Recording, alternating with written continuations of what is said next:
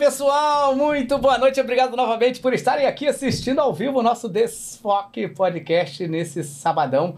Hoje temos aqui uma surpresa, não só para vocês, como para mim também, para o meu coração, que esse cara é meu irmãozaço, assim, de uma vida. Vocês vão saber por que, que eu tô falando isso e é verdade mesmo. É um ator que me dá muito orgulho, porque é meu amigo há muito tempo e é um ator que cada vez se mostra melhor, tem cada vez mais personagens que marcam. Enfim, vocês certamente já devem ter visto ele fazendo muita coisa por aí. A gente vai conversar bastante sobre a vida dele. Mas antes, tem que fazer os nossos comerciais. Vamos falar sobre o nosso patrocinador, que é o Galvan Estúdios ainda. Galvão Estudos é a nossa escola, você está vendo aí, tá? A gente está trabalhando é, de forma remota desde a pandemia, por razões óbvias, e a gente continuou trabalhando de forma remota. Por quê? A gente começou a ter uma frequência de alunos de fora do Rio de Janeiro que não podiam fazer a aula aqui pessoalmente e começaram a fazer aulas de forma remota. E a gente entendeu que isso não tem mais como voltar, na verdade, né? Porque essas pessoas todas que estão aí engajadas, estudando pra caramba, né? Todo, toda semana ali trabalhando firme, encontraram uma maneira de fazer isso assim de forma remota, a gente não pode deixar isso passar. Então a pessoa fica assim, olha, uma reunião do Zoom com a gente são no máximo cinco alunos por turma, você vê na sua casa o vídeo e o script. Então você faz uma aula ao vivo com a gente aqui e a gente dá todas as orientações para você se transformar num dublador profissional. A intenção do nosso curso é exatamente isso: profissionalizar o ator, especializar ele para que ele possa trabalhar nesse mercado da dublagem. Se você está interessado, você pode encontrar a gente aqui no nosso Instagram Galvana Studios ou também pelo nosso WhatsApp 21 96903 5805. Agora, se você ama muito dublagem, ama, ama mesmo, mas você não tem a menor ideia se você quer ou não fazer isso, a gente tem um curso chamado Você Também Pode Dublar. Esse curso é um curso que você encontra pela Hotmart, tá? Ele é um curso de. tem mais de seis horas de aulas gravadas aí, então é um curso muito interessante, é um curso introdutório, tá? Você não vai aprender a dublar num curso de aulas gravadas, tá? De, de maneira nenhuma. Mas isso vai abreviar muito a sua primeira decisão. Por quê? Você vai encontrar todas as suas dúvidas aí e você vai tirar elas aí. Então, eu criei um curso justamente por essa demanda dessas dúvidas todas que as pessoas têm. Então, a gente fala muito sobre é, dúvidas da dublagem, a gente fala sobre os estilos de dublagem. É, você tem, você, a gente exemplifica, eu faço isso tudo dentro do estúdio, exemplificando. Então, tem a história da dublagem, o mundo, habilidade do dublador, muitas dúvidas sobre dublagem. E a gente também tem aí uma entrevista com a Carla Pompilho, que é uma das grandes diretoras de dublagem do Rio de Janeiro, falando sobre direção, como funciona todo o processo. Temos também uma entrevista com o Léo Alcântara, que é um grande engenheiro de som de um dos maiores estúdios do Rio de Janeiro, falando como você pode montar o seu home studio tecnicamente, o que, é que você precisa, precisa para você fazer isso onde você estiver também, que hoje em dia com a dublagem de forma remota, isso tem sido uma demanda muito grande. Enfim, então é um curso bastante completo, as pessoas amam esse curso, todos os meus alunos aqui, é, que fazem aula é, aqui ao vivo, eles antes fazem o Você Também Pode Dublar, porque isso abrevia demais. O que, que vai acontecer? Você vai terminar esse curso e vai falar assim: caramba, era, tem tudo isso para estudar na dublagem eu não tinha a menor ideia, não, não, não é a minha.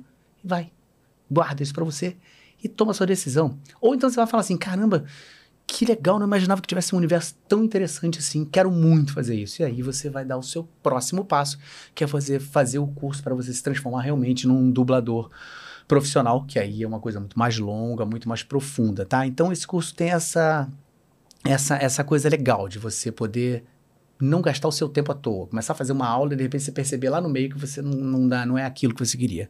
Tá? Então, se você estiver interessado, você pode apontar o seu celular para aquele QR Code ali, você vai cair na nossa página. E no final do curso aí você tem um bônus de fazer uma aula aqui ao vivo com a gente, para você conhecer o processo ao vivo, tá bom? Então é isso aí. Feito o nosso comercial, me dê sua mão aqui, meu irmão. Meu irmãozão. Porra! Caraca, pô, que bom ter você aqui, cara. Pô. Te agradeço, Cláudio. Esse é Cláudio Gabriel, nós temos o mesmo nome, mas curiosamente eu o chamo de Batata. o nosso apelido desde moleque. Por que, que eu falo isso? Porque a gente se conhece de verdade, né? Pô, desde criança, né? Você era o Pulga. É, meu apelido era Pulga, veja só, é o passado negro sendo, sendo mostrado aqui ao vivo, desvendado. Eu era o Pulga e você era o Batata e tínhamos um outro amigo também que era o Pateta. E tínhamos uma grande né, instituição né, que tinha o nome de Batetuga, que era uma maravilha. Era batata, pateta e pulga. Olha que maravilha. Saiu até música disso aí. Saiu, lembra? Batetuga. Tum. Caramba, que loucura é isso, hein? Que história. Enfim, história. falando isso, só para vocês entenderem que a gente se conhece ali, ó. Mais de 30 anos. Ó, nós dois aí, ó, fizeram uma artezinha, nós dois, um do lado do outro. Que beleza. legal isso, hein? Em, pô, eu sempre quero te chamar de Batata, mas hoje eu vou te chamar de Cláudio. Não, fica à Cláudio Gabriel. vontade, cara. Cláudio Gabriel, você é um puta ator, né, cara? E você se transformou. Eu vi todo esse processo, né, cara? Vi esse processo acontecendo. Que você era moleque, né? E você começou a estudar teatro, assim. Isso que, que época, assim, cara? Você lembra disso? Pô, isso aí foi em 88, né, cara? Porque a gente teve sorte, né, de ter ali um Sesc, né? Ali É, verdade. Aí em frente de casa, né, praticamente, né? É. A gente morava muito pertinho, né? É, a gente se via da janela, né? A minha janela do, de trás dava para ter os fundos Hum, lá da pro tua casa, terraço, terraço, é. é. é. Então, e aí o Sesc foi. Eu fazia tudo ali no Sesc, né, cara? Fazia colônia de férias, jogava futebol de salão, Eu também. né? As atividades que tinham ali e tal. Maravilhoso. E aí, um dia eu fui, como mais uma atividade, assim, fui fazer uh, teatro. Aí entrei no curso, no, no, no grupo de teatro amador do José Maria Rodrigues. Uhum. Eu tinha 18 anos. Que era um puta né? diretor, né? Ele fazia as vias sacras, né? Via lá. Sacra, que era, a Via Sacra era, uma, era tradicional, né? Toda Semana Santa tinha, né? Eu participei de três Via Sacras lá, né? E, e- mas é, foi incrível, cara, porque realmente esse, essa primeira experiência é, que eu fazia um personagem pequeno, que era o sacerdote, lá, de uma, poucas cenas, né? É, mas, mas, mas, enfim, todo o processo, né? Porque é tudo muito novo pra mim, então, assim, eu... Tu era moleque também, né? Devia ter o que? Mulher, de 18, 18 18, anos, né? é. E, e o teatro, enfim, eu, aprendi a fazer teatro, os primeiros passos realmente ali com o José Maria Rodrigues. Então, todo o processo, até você é, né, chegar ao, ao- espetáculo, tem, são aulas, né, que você vai tendo, né, de corpo, de voz, né, de, enfim, de tudo isso. E, e aí, isso realmente, cara, me encantou de uma maneira que caiu uma ficha, assim, de que realmente eu, eu poderia seguir profissionalmente com isso. É tipo, vou gostar de fazer isso da- na minha vida, né? Uhum. É, eu me lembro bem dessa sensação, assim, é, dessa sensação clara, como eu não tinha com outras coisas, né? Porque Já aquela- naquele a- primeiro ano, é, assim. é, no primeiro ano.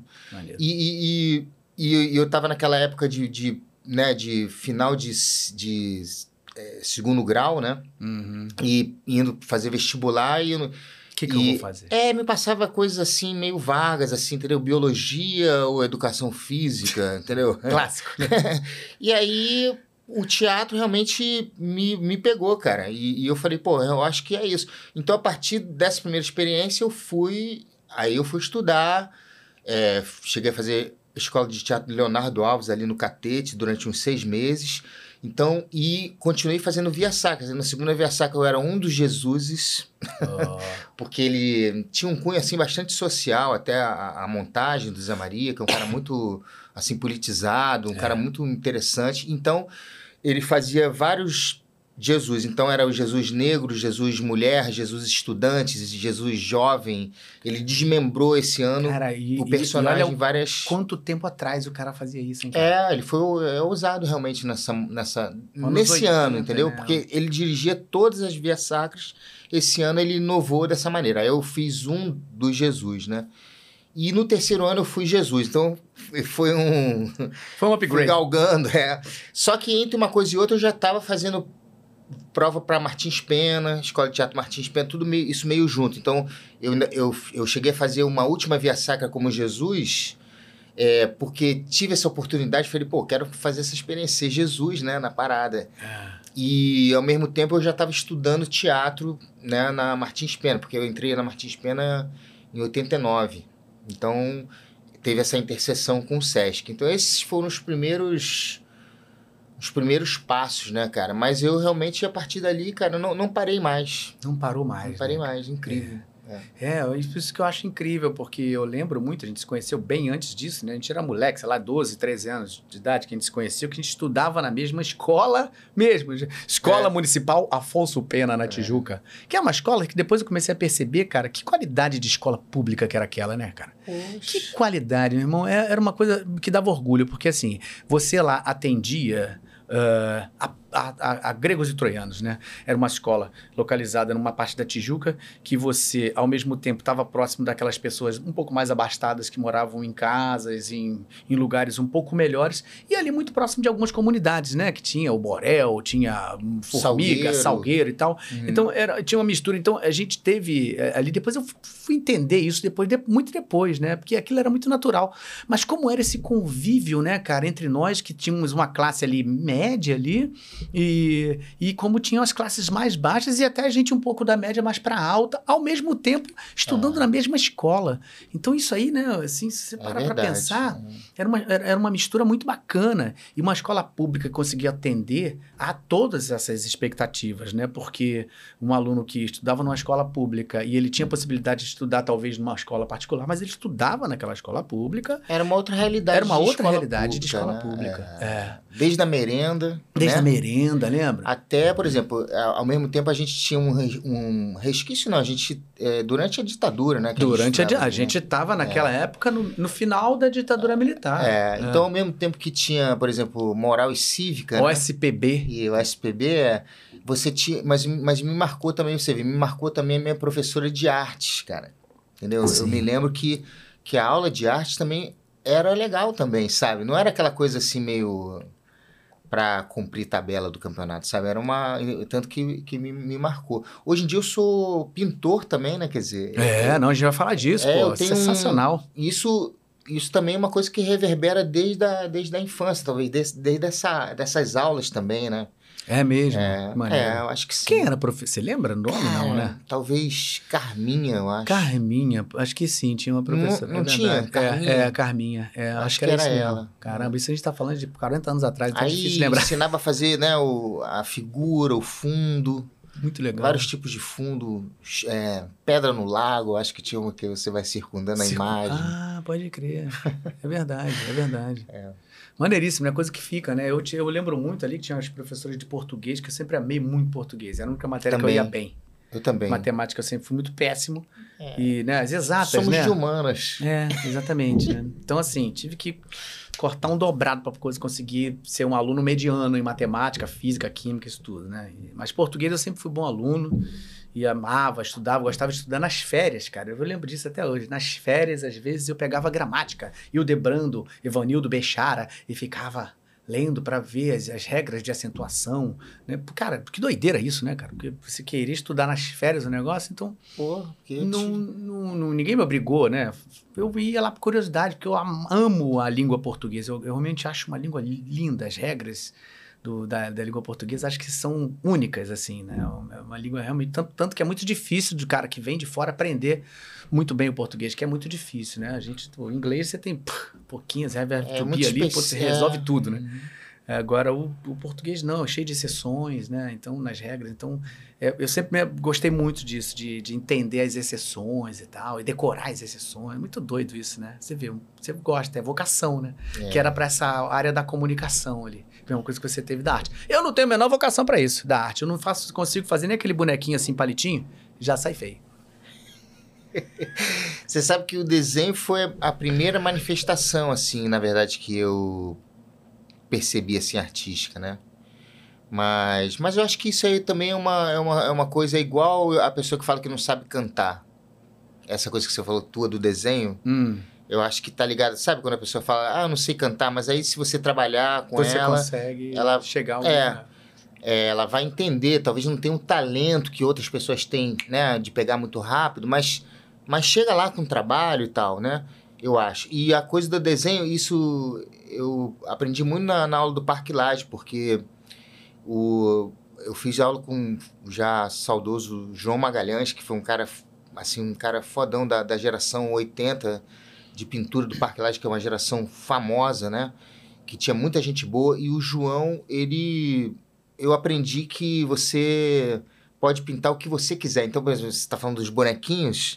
Talvez os bonequinhos, se você ampliar esse bonequinho numa tela, isso vira uma linguagem, entendeu? A pintura, ela tem uma abrangência, assim, muito grande. Então, essa coisa, ah, não sei desenhar, é muito relativo isso. Você desenha da sua maneira, Uhum, né? uhum. E aí tem uma, uma visão de mundo através disso e por aí vai. Olha, isso é uma, uma tela sua. Isso, é o quê? Isso é, isso é, é óleo? É Isso quê? aí, é uma, isso aí eu uso óleo, acrílica e, e tem uns color jets também, que, é maneiro. tinta esmalte, né? Mas é, spray, né? Uhum. É. Que maneiro. É uma. É, é uma é- é- o que que você. Você teve uma, claramente uma inspiração em algum artista, assim, mais clássico, assim? Não? Cara, eu cheguei na aula, por exemplo, do João, ele falou assim, ah, pinta um, fa- faz uma pintura e traz aí pra gente ver, assim, eu falei, "Cara, mas pintar o quê? Ele falou assim, o que você quiser, em qualquer suporte. Aí o primeiro, des... primeira pintura que eu fiz, cara, as primeiras pinturas eram baseadas em fotojornalismo, assim, fotos de conflitos, sabe? As primeiras que você fez. É, é, é Mas era sempre- com essa característica assim, meio. é, ah, nessa nem tanto, mas aquela primeira rolava uma, uma, uma, uma coisa do Van Gogh, assim, um pouco. É, então, isso que eu ia chegar, tem uma coisa expressionista. Expressionista. É, esse eu acho que é o que mais a característica da pintura, assim, da- dos estilos de pintura, acho que a minha é mais expressionismo, tem um certo pop também, Uhum, porque tem umas cores também, né? Umas cores, sempre umas cores fortes. uhum. E é isso, mas não tem uma, uma coisa específica. Eu parti dessa coisa do fotojornalismo, mas depois, como esse trabalho, por exemplo, foi abrindo para outros temas. E muitas vezes é, a minha pintura é de processo, isso também é interessante você entender. Que tem a pintura de processo, né? E a pintura de projeto. O projeto é aquele cara que faz um projeto mesmo. Vou pintar isso aqui. O cara faz um projeto no computador ou mesmo na mão, mas ele quer pintar Mas tipo aquela um croquis, foto. aquela- assim não. É, tipo um- isso, faz um, um estudo, Um né? estudo um mesmo. estudo da Ah. pintura. E, mas tem estudos que você, quando você vai para a tela, vira outra coisa. Uhum. Né? Mas, mas o pintor de, de projeto, né? o, o artista de projeto, é esse, que tem um, um pré-projeto realmente. Eu, eu quero pintar essa imagem né, e tal, e ele leva isso com a técnica dele né, para aquela né, tela. A minha pintura é de processo, ou seja, mesmo que eu parta de uma origem, de alguma imagem, alguma ideia, é como o João Magalhães falava, a tela vai te pedindo outras coisas, né? É como se a tela fosse te levando, De então acordo com o que você vai jogando ali. é que você você, vai, olha e vai aquilo vai- entendendo a composição, o que, que eu quero passar, o que, que eu estou sentindo também, o que, o que, que faz sentido para mim, que às vezes se afasta de um projeto inicial. Então é importante você saber isso para não entrar em crise, né? Porque às vezes você fica, ah, não, não consegui fazer aquilo que eu. Que Planejei. Mas a sua pintura, de repente, é assim. Por isso que eu digo que é preciso que você entenda, né? Como que. E tem gente, por exemplo, que não sabe desenhar, mas se você projetar uma, uma foto, eu tiro uma foto sua e eu falo, quero pintar o Cláudio é, numa dimensão enorme, né? Numa parede enorme, a tua cabeça enorme, né? Tipo um teu core, retrato. Assim, né? que faz aquelas É, coisas. vamos dizer. Aí você pega um. Daqueles retroprojetor, sabe? Das antigas até. Você projeta. Hoje em dia deve ter até coisas melhores, enfim, para projetar a imagem do tamanho que você quer, né? Uhum. E ali você faz os traços. Então, mesmo quem não, quem não sabe desenhar, pode desenhar numa tela, Uhum. porque na verdade o que vai interessar depois é a pintura, né? E também tem essas diferenças entre, entre pintura e desenho, obviamente, né? Uhum. desde o material, suporte. Mas a pintura, cara, a gente ficar falando, eu vou ficar falando três horas, porque é um, é um, não é um universo que. Não, é, é- fantástico. é, é curiosíssimo. Eu, tive um colega que teve aqui, que é o Percy, que é um grande ator e um dublador dos Sim. melhores. Ah, eu conheci, eu conheci na Martins Percy? Pena, né? Exatamente. Ele dava aula na, É. na Martins Pena quando eu era aluno. Ele já foi o nosso aula. número um, foi o nosso primeiro podcast. A gente abriu ano passado. Ah, primeiro podcast foi com ele. Um querido amigo, talentosíssimo, assim, um ator de grande qualidade. E ele, é um, e ele também pinta. E ele, a gente mostrou as telas dele aqui também, a gente conversou muito sobre isso, falamos muito tempo, porque ele já é um outro. Isso que eu ia fazer esse paralelo daqui a pouco contigo, porque ele tem muito a ver com. a tela dele é, é quase que um pouco do pensamento dele como pessoa, entendeu? Uma coisa que ele leva o pensamento da vida dele um pouco próxima. Então, os, os horrores da vida, os medos, os, as angústias estão muito uhum. presentes nas, nas telas dele, entendeu? Uhum. É muito claro isso. Isso que eu acho legal do, dessa coisa contemporânea, né? Que você consegue acompanhar o artista muitas vezes pelas telas, pela obra dele, né? Com certeza, é, com certeza. E aí você sente isso você também na, na, sua, na sua pintura? Eu sinto que eu sinto que tem uma relação direta, por exemplo, quer dizer, tem uma relação não explícita, mas direta ao mesmo tempo com o fato de eu ser ator. É, por exemplo, uma vez um professor meu falou assim: "Você já percebeu que todos os personagens que aparecem na sua pintura não são pessoas comuns, são sempre personagens compostos. O, é, o astronauta, um super-herói, tem animais também, mas nunca é uma. Quando aparece figura humana, nunca é uma pessoa passando na rua. Uhum. Uma, uma coisa cotidiana. Sempre é um personagem composto. Caraca, o soldado. Total, total. Entende? Ligação total. É, isso eu fiz eu não pensei, eu vou fazer isso porque eu sou ator, então eu vou fazer personagem. Não, foi aparecendo. Ah. Foi surgindo um interesse intuitivo por essa história. Né? E, e aí, aí precisa. Isso que é bom ter aula, né? Porque você está falando das tuas aulas maravilhosas aí, né? Porque você orienta o aluno e, e, o cara fala, ah, então... Contextualizar tudo, o que né? eu É isso, o que eu, o que eu, o que eu tô intuindo tem um, um, uma, um sentido, então eu vou por aí. Uhum. Ou eu vou contrapor a isso, sei lá, né? Enfim, aí você vai fazendo tudo várias tem uma fases. Técnica, né? É, mas a partir de técnica, de, de, de um aprendizado, claro, né? Um aprofundamento. Então... É, então o Percy também, por exemplo, o Percy também pelo fato dele ser ator então, por exemplo, a coisa do expressionismo também, eu acho. É, minha pintura é uma pintura dramática também, então eu acho que isso também tem a ver. Porque durante a trajetória de, das minhas aulas no Parque Lage lá, eu ficava pensando, às vezes racionalmente, né, uhum. em fazer pontes é, com a minha vida de ator, né? Não, pelo fato de eu ser ator, eu tenho que fazer talvez certas coisas. Mas não é por aí que passa pelo racional. Inclusive, hoje eu estou dando aula lá na, de humor, né? Uhum. A gente estava conversando na, na Cal, na Cal né? é, é uma oficina do riso que chama. E eu estava falando exatamente isso hoje na aula, né? Porque eu tento desconstruir com eles a questão racional, né? A gente é muito racional, né? É. Aí você passa uma informação simples para a pessoa, ela fala: Não, mas como é que eu vou fazer isso? Né? Como é que eu vou fazer essa cena? Eu falo para eles: Isso aqui não é cena, isso aqui é uma experimentação que não precisa ter início, meio e fim. Isso aqui você está experimentando um estado de improviso, uhum. né? De, ina, de inadequação até com o palco, tipo, medo do palco, aproveitar o medo do palco. Então, de certa maneira, tem a ver por isso que eu fui para esse lugar, porque é, é uma coisa não racional. Uhum. A pintura, claro, que eu estou falando, ou, ou, o trabalho de ator, né? Agora já estamos misturando os mundos, mas. É, mas é mas tudo que passa, ao mesmo tempo. É, porque é, também acho muito mais interessante quando o, o personagem, né, cara, vem mais da nossa intuição. Claro que a gente precisa de experiência também para isso, né? De se sentir tranquilo também para confiar mais na sua intuição. Mas eu, os, os últimos anos de trabalho como ator também, eu, eu, eu estudo só o, o, o que precisa, sabe? Porque tem personagens que que você vai indo pela tua intuição mesmo, assim, não, eu vou construir isso.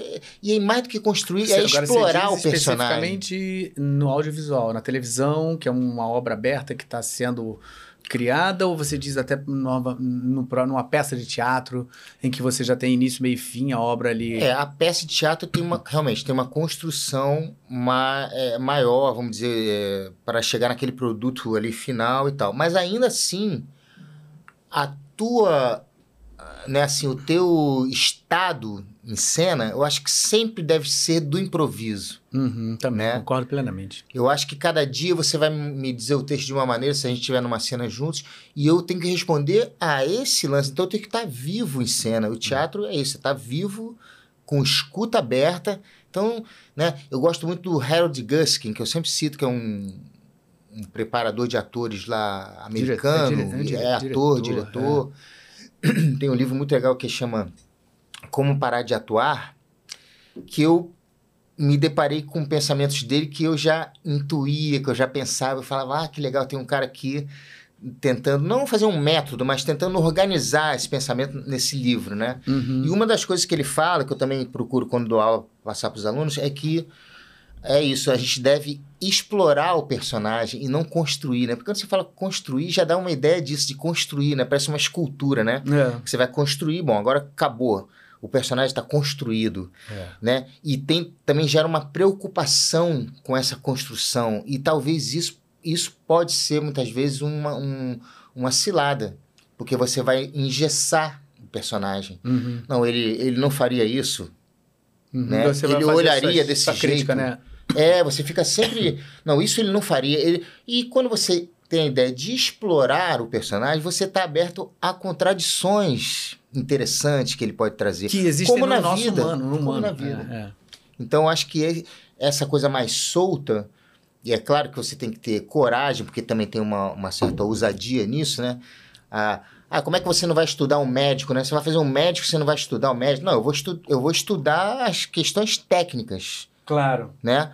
Mas se esse médico tem uma, uma questão pessoal que eu já conheço na minha vida, na minha experiência, né? Então, porra, eu, eu posso usar dessa minha experiência. Eu não tenho que ficar buscando referências, mil referências. Não, vou ver um filme sobre uma separação, né? Claro. Porque eu, não, eu já Porque você- tive é. separações no- de- na minha vida de relacionamentos. Eu sei, eu sei o que, que é isso. Então é só. Ou se você nunca tiver tido, você conhece alguém que já passou por aquilo, que já relatou assuntos, já É. falou fatos, né? Tem 30 milhões de possibilidades, né? Por isso que eu também não gosto da, da palavra método, né? Fórmula. Qual a fórmula? É. É, Qual pode, a fórmula pode. do sucesso, né? É, é verdade, não é verdade. existe, né, cara? Se a pessoa entender que a fórmula é isso, né? Ah, eu entendi que a fórmula X mais B2 menos 4AC tá. E vai dar nisso? Não, não na, na, na matemática sim, mas na arte Não. não é, tem essa É, Não possibilidade. tem. É, tudo é muito possível, né? É. Tudo pode ser, É. né? Tudo- Que é aquele velho exemplo, né? assim, que, é- que é muito mais interessante, por exemplo, um vilão, né? Ele ser sedutor ou engraçado, É. né? Ele ter pontos contraditórios, quer dizer, contraditórios para se tornar humano, porque nós somos contraditórios, né? É. Senão fica sempre um estereótipo, né? É, É aquele mais raso que você pode existir, pode ter, né? é o cara que eu sempre brinco, né? Que é é o ator que, que vai tomar o café da manhã vilão, né? né? Aí vai um jornal, eu sou vilão. Né? O Exatamente. tempo todo tem que Tem que dizer. ser vilão. é, É, é, é. Quando, né, na verdade, o legal é desconstruir isso e, É. e o público até falar, pô, esse cara de repente é até maneiro, mas daqui a É. pouco vê ele fazendo uma atrocidade, né? É. Aí é que dá o. Aí é que dá o balanço. É, eu acho. No, no, no- a pessoa não tá esperando, né? É. É, com certeza. Aí, tipo, Marlon Brando, né, por exemplo, né? As soluções cênicas do Marlon Brando são maravilhosas, né? Aquele gato, né? Também sempre falo isso pros alunos, aquele gato, aquela primeira cena do. Aliás, tô com essa camisa do Poderoso Chefão. Uhum. Que é aquela primeira cena do gato que ele fica, Ah, fica falando. Sim, sim. o Que é um cara monólogo, devendo a ele, né? É, devendo favores, dinheiro, não me lembro é, exatamente. que é terrível. E ele falando coisas. Aquele monólogo. É, é, né, assim, terríveis que va- vai fazer com a família do cara, não É. sei o quê. E, E isso acariciando- a- acariciando um gato que eu acho, se não me engano, que é um gato que tava meio ali de bobeira pelo estúdio. Isso É não era mesmo? uma coisa. é, acho não que era nem um gato falar, cênico, assim, é. um gato profissional. Acho que não, acho que foi uma coisa que ele aproveitou Que isso? da parada, é. Caraca. Assim como foi todo o processo dele para conseguir esse papel também, né? Não sei se Não, isso eu não sabia. é, o Coppola é, tem que convencer o- os produtores que, que o Marlon Brando ia fazer bem. Hum, Os produtores, o que, que acontece na nossa vida isso, né? Às vezes o diretor gosta de você, mas o produtor fala, pô, será, Será? cara? Mas esse cara vai trazer público, né? né? Tem essas questões todas, né? E, mas às vezes o diretor fala, não, mas é, eu quero o Cláudio, eu quero... Porque eu acho que é esse que, é ator que... Então tem essas vezes... Então isso rolou com o Marlon Brando, você vê. E aí o, os testes... Aí o Coppola é, é, leva o produtor na casa do Marlon Brando. Aí ele vai botando enchimentos no- nas bochechas enquanto né? enquanto tá comendo, tomando café, aí ele atende um telefone já falando como personagem, ele vai se transformando ali na frente do cara, e aí isso acaba, o cara acaba se convencendo. Que maneiro. É muito legal. Tem um documentário fantástico sobre Pô, que maneiro. Depois eu vou procurar saber. É. os Sensacional. bastidores, assim, do, né? E muito louco também, né? Também de deixar o outro ator maluco também. Tem essas questões do Marlon Brando, né? De É. chegar sem o texto decorado, que eu também acho... Não acho legal. É, não acho legal. É, porque aí atrapalha o processo É. do outro, a gente não Mas- sabe como é que cada um trabalha. Mas esse estado de intuição, de, de, de poder brincar, né? Pô, tem um gato ali, se é que essa história é verdade, eu não sei exatamente. Mas, né, porra, pensei em botar umas, uns enchimentos aqui, vou falar com o cara. Enfim, essa coisa que é o que eu chamo de estado de improviso. Se você se preocupa demais, Uhum. você não ousa, né? Você, É. você- perde a porcentagem de, Tom- de total. ousadia, né? Aqui durante as aulas, eu penso, eu, eu, eu falo muito isso, que assim, a gente tem um processo, né, que você inicia tecnicamente, que é você ver a primeira cena, com quatro etapas, que a pessoa começa a aprender aqui em quatro etapas. Você vê a primeira cena, depois você faz marcações na segunda vez que passa, depois você ensaia aquela parte que você marcou, e depois você grava. Teoricamente, seria uma regra que você precisa seguir como base, né? Depois você vai apertando com o tempo. Você é a primeira vez que a pessoa vê, já vê marcando, porque já está entendendo que ela precisa ver a imagem, já vê onde estão as pausas, que maneira. Porque a gente precisa fazer em cima de uma métrica que não é nossa.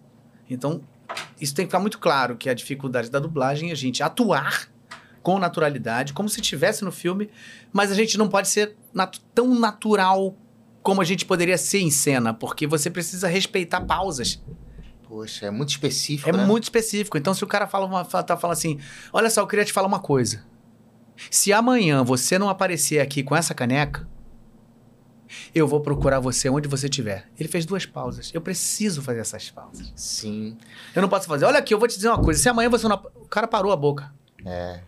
E ao mesmo tempo, e ao mesmo tempo dando a A naturalidade. naturalidade. É, poxa, não é mole não, né? Se o cara chega um momento que ele já na aula, que ele já está um pouco mais avançado, que ele já não está mais tão preocupado com essas etapas, ele se já está rodando sozinho na cabeça dele, ele já vê uma vez, se ele já teve a ideia, já marcou, já entendeu, aí ele ensaia uma vez, aí depois ele fala, posso ensaiar mais uma vez? Eu, não. Essa vez é sempre a melhor.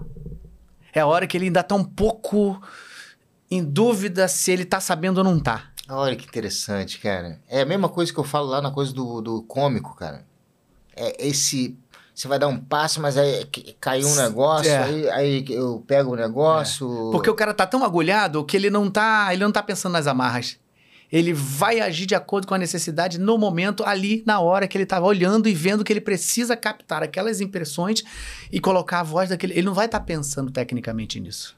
ele É, muito tá indo no, no bolo. Como, como na cena também, né? Na cena do, de, um, sei lá, do audiovisual, né? Assim, de uma novela, por exemplo, que você também, às vezes, muitas vezes, a primeira sempre é melhor. É sempre melhor, é. é. Se a técnica acertou, né? É. E você também. É, Muitas vezes a primeira é melhor, né? Com certeza. Eu tava fazendo uma Às vezes novela agora. Tem, tem que repetir, às vezes, por, por conta da, de alguma coisa, alguma coisa técnica mesmo, né? É, que é normal. Ah, pô, não deu, essa aqui ele não É. cortou a certa. Não... Aí às vezes dá um. Faz assim. ah, Putz, é, tem que fazer. Deus. Tava tão bom, né? Tava tão. Será que vai dar. Ih, vai dar merda agora. eu tava fazendo Pantanal agora no passado. E aí eu gravei muito com o Valtinho, né?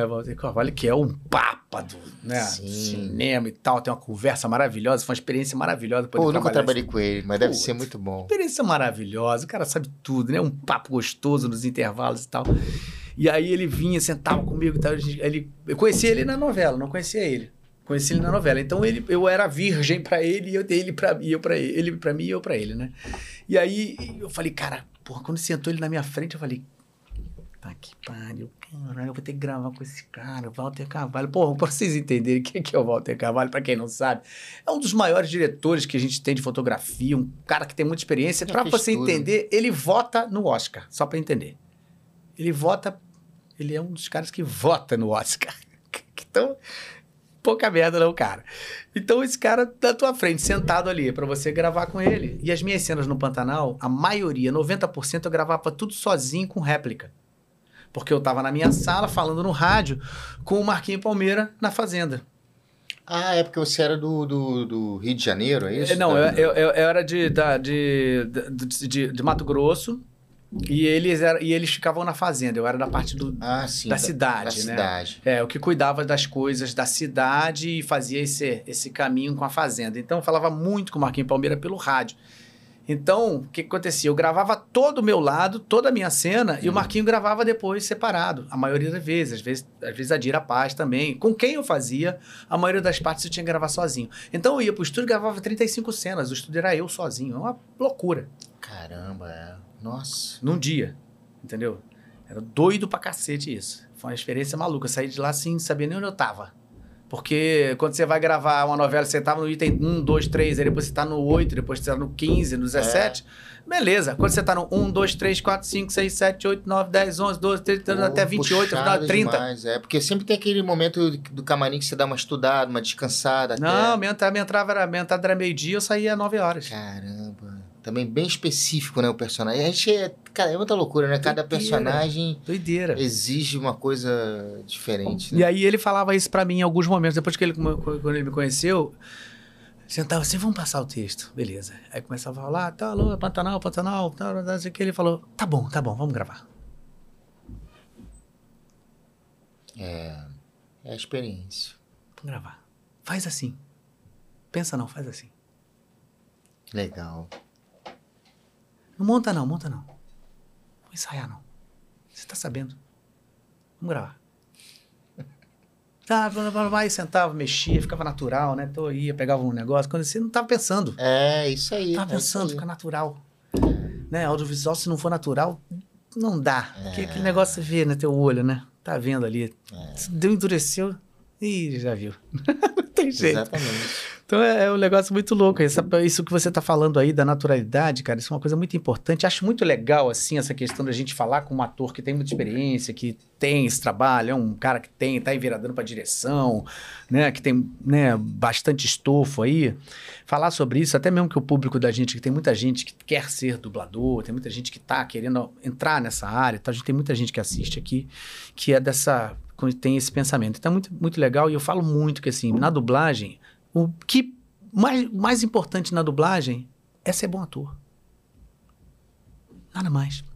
Se você é um bom ator, você facilmente vai conseguir ser um bom dublador. O contrário já não.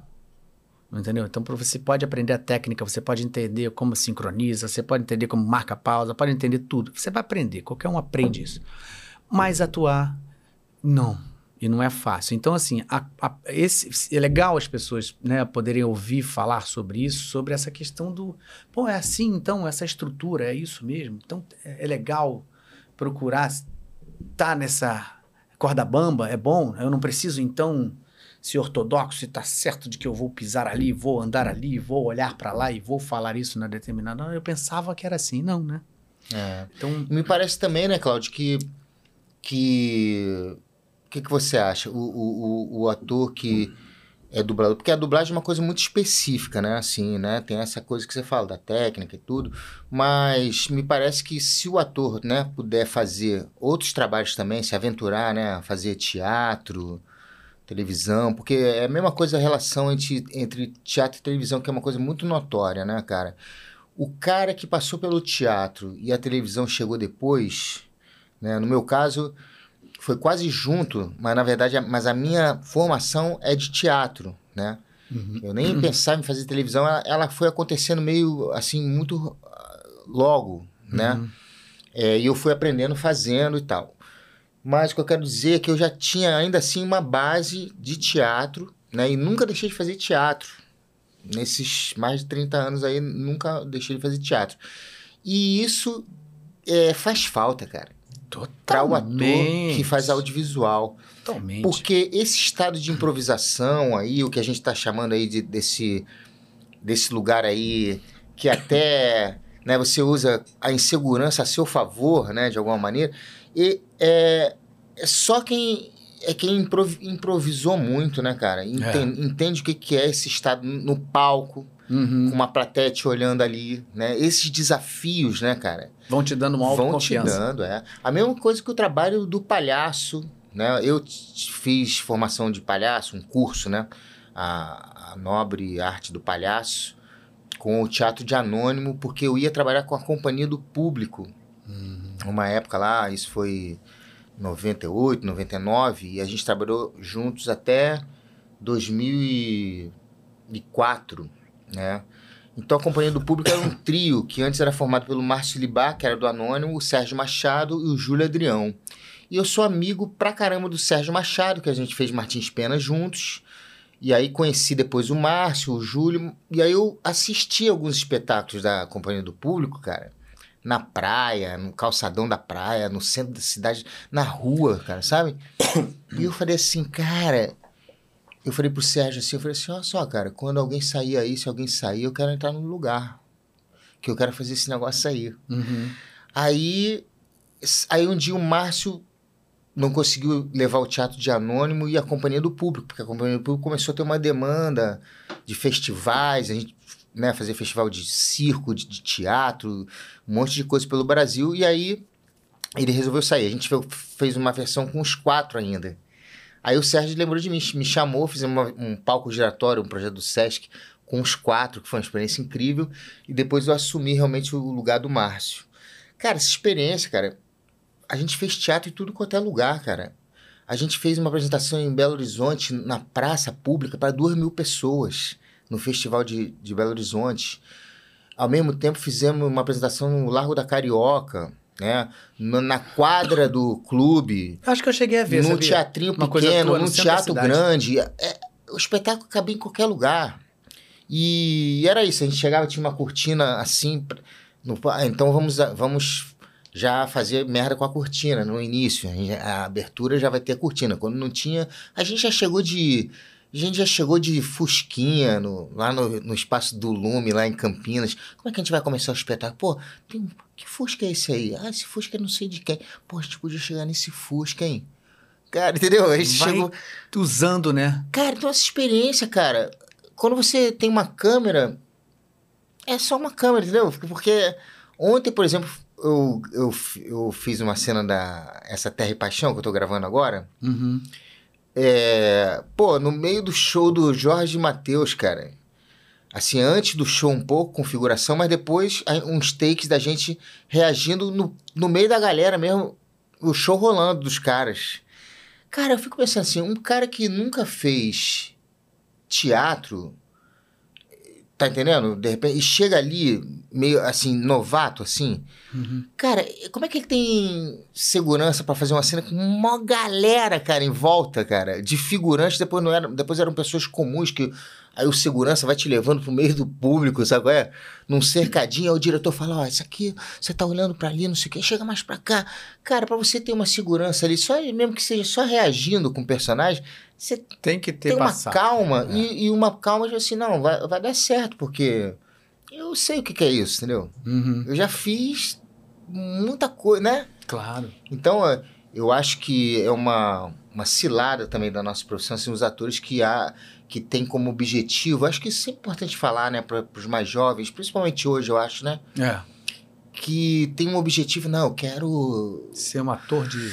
Um ator da novela, Novela, como é que eu tal. faço para entrar, né? Tem gente que me aborda pelo Instagram, muitas vezes eu respondo, sabe? Perguntando, pô, Cláudio, eu tenho uma filha que adoraria ser atriz, ou então, pô, eu sou ator, como é que eu faço para fazer um trabalho na Globo? É. E Aí eu falo, Como cara, é mas comum. você faz teatro? Uma vez o figurante virou pra mim, cara, essa história é engraçada, o figurante virou pra mim na... na durante inter- uma gravação. é, durante uma gravação do Sansão e Dalila, que eu tava na Record. Aí, depois do almoço, assim, intervalo e tal, aí eu tava assim numa cadeira, aí o cara falou assim, pô, Cláudio, o figurante, posso falar com você? Eu falei, claro. Ele, não, é o seguinte, eu, pô, eu, eu fico olhando vocês e tal, aqui, eu já trabalho um tempo aqui e tal, como figurante, eu falei assim, e eu, eu queria, mas eu queria, assim, fazer um personagem, né? E tal. Aí o cara demonstrou interesse, assim, pô, como é que faz e tal? Aí eu falei, cara, eu tenho a minha própria referência, que eu comecei a fazer cu- teatro amador, né? Grupo de teatro amador. Depois fui estudar. Aí eu falei, aí eu falei, você está fazendo algum curso? Você trabalha no teatro em algum lugar, né? Aí ele, não, cara, nunca fiz nada, mas sabe quando você sente que você tá pronto? Cara, aí, aí eu fiquei assim, chapado olhando pra cara do cara. Eu falei assim, pô, cara, acho que não é. Não é bem bem por aí. assim. é. Porque, sabe? É, então, é. Essa, essa é uma loucura isso, porque o cara tem uma. E também tem uma viagem que somos todos muito ricos, né? É. Tem um glamour assim, É. maluco, que o cara fala, não, então eu quero isso aí, eu quero É, aparecer... temos, temos Mercedes, Porsche. Pô, cara, e é um mercado de trabalho, né? Eu sempre tive uma preocupação. Claro que tem essas especializações em dublagem, ou o cara que resolve ser humorista, né? Uhum. E se especializa. São caminhos maravilhosos. O meu caminho, eu pensei assim, pô, cara, eu quero viver disso. Então eu tenho que ser o mais eclético possível. É isso aí. E aí eu fui por aí, né? Então eu não eu, eu, eu, eu, preferi né, não me especializar na- em nada, mas, mas saber fazer. Então, me chamam para fazer um drama, eu, ok. É, piloto helicóptero? Piloto. É, é história- isso, a gente precisa ter Né? isso, né? Eu falo muito isso pros alunos aqui. Deixa eu fazer só uma pausinha, porque a gente tem uma galera aqui falando pra Claro. caramba aqui. Vamos lá. É, Apoiador, nosso apoiador. Emerson Silva, boa noite. Já tem um tempo que você mandou esse boa noite. Grande, querido amigo. Já agora era um, apoia... é um dos nossos apoiadores aqui. E ele também agora tá fazendo aula. Se encantou tanto com, com, com o universo que tá estudando. É nosso aluno aqui. Tá estudando pra dublagem. Muito, muito compenetrado, cara. Muito bacana. Isso aí. Valeu, obrigado, obrigado. É, obrigado pelo superchat, Luiz de Carvalho. Boa noite pra vocês. Boa noite. Você conhece Luiz de Car- Luiz de Carvalho? Não, é só um, um, um caro amigo nosso aqui. Não. Então, boa noite pra você também. Obrigado, Luiz. Obrigadão aí, tá, pelo superchat. Se você não sabe o que é o superchat, superchat é o seguinte: você pode ajudar o nosso canal a continuar aí bem e ao mesmo tempo a sua pergunta dá uma pipocada que aparece rapidamente aqui como pop-up pra gente poder responder sua pergunta de forma mais rápida. Como você pode fazer isso? É assim, ó. Você clica ali naquele valeu ali onde tem o coraçãozinho e você vai escolher o valor que você quiser aí. Você vai clicar e aí você vai ajudar da forma que você quiser, tá? É uma forma é, de você ajudar a gente, ao mesmo tempo a gente poder ver a sua pergunta e um pouco mais rápido aqui, poder te responder um pouco mais rápido, tá bom? É, se você também não, pode, não puder, também, não tem problema nenhum. Você pode mandar sua perguntinha aqui que a gente vai acabar é, chegando nela, tá bom? É, temos também aqui, muito obrigado pelo super chat, Chris Becker fala, olá Cláudios, Lembra do Nelson da novela Bela e a Feia? Bela e a Feia? Tô, re- tô reassistindo na net agora com 25 anos. Como foi fazer esse malandro que atazanava a Bela? É, Olha aí, rapaz. Rapaz, fiquei um ano é, colorindo esse cabelo. Louro. É, descolorindo, né? Que chama, né? É, descolorir, né? É. É. Doideira, cara.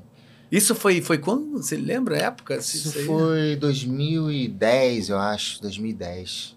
Foi uma novela de muito sucesso essa, cara. Uma novela que deu muito certo. É, e o personagem também.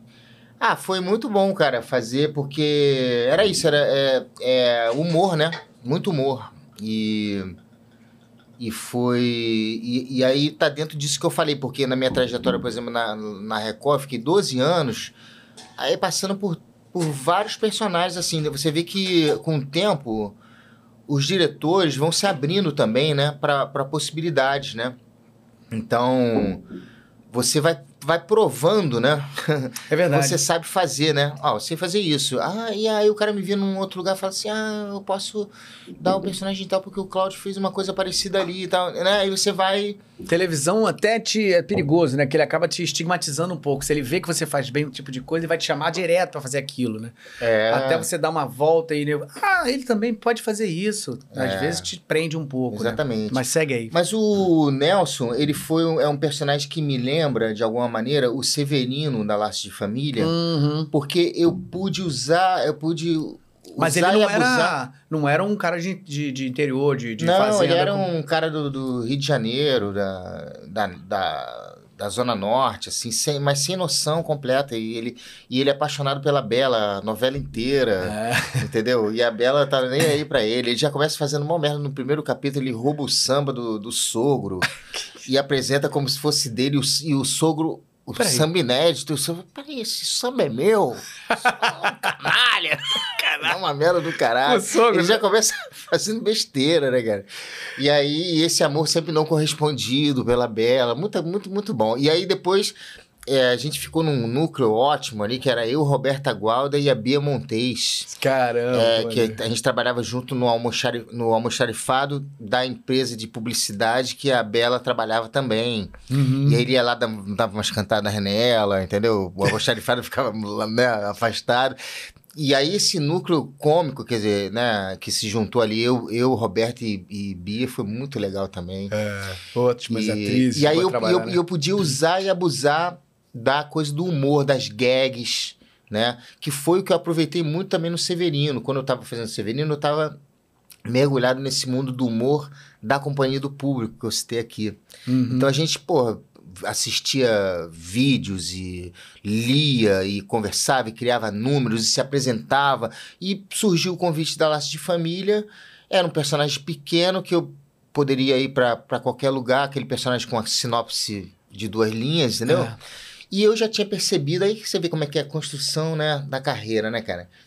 Eu trabalhei na primeira novela, foi a Felicidade, do Manuel Carlos Aham. de 92. Eu fiz um trabalho anterior em 91, que foi o primeiro trabalho mesmo, as pessoas da sala de jantar, que era um caso especial. Uhum. E depois, logo na sequência, em 92, a Felicidade. Na Felicidade, eu percebi, era um personagem pequeno também, um Romeu, que era um mecânico de automóvel e tal, e ele, eu percebi que um dia o Manuel Carlos escreveu uma cena do Romeu falando da vida dele, porra, lá em casa, não sei o quê, porque não tinha a, a casa dele, né? É, é um personagem, né, secundário, que não tem, Não tem o- outras o cenário camadas. dele, é. é. O cenário é- era apenas a mecânica, né? Uhum. E aí, um dia pintou essa cena, eu falei, olha só, o cara resolveu escrever. E aí eu fui entendendo também como é uma novela, é uma obra aberta, que você vai investindo, É. ou seja, vai explorando o personagem, como a gente falou, O que é legal E- pra caramba, né? é, e você vai, e você vai dando possibilidades pro autor. O autor imaginou um personagem que não tem cara ainda, ou então ele escreve, sei lá, deve ter várias técnicas, né? O cara às vezes imagina já um ator fazendo, até indica, olha, eu quero que esse ator faça, mas de repente o ator já não vai poder fazer, ou, né? Aí pinta um outro ator para fazer aquele personagem. Então o cara tem que ver também o, o cara fazendo e dando caminhos, né, pro personagem, características. E aí, eu quando eu fiz a Laço de Família, eu fiz essa, esse link. Uhum. Eu falei, pô, o Manuel Carlos, ele tá observando e tá escrevendo pra gente, Uhum. né? E aí eu falei, cara, eu vou apostar no humor. Então, e deu muito certo. É. E o, o Nelson, por exemplo, é, é, é, é como se fosse uma mesma linhagem né, de personagens. Uhum. É, o Nelson exi- existe esse convite para fazer o Nelson, que foi o Spinello, que me conheceu na Globo. Na Globo. Logo depois que eu, te- eu terminei a Laço de Família, o Spinello me chamou, ele dirigia Malhação, me chamou para fazer uma participação de uma semana de um pedreiro que nunca acabava a obra, que era o Junito, que ficava aquele pedreiro que fica Ah, enrolando. Imagina, isso Aí- não acontece nunca. aí Pedreiro pá- que não termina a obra? Pô, Pô, os caras é- sempre cumprem o prazo. pô. Pode confiar, é coisa de novela. aí, aí ele, entendeu? Então, assim, o Spinello, então, mesmo Spinello, que dirigia, que estava na Record, e eu também, então, assim, confiou no meu trabalho de, de fazer uma- um personagem de humor, porque já me conhecia, né? Já tinha essa, essa experiência anterior de espectador, depois me dirigindo. Então, o Nelson é, também foi isso, foi um personagem que eu pude é, explorar bastante isso. Aliás, essa cena aí, é, essa cena aí é com Creu Kelab, cara. Sim, Creu. Pô, É. gente boníssima. Fiz novela com ele também. Outro dia eu encontrei o Creu com meu filho lá em Laranjeiras. O Creu, aí ele falou assim: pô, rapaz, quanto tempo? Aí, né, festejamos o encontro. Aí ele falou assim: seu pai quase que arrancou um dente meu. Porque nessa novela, nessas cenas que você vai bater, né? Ih, pegou. Aí o diretor fala assim: Cláudio, quero que você faça com a esquerda, porque a câmera tá aqui. Hum, Eu sou destro, né? Aí tá. Aí fizemos um take, né? Passando longe da cara dele, pá. É Porque eu, eu batia no ombro dele assim, ele tava de costas, sentado, eu chegava, eu tava puto com ele, aí batia assim no ombro, ele virava, aí eu dava logo um soco, entendeu? Aí com a esquerda, falei, beleza, aí fiz um take, outro take, meu irmão, no último take. Bom, agora vou fazer o último take, botar a câmera aqui, não sei o quê. O último take, meu irmão, não sei se ele se virou demais ou se eu que fui um pouquinho mais, ou as duas coisas. Eu sei que pegou aqui, ó. pum, Ele assim, ó. Ih, pegou mesmo, cara. Aqui, sabe quando você não, não- nem sabe a força que você tem na mão esquerda? Não, Mas pegou, cara, e aí sangrou. Eu Falei, meu Deus. Caraca. Pensei que tinha quebrado o dente do cara, sabe? Hum. Aí não, mas foi só um corte lá por dentro. Só um susto, mas. Puta merda. Mas a gente Acontece, se arrisca. é, de acontece. vez em quando acontece. Isso aí é maquiagem, isso aí é. Ali no cantinho, né? Caramba, que legal. Deixa eu, deixa eu continuar aqui, a gente vai, vai seguir nesse assunto aí. Mas deixa eu ver aqui, ó. Temos aqui pergunta.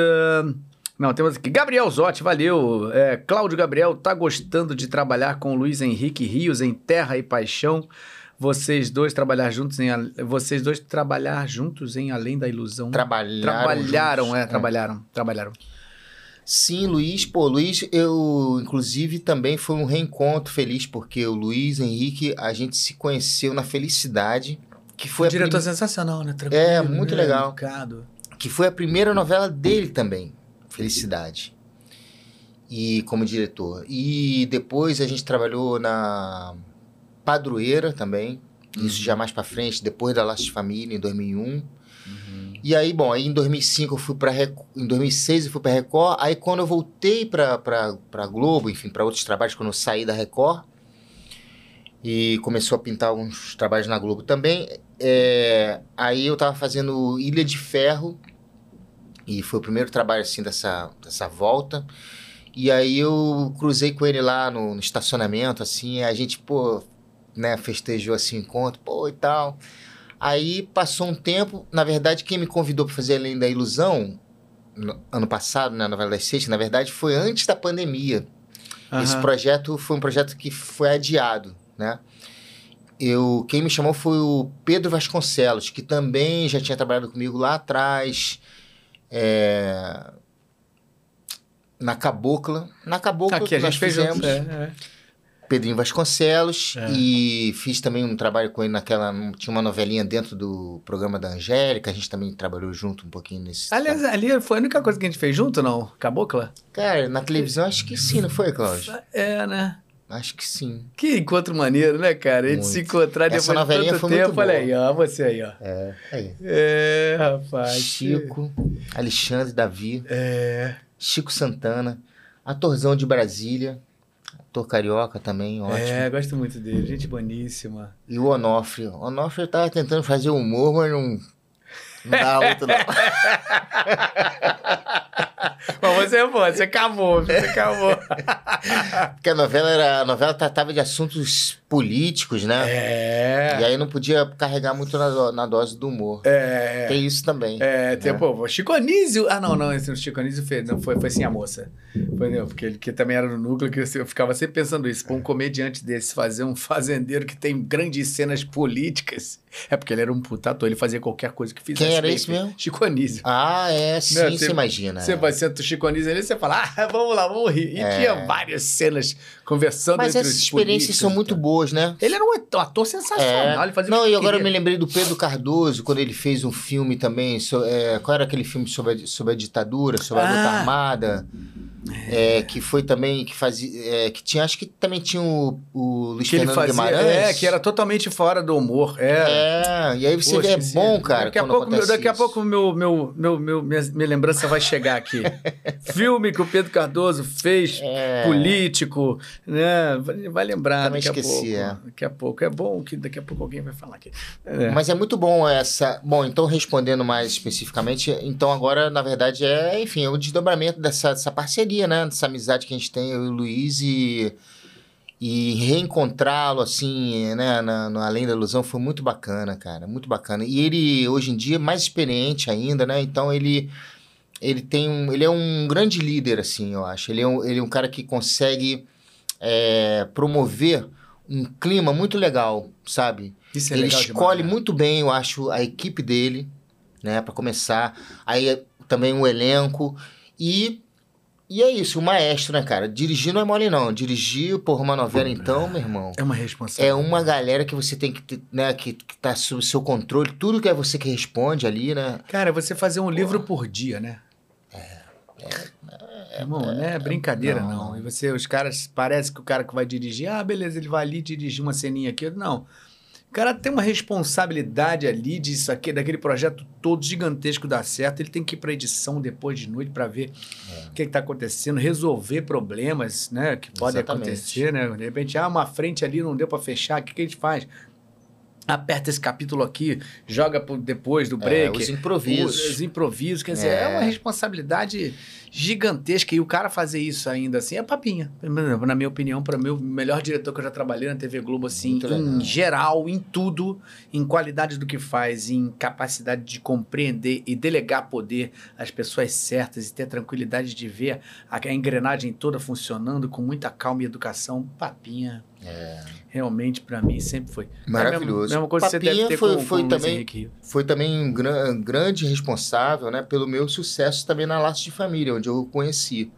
Né? Porque também o Papinha é isso que você falou. Ele promove também um clima muito legal, muito descontraído e ao mesmo tempo muito é, competente, né? É. Todo e... mundo gosta de trabalhar muito. É. E ele tá ligado, e ele tá ligado. Eu me lembro, de, me lembro de uma, de uma cena boba que eu chegava para falar com a. Porque o Severino foi, né? Foi galgando, né? Durante a novela, ele foi crescendo. Foi crescendo, é. E aí eu tinha uma cena boba, assim, que eu chegava para falar com a Helena Ranaldi e a Débora Era Seco. demais esse personagem, cara. Aí eu falava assim... Porque o Zé Maia também? Né? Zé Maia também. Zé Maia também foi um grande uma parceiro. bola legal contigo é, pra caramba. Parceiro. Ele foi muito generoso, cara. Muito legal. É. Porque aí viramos uma dupla cômica, né? Assim, é. o palhaço, que é aquela coisa clássica, né? o palhaço sério e o, e o paspalho. É, né? é, E aí ele comprava essa, essa parada, entendeu? É porque surgiu umas ideias ali, pô, Zé, eu podia passar aqui, você podia botar o pé aqui na frente, ou, ou a ideia partia dele, pô, já que você tá indo pra lá, eu vou te fazer não sei o quê, que aí você já sai correndo, já vou te dar não sei o quê, entendeu? Então a, a cena ia, e é tudo muito delicado, porque você não sabe se o autor vai gostar, se o diretor geral vai gostar, nanana. você tá ali fazendo, experimentando, e mais ao mesmo tempo fazendo né? Entregando, né? É. E aí, graças a Deus, foi dando muito certo, né? E o papinho é maravilhoso, é o Rogério Gomes, né? Rogério Gomes. E aí ele... Se despediu agora em Pantanal, saiu da, é, da novela. É. E ele... É, me lembro que esse dia eu vinha dar uma notícia, ó, oh, o, fulano de tal chegou, quer falar com a senhora. Aquela sininha que você chega só pra dar um recado, né? Aí eu tava com elas sentada assim de bobeira, né, cara? E, e, tinha um pônei. Pela primeira vez tinha um pônei lá na, na, no Aras. Aí eu olhei aquele pônei, né, achei meio engraçado, assim, estranhei, porque nunca tinha visto um pônei, nunca tinha visto um pônei, na verdade. e na novela, era a primeira vez, eu falei, por que, que tem um pônei aqui, né? Aí eu fiquei olhando assim pro pônei, assim, esperando pra gravar assim, entendeu? De bobeira. É Aí eu falei pra elas assim, pô, tá vendo esse pônei aí? Esse pônei aí não, tá, não, tá vendo esse cavalo aí? Esse cavalo aí era grandão. Mas aí pegou uma chuva e foi encolhendo. Piada idiota, né, cara? Enquanto você tá esperando, porque eu viro quinta série, né, cara? A gente vira quinta série, né, cara? Cena de casamento, né, cara? Ih, é, muito tempo. Aí tem aquela ali. velha piada, né? Eu não faria, mas a Beth faria. É. Aí eu começo a fazer isso com todo o elenco. Daí eu fico pensando, o que, que pode rimar com não sei o que, né? Aí eu falei essa bobagem, né, cara? Aí o papinha tá assim um pouco afastado, assim, me, me olhando assim. Aí eu falo assim: bota isso aí. Aí eu fala isso aí na cena. Aí eu falei: falar o quê? Essa piada aí, eu falei: você tá de sacanagem? É, é mesmo pra falar? É isso. Aí, aí ele foi incrementando, que aí ele também já tava dando pista pro Manuel Carlos. Ele falou assim: mas é o seguinte, você fala que esse cavalo é teu. Esse cavalo é teu. Ele já queria botar o Severino, entendeu? No, é, não pode. Isso aí não vingou, isso aí não vingou. Mas a piada vingou. Aí eu falei assim, mas essa piada é muito boba, cara. Eu mesmo questionando. Não, bota aí, bota isso. Fala aí. aí era isso que acontecia, entendeu? É, de, uma, de, uma, de uma coisa, ó, fulano chegou, virava, virava isso. Aí eu emendava com esse negócio. O que, que é Severino? Não, esse cavalo aí pegou uma chuva. Ah, Severino, ah, é, vai rolar música, né? Sabe? Então, pô, é, pô, essa experiência foi incrível, porque eu descobri com esse trabalho essa história que é, sempre é um investimento, né? Todo trabalho é uma oportunidade, né, Cláudio, de você abrir portas. E, de, e, é, e, é um, e é isso, tem que ter uma certa coragem, uma ousadia de, pô, vou investir nessa parada. Ah, o que pode acontecer é não, falar, olha. Não, você já tem. É que foi o caso que eu falei da Cabocla, que eu tentei ir para uma linha cômica, o próprio Papinha, que dirigia também a gente lá, né? Uhum. Ele falou, pô, Claudinho, não faz. É, não faz ele. Eu tava fazendo ele meio bêbado no início. ah, conversando sobre política, meio bebum, entendeu? Aí isso na minha cabeça. aí ele falou, aí ele falou assim, pô, não faz não. Aí eu falei assim, mas por que não? Né? Eu falei, por que não? Aí ele falou assim, porque a gente tava sempre, se encontrava sempre no bar, bebendo, fumando, bebendo cachaça, fumando um cigarrinho de palha, É, né? podia estar doidão. É. Aí eu falei, eu vou fazer esse cara sempre meio, né, depois Brisadão. do serviço, é. Aí ele falou, pô, não faz. Eu falei, mas por quê? Ele falou, porque, por isso, porque, não, os assuntos são muito sérios, hein? a cena quer dizer É. uma outra coisa, que é exatamente o que a gente vai aprendendo também, que, né, às vezes também você ficar no umbigo do personagem, É. ah, eu faria isso. Não, faria não. O que, que a cena quer dizer, né, cara? Você, você é uma peça daquela cena, né? É. Então, o que que... Nem sempre você pode. É, porque por mais que você queira se destacar, fazer um bom trabalho, mas tem que ter essa noção também, né? De, É. Do que, que a cena quer dizer, o que, que é o me, a minha função dentro daquela cena, né? Por aí vai. É, é, é. Mas o Papinha tem muito isso. Na Cabocla, eu tive oportunidade de fazer o meu personagem, cabia, né? Fazer muita coisa engraçada, o Chico da Venda, né? Sim, Porque sim. ele era meio capachão com o Otávio Augusto, né? Que é um ator maravilhoso, né? Que deve ter sido com a tua relação que você teve com, com o José Maia. Sim, é. é, Tive com, com o. Otávio, que, que era um ator incrível ali, que estava sempre pronto para te dar coisas. Como a gente aprende com esses caras, Pô, né? demais. Elias conheci também o Glazer. Jonas Bloch na Record, fiz- fizemos também, eu era o capanga do Jonas Bloch, É sensacional. que era vilão. Pô, cara, a gente só, só esperar pra gravar, ele, ele me contava histórias de, de TV ao vivo, cara. Ele Tony fazia- Ramos, né, cara? O que que é Tony trabalhar com Ramos. Tony Tô Ramos? reencontrando agora ele também. Ah, tá lá nessa. É, ah, tá. que legal. Sou amigo dele. É, ah, que personagem. maneiro. É. Manda um beijão. A gente se fala, tem um grupo de, de amigos que, que, que a Ah, gente Tony se fala. é- pô, O Tony é. uma referência é, não, não, eu, eu, eu, cara, Porra, toda vez que eu nem falo do palavras. Tony, pra mim, eu, eu falo assim: esse cara é um extraterrestre. Ele não é humano. É.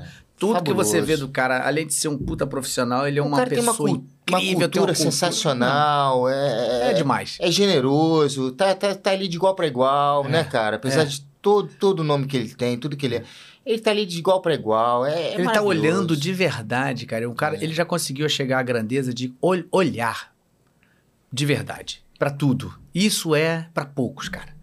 Ele tá aqui e ele vê uma pessoa que tá ali longe, de repente se ele vê que tem uma pessoa acuada, ele fala: "Ô, vem cá, senta aqui, vamos conversar". Que é também uma qualidade da Glória Pires, que faz a, a esposa dele na novela. Agora, essa Terra e Paixão, que eu também tô reencontrando ela. Que maneiro. É, ele- ela nunca trabalhei com. É, eu trabalhei em 94 com ela na Memorial de Maria Moura, cara. Ah, sensacional, eu lembro, É. eu lembro. Agora eu lembrei totalmente. E, e ela já era, era já era a Glória Pires, assim, Ah, sabe? sim.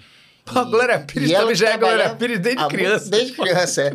E ela, e ela tem esse lugar também de deixar você à vontade, de ser uma pessoa simples, entendeu? Como, porque, porra, né, Cláudio, como é entre nós, né, cara?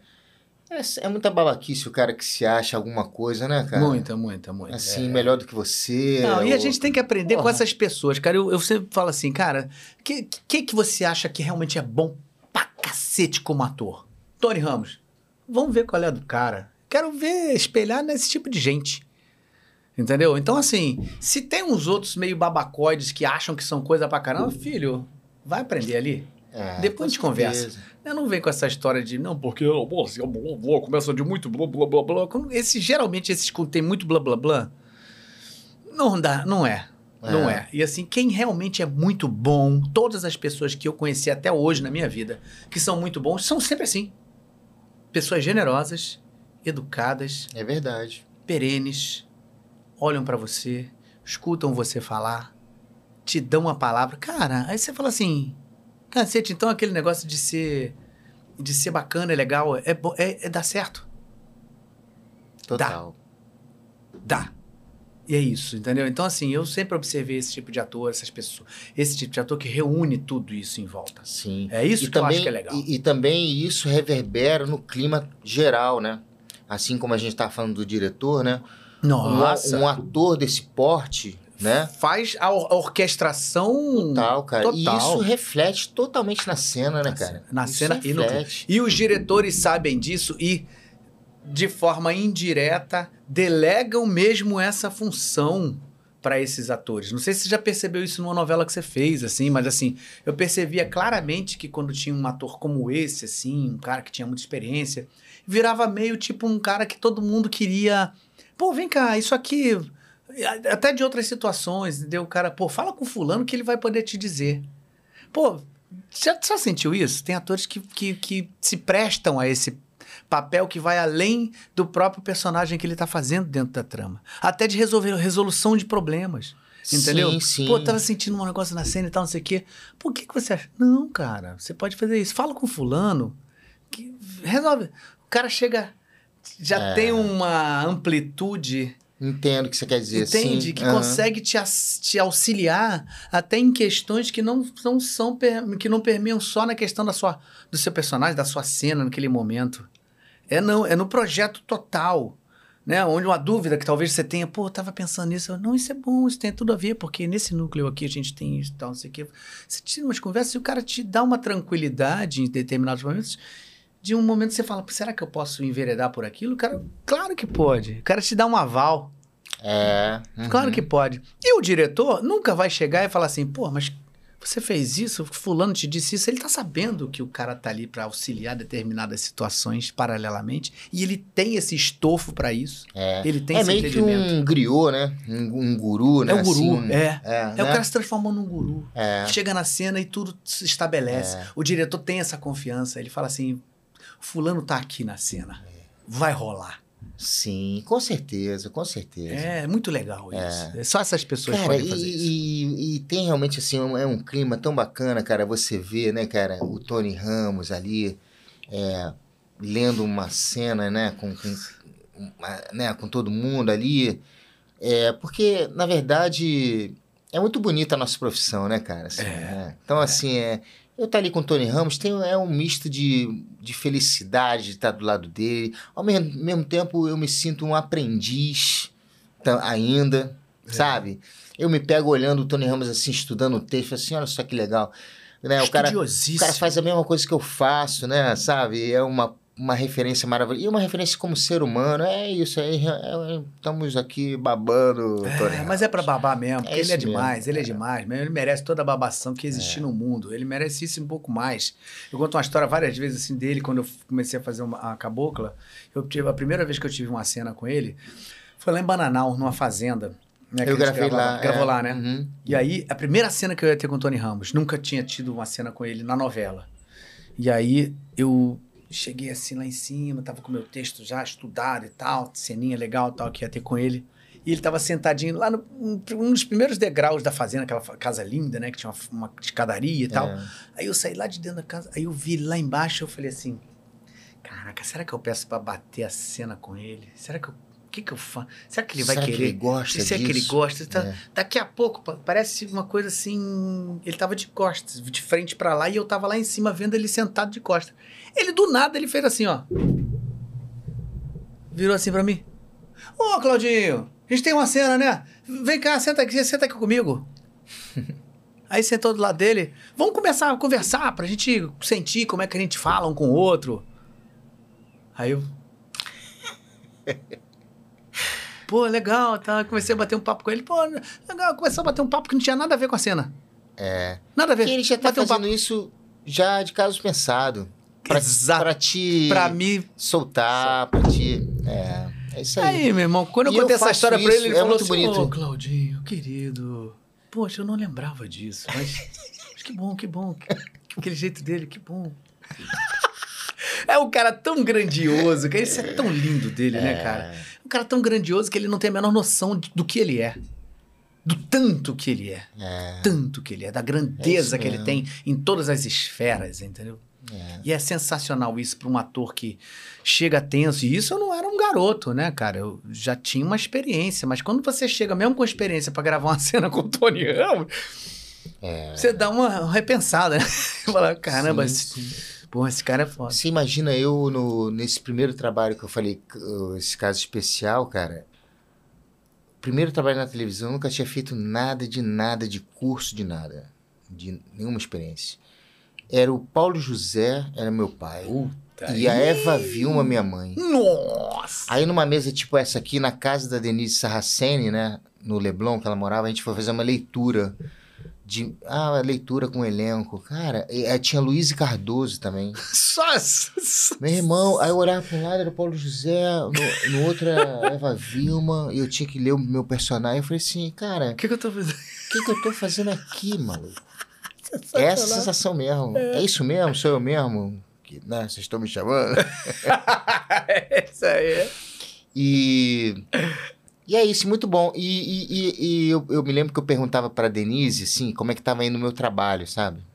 Um dia eu perguntei para ela, como é que tá indo? Porque ela foi deixando também, sabe? Eu fazendo. Aí ela falou assim, seja, seja espontâneo, seja sincero e, e, e vai à luta. Não falou assim três palavras, entendeu? E eu vendo, se eu teve, né, passou muitos anos, eu, eu revi esse trabalho. Eu acho que tem umas cenas que eu faço mal e outras cenas que eu, que eu faço bem, né? Uhum. E aí isso também te leva a pensar, né? Mas como é que é essa coisa, né? Aí eu comecei a pensar que a gente tem que cuidar muito do nosso trabalho também, que eu acho que o, o diretor com a demanda enorme que ele tem, ele te dirige. Mas ele tem muita coisa para pensar. Mas tem uma hora que o barco tem que, tem, tem que, que, andar. andar. É. Então, assim, você às vezes não vai passar daquele lugar ali. E, e, eu acho que o diretor também experiente, ele também já olha e fala assim, pô, esse rapaz aí... Ele não, não vai...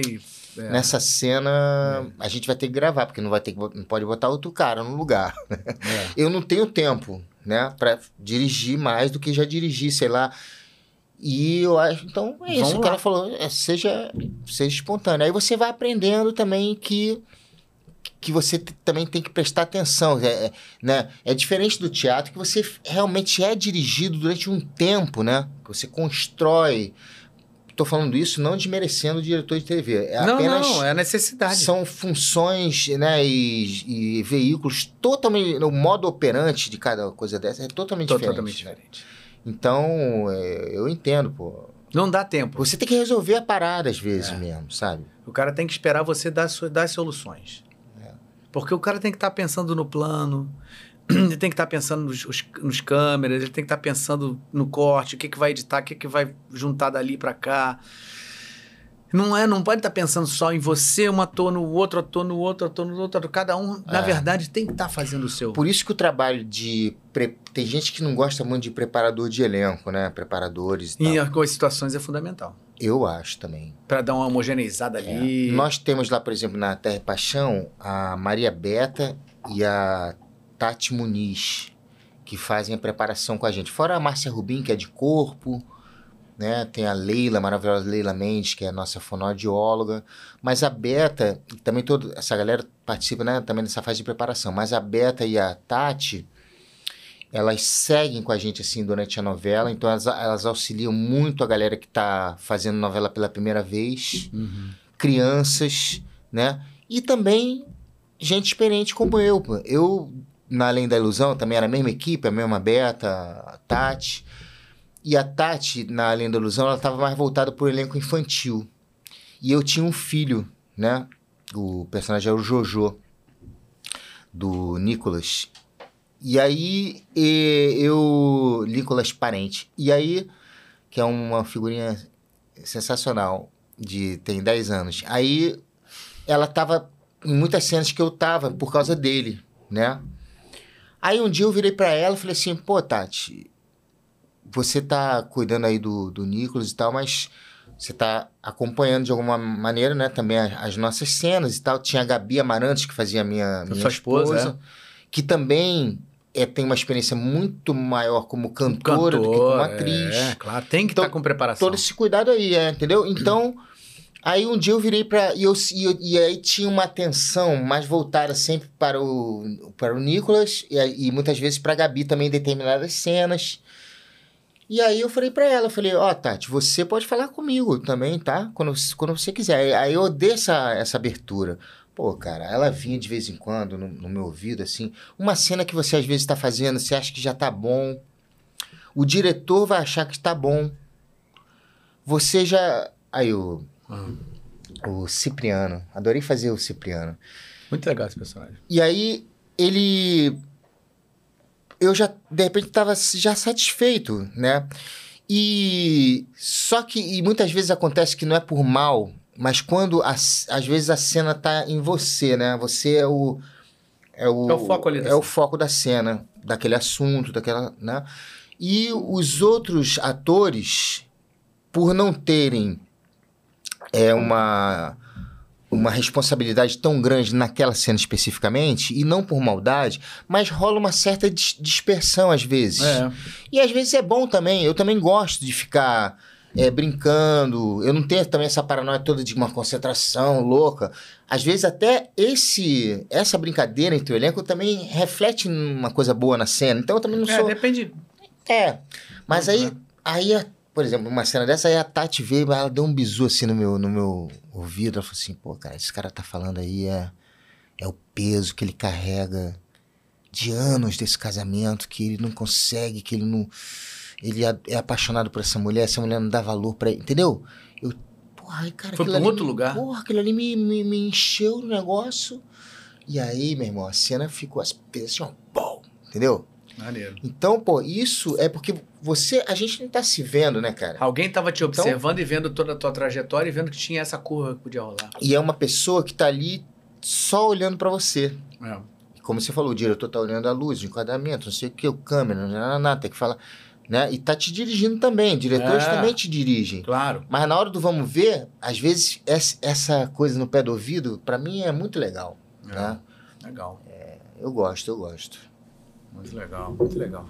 É isso, vamos lá, seguindo aqui, deixa eu aproveitar então que a gente fez uma semi-pausa e falar do Telegram. Olha aqui, ó, temos uma pergunta do Telegram. Aliás, se você ainda não está no nosso Telegram, entre agora, é muito legal. Toda semana a gente faz alguns enquetes no Telegram lá, então você fica sabendo meio que um spoiler quem tá no Telegram, quem vem, os nossos convidados. Tem sempre a brincadeira que a gente fala, ah, quem é? Ele fez isso, fez aquilo, você sabe quem é e tal, então começa a pipocar, mal barato, cara. Fica funcionando, uma galera dando, dando, dando é, opinião. Ah, é o fulano, não, é o fulano, é ciclano, quem vem essa semana e tal. Então é muito legal. Se você ainda não tá no Telegram, entra, que é muito bacana. E a gente tem várias perguntas que vêm do Telegram também, que a gente sempre faz aqui, tá? Então, vamos lá. Telegram, Henrique Mendonça fala boa noite, Cláudio e Galvão. É maravilhoso, é Cláudio e Galvão, né? Porque assim, é Cláudio e Cláudio também, né? Ih, Muito legal você ter Ah, separado assim. É. Cláudio e Galvão é, já quis Podemos recusar. fazer uma dupla sertaneja. Hum, Cláudio- e teus Cláudio. cabelos nos ombros caídos. Plim, plim, plim, plim. Putz, grila, isso vai dar merda. Olha aí, ó. Boa noite, Cláudio Galvão. Já quis recusar, já quis recusar algum trabalho por causa de colega ou tema? Não, nunca aconteceu isso. Eu Recusar um trabalho por causa de um Recusar. colega ou tema? Ou um tema. É, não, não. Nunca aconteceu, não, mas é, que eu me lembre. mas pode até acontecer. Eu sempre procuro saber quem tá no elenco. Principalmente, quer dizer, não de uma novela, né? Que é um elenco enorme, né? Então, Tipo, pô, Guilherme de controle. Pádua vai estar aí e tal. Pô, de Deus, é. Caralho, uma parada assim bizarra. Não, mas assim, quando eu recebo um Bastos, convite, quando eu recebo um convite do, de- do teatro, né? Para eu entender o conjunto da obra, né? Ah, qual é o texto? Ah, o texto é tal, sobre tal coisa. Aí eu pergunto, mas quem, é, quem tá no elenco, né? Porque pode acontecer. Não aconteceu comigo de falar, ah, não, aí eu não vou fazer, né? Mas pode acontecer de eu ter uma, uma pessoa, sei lá, que eu acho muito ruim. ou, ou sei lá, ou que eu tenha tido algum problema. Mas eu, na verdade, eu não te- eu tenho, eu tive pouquíssimos problemas na minha, minha trajetória com Uhum. pouquíssimas pessoas, sabe? Que, que eu falo assim, ah, esse cara eu não quero mais trabalhar, não foi legal, né? Uhum. Talvez eu possa vir a negar alguma coisa de uma dessas três pessoas, talvez, que existe na minha trajetória toda, entendeu? Uhum. Outro dia fizeram uma pergunta parecida comigo, se eu negaria alguma coisa e tal. Eu acho que não teria nada a ver hoje, né? Por exemplo, eu acho que seria um erro da minha parte. Quer dizer, é muito difícil não aceitar um trabalho, né? Para começar a conversa. É, a gente conseguir separar, né? É. Mas ao mesmo tempo o nosso trabalho diz muito para um pensamento coletivo. Exatamente, né? exatamente. Então, por exemplo, se me chamasse, já seria um convite equivocado, né? Para fazer um personagem um trans, né? Uma, uma, uma mulher trans, sei lá, um homem trans, eu acharia muito estranho e, e, e acho que não poderia aceitar, né? Porque, você vê, essa novela Terra e Paixão tem uma mulher trans, Valéria Barcelos. Hum.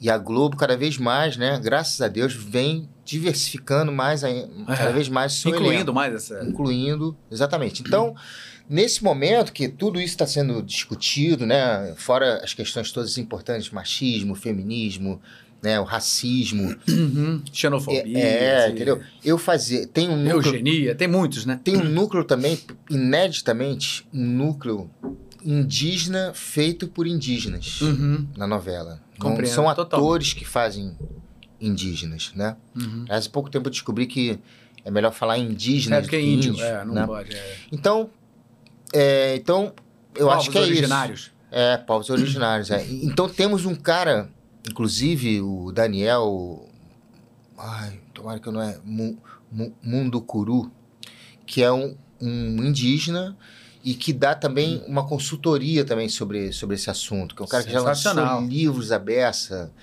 e, e ele, e ele manda é, links pra gente no grupo da novela, sabe? Para estudar. sobre o tema. Tivemos uma palestra maravilhosa com ele, também numa fase preparatória, né? Porque a novela fala sobre agronegócio, que é uma região que ali. inclui os indígenas, né? Quilombolas e tal. Então, tem todo um conflito ali brabo que, Vai que ser vai, porrada, que vai mostrar, vai, é, vai ser, vai ser porrada, né? Ao mesmo tempo é uma, é, é um- né? Sabemos é uma, o agronegócio gera muita, né? Faz a economia, né? Girar, enfim, é muito É. importante para a nossa economia, mas sabemos também que é uma, é uma, é uma um negócio, uma região de muitos conflitos, né? É, Então- então, isso, isso é um assunto que está em voga, é, É. preciso ser falado mesmo. É, eu acho que aí é tá isso. tudo isso tá na, Tudo tá tá na novela, esse universo todo aí, né? Mas então é isso, entendeu? Então acho que nem me, me chamariam também pra pra fazer uma coisa assim hoje em dia, né? Outro Uhum. dia o ah, que fez o Segundo Sol, que fazia um baiano no Segundo Sol é o que fez o Cazuza no cinema, no cinema não, É no o Cazuza cinema, no não, teatro. No teatro. Porra, agora esqueci o nome dele. Também trabalhei com ele na Record, meu Eu Deus. sei quem é. Quando um esquece, o outro esquece também. Ainda mais essa idade. É, eu já sou péssimo de Ah, nome, Daqui cara. a pouco eu lembro, é. Putz. Enfim, que é um grande ator esse cara. É, ele, ele não, falou... tá fazendo uma novela agora. É, sim, ele, ele falou outro dia que ele não topa... Lembra aí pra mim, pelo amor de Deus, ó, vou falar aqui agora. Emílio Dantas, Pô, Emílio Dantas. claro. O Emílio, Gabi Google. o Emílio falou outro dia que, que ele se arrependeu, que ele não toparia, que ele se, arre- eh, se arrepende assim, que ele hoje em dia não toparia fazer esse personagem no Segundo Sol. Pelo fato de ser branco Uhum. e tá representando, né, através de um personagem, na verdade, tá representando um povo, né, de uma região. Claro, é, exatamente. E Isso é muito delicado. Que tem, que 90% de negros, é o quê? Eu não sei essa porcentagem, mas é por aí, né? Uhum, é, Então não tem, não cabe mais, né, cara? Você fazer uma novela é. que você e não falar, inclua essa começar rapaziada. a mexer assim, fazer É. assim, pronto, eu sou baiano. é. Então, são essas questões, eu acho que que tá todo mundo mais antenado, ainda bem, né? Uhum. É. Porque eu acho que nós estamos vivendo uma fase muito dura, assim, do, do planeta, né, É, Cláudio? do Assim, planeta, é exatamente. muito dura, assim. É, dessa coisa da extrema-direita mesmo, tá, né, cada vez com as... Querendo botar as patas, né, cada vez mais o fascismo e tal, né? Que... Mas, ao mesmo tempo, eu tenho uma visão otimista, talvez possa dizer, que... Poliânica, né? É, não, que é assim, que as coisas estão em movimento, sabe? Que eu acho que eu assim. também acho. Nós também. estamos aqui também, por exemplo, eu, você, né? Estamos aqui também. E não podemos esquecer Representando que a vida é outros- cíclica. outros Já passamos valores. por coisas semelhantes é, e piores Isso, isso também. É. várias vezes na nossa história. É, Eu penso nas placas tectônicas, sabe? Assim, que vão. Né? Se mol- se moldando. juntando, se moldando, se movimentando, virando uma outra coisa. E, e é isso, né? Acho que isso mantém também assim a nossa esperança de pé. Eu sou assim um adepto da cabala, sabe? E eu fiz um monte de curso de cabala durante o ano de 2017, que quem me apresentou foi o André Ramiro. Me deu um livrinho, pô, lê esse livro aí que você acha que você vai gostar e tal. E aí eu me apaixonei pela, pela cabala e fiz os, os cursos todos. É mesmo? Tendo nada disso.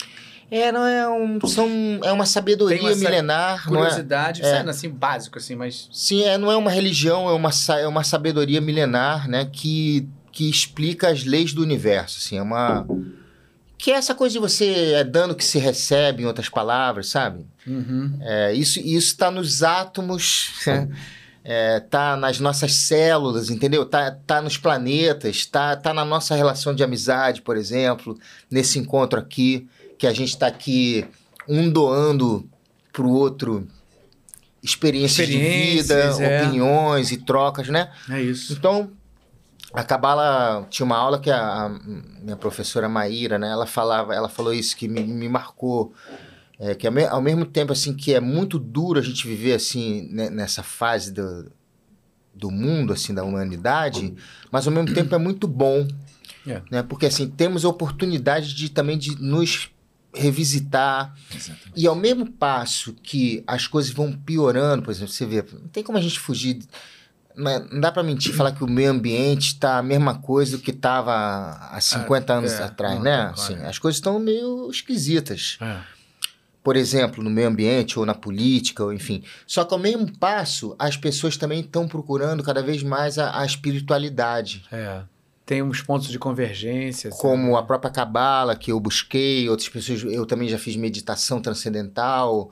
Outra pessoa vai para o budismo, vai para qualquer coisa que for, para a igreja católica, o que evangélica, o que for, mas tem uma busca também por uma espiritualidade, por uma, né, uma vontade de entender melhor a, O que está o acontecendo. que está acontecendo e isso Saber trocar com isso. e isso é o que dá um É equilíbrio. o equilíbrio, é, né? é. Eu também acho, também acho. É, Eu parece, assim, é. parece um pensamento meio poliana, né? Mas, mas eu também acho que não. Às vezes, aliás, às vezes eu já, aliás, eu já fui criticado algumas vezes em, em alguns momentos por causa disso. Pô, mas você acha que a vida é isso? Pô, você vê a vida de uma forma muito ingênua. É, Será? Pois é, não sei se é bem ingenuidade. É. É Não, uma- não é um ingênuo. Em, em- em primeiro lugar, eu, eu vejo a vida de uma forma de esperança, né? Porque se a gente teve esse milagre, que se chama milagre da vida, de sermos pessoas que conseguem raciocinar, conseguem trocar ideias e estar o tempo inteiro com o coração batendo e fazendo com que todo esse organismo se movimente aqui dessa maneira incrível, né? E a gente tendo capacidade de criar, de, de dialogar, de se renovar e repensar, errar, acertar. Cara, nós somos seres que realmente incríveis, né? Se você parar para pensar, né? E únicos, né? E únicos, né? Pelo menos pelo que a gente sabe, né? Eu, eu acho que existem seres muito mais ev- evoluídos que a gente. Ainda acho que a gente tem uma evolução muito É, rudimentar. não, únicos que eu quero dizer assim, somos pessoas. Somos ah, somos únicos. um- Ninguém- é, é. ninguém ninguém, é igual ninguém é igual a nós. ninguém. É, É. exatamente. É, isso é verdade. Mas assim, eu acho que, que, que você pensar dessa maneira e você acreditar que somos passíveis de erros e acertos, e quando você vê de repente uma, uma onda pesada chegando, e você vê que a vida é feita de ondas também, né? O ciclo está sempre girando. A gente já passou por grandes atrocidades, né? A gente já teve, né? É, é, é, se você parar para pensar, às vezes eu falo isso, assim, poxa, você antigamente, se você, você era colocado numa, numa arena com uma porrada de gente ali assistindo e um imperador falava assim, você renega Cristo, você renega sua, seu, sua fé, se você renegar a sua fé, você tem vida, senão solta um urso, solta um leão e o cara era comido por um leão, irmão. É, você vê que coisa. Cara, então É, desde sempre tem a, a, a barbárie, a né? barbárie, Também, é, né? É. né, o, o, a- o crescimento do ser humano é repleto disso. Se não, vocês vão pegar as bruxas, né? É. E as As pestes, né? pestes são Você sempre vê, e agora a gente teve essa coisa da pandemia que, né, cara, que, que nos Quanto colocou a gente numa... imaginar que isso aconteceria? Porra, que- é, que loucura, né, cara? A gente é, É de uma geração que que foi pega num momento que acho que é muito curioso se você parar para pensar. Eu, fiquei pensando nisso, que assim, o, o garoto, o jovem, né, foi muito difícil, né, para uma adolescente, uma criança ser cerceado o direito de estar brincando e estar com outros colegas e estar na escola durante tanto tempo. Isso deve ter sido muito difícil para essas para essa para essa fase da vida. Mas eu acho que Eles vão, daqui a 10 anos, vão contar isso como uma parte que eles passaram da história difícil. Nós viemos de uma de uma de um regime de ditadura, pegamos o final, onde a gente tinha definitivamente respeito, medo, barra medo de um de claramente de um, uma coisa opressora, né? Eu lembro que quando a gente morava na Tijuca, tinha o quartel da PE, que foi um dos, um dos quartéis Cara, essa ficha só caiu para mim muito depois. depois. É. A gente talvez estivesse jogando bola, bola ali, é, enquanto lembra? pessoas eram torturadas, eram torturadas, nos porões ali embaixo, ali embaixo. Do, talvez embaixo do campo. Exatamente. Que tinha uma escadinha, lembra que tinha uma escadinha que, que, que ninguém podia entrar? Ah, não me lembro desse tinha, detalhe, mas tinha uma escadinha bem do campo, que, ninguém, que era de asfalto, né? É, de assim? asfalto. Tinha uma escadinha que ninguém podia entrar. Onde era essa escadinha, a gente não sabia. E a gente viveu essa época sem ter essa percepção. Mas eu lembro muito claramente que às vezes eu vinha fazendo zona saindo da colégio, então, quando passava em frente à PE, tinha aquele sentinela parado assim, a gente falava mais baixo. É. A gente não gritava tanto. Aí, vamos passar em frente ao, ao quartel, vamos ficar mais é. tranquilo aqui. E não podia Passava parar em frente ao e quartel. E não podia parar em frente ao quartel. Então nós somos um reflexo de uma geração reprimida mesmo quando éramos crianças. Crescemos, tiveram, tivemos a explosão disso, uma mudança, primeiro a democracia, começa, né, aquela aquela mudança drástica, passamos por aquilo, tivemos um momento assim de extrema felicidade e euforia, esperança num futuro, que né? Bom, aí de determinado momento, quando a gente está com 50 anos, tem um negócio que a gente nunca imaginava, que é muito maior do que tudo, né? É a possibilidade real de você morrer. E você vê pessoas ao seu lado morrendo, ao mundo inteiro morrendo, gente pra cacete, de uma hora para outra. E você fala assim: cacete, que porra é essa? É. Né? Foi um negócio, para mim, cara, isso foi um negócio assim que eu falei. Eu jamais. Nós, eu passei né? por tanta coisa na vida, eu jamais e é uma coisa que, imaginava. Que você sabe que. E uma coisa que não está acontecendo no seu bairro, na sua casa, no seu, na sua cidade. É uma coisa. Mundial. É, todo mundo, é. É, é muito. É muito, é muito forte. impactante isso. É, não, pá, extrapola essa questão política e de regime no é. seu país. E aí é que é, que é, é, é né, triste pensar né, que tem gente que, que não aproveitou isso, né? Quer dizer. Essa... Mas sempre vai ter, né? É. Os caras, é. nessa arena, quanta gente fazia assim, ó? É, sim, sim. Só pra ver. É. E isso faz existir sempre na vida, né? Então acho que assim, a gente tem que aproveitar para imaginar que tem muita gente também que tá pensando o contrário. E tem. É, isso aí. Muita gente tá querendo sim isso que você acabou de falar entender melhor a nossa a nossa sobrevivência como um todo. É, porque isso que eu digo foi uma experiência para porra, para ter essa essa Eu acho que serviu para muita percepção, gente. né, cara? Falar, porra, nós a, nós te, a gente é a mesma coisa. É. Para os que não, pros que não serviu, é, não vai servir nem o meteoro que acabou com os dinossauros. É. Aliás, eu lembrei daquele filme agora, Não Olhe para Cima, né? Que é sobre tudo isso. Sobre tudo isso, exatamente. Que é muito bom. É, é. Você viu Triângulo da Tristeza, não? Não vi. É muito bom também. É, também é nessa, nessa, nessa pegada. É nessa pegada também do, do, do mundo, né, assim, da elite, é, muito desconectado de, de, dos problemas reais, sabe? Então tem essa essa essa dual esse mundo assim dual né? Assim essa coisa de de ideias fascistas e ideias socialistas em conflito né? Mas mas retrata assim uma fatia da, da, da elite que é parece que está em outro planeta né cara? Mas aí ele se vê numa situação que todo mundo é um, Independe. É, tipo um naufrágio que rola que todo mundo tá na mesma merda, entendeu, cara? É. Mais ou menos isso, né? A pandemia serviu para isso, mas é. ao mesmo tempo a gente percebe hoje, depois de três anos, sei lá, quatro anos, que a gente do início, né? De quando foi, já passou tanto tempo que a gente nem lembra quanto mais, que a gente percebe que para algumas pessoas nada mudou. Mas que para muitas mudou. Né? E a gente tá, tem que pensar nisso, né? Na possibilidade de reconstrução, de enfim. Vamos lá, seguindo aqui. É, Dubla Tudo, diz Destaque Podcast, o melhor programa para o Sabadão. Muito obrigado, Blatudo. Muito obrigado, meu. Você não sabe quanto é importante essa tua opinião, que é para isso que a gente está fazendo isso aqui. Aliás, eu sempre falo assim: de, há um ano eu sempre espero o sábado chegar.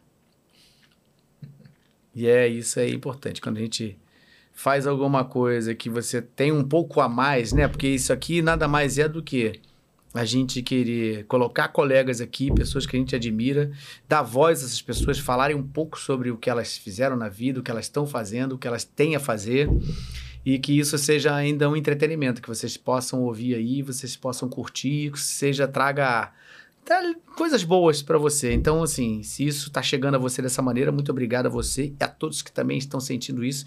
E é graças a vocês que a gente tem crescido muito. O nosso canal está tá chegando sempre um pouco mais à frente e as coisas estão sempre acontecendo. Muito obrigado. É, Amanda Finger. Ótimo! Como o Severino da novela Laço de Família, esse papel marcou muito. marcou mesmo, né, cara? Esse cara realmente foi um personagem que você pegou e fez ali, cortou e mandou, né? É. Funcionou muito bem. É, é, é. Muito bacana. E teve umas reprises também, então, de alguma maneira, fica muito vivo na cabeça das pessoas também pelas reprises, sabe? Reprisou no Vale a Pena Ver de Novo, uhum. uns anos depois, e depois ainda... um pouco. Aí tem o Viva também, né? Que é. dá umas reprisadas. O próprio Globoplay deve ter, né? Tá, tá lá, né? Acho que tá na lá, grade, é. é. é. Mas marcou mesmo, é...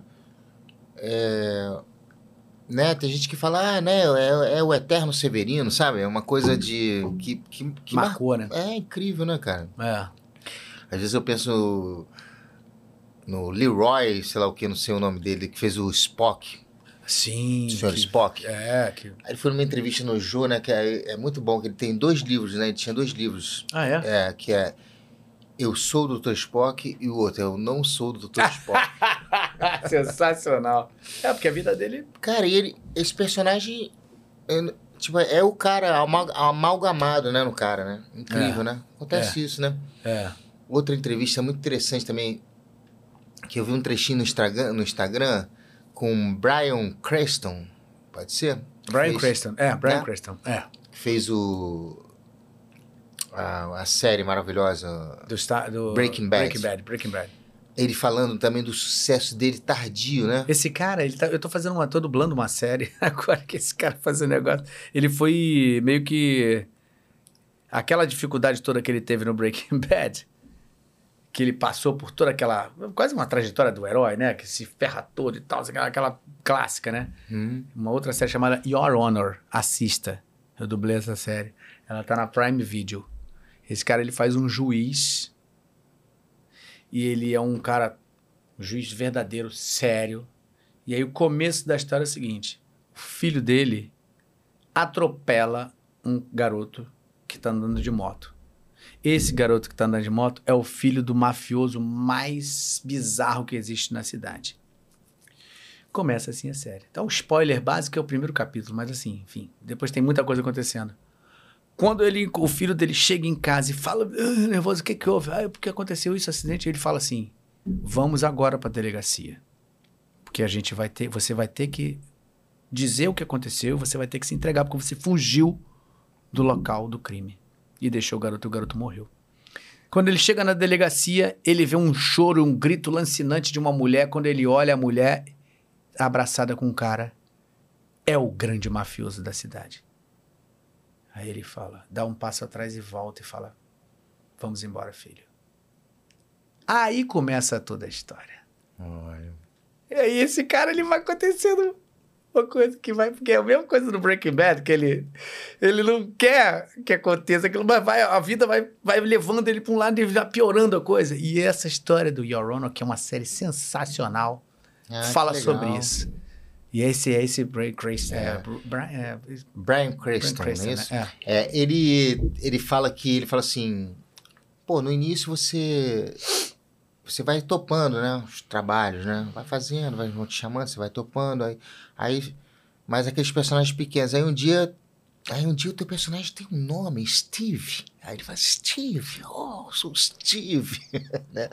Que é isso, né? Que você vai. Vai galgando. É, aí ele fala assim: aí um dia, pá, rolou uma série. Eu acho que ele fez uma série que teve um certo destaque um pouquinho antes do Breaking Bad, aos 40, sei lá. Aí aos 50 ele fala, porra, aí pareceu o Breaking Bad. Aos 50, né? Uhum. Então agora tem essa discussão, as pessoas chamando as outras de velha, de. Que porra é essa, né, cara? Ah, não, isso aí. Enfim. É. O Luiz Caldas que mandou bem pro cara outro dia, que ele falou assim, o cara chamou ele de velho.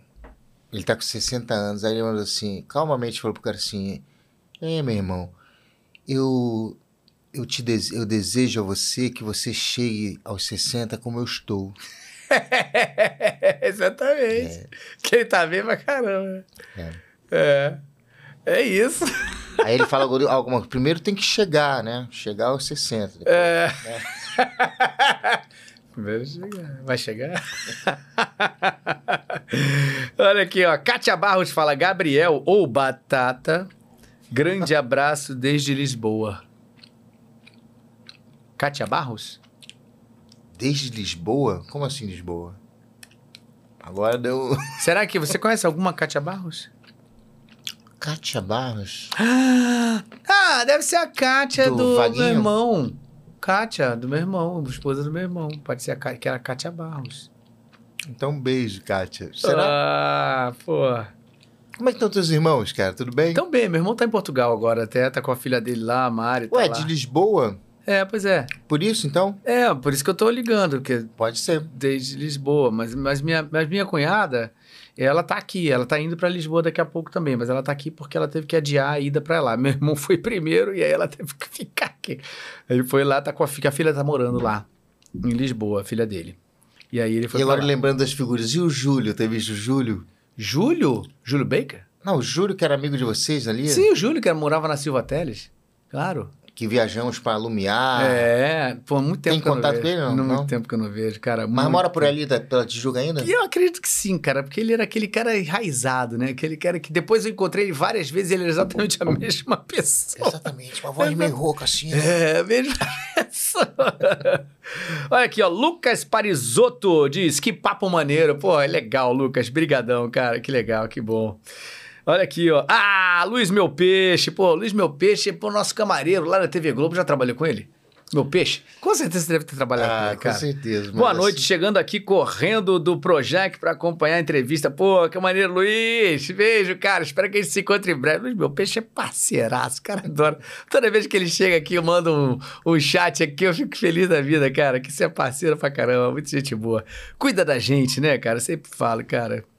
Grande Cláudio Gabriel, já vesti muito em cabocla. Você também, né, Cláudio, meu peixe? É. Ah, então. Cabocla, pô. Você, quando você, você vir a foto dele, eu vou lembrar que esse cara é sensacional. Amo de paixão. Beijo, beijo grande. Daqui a pouco a gente se encontra aí, hein? Ó. Bruno, o Cavaleiro Amarelo.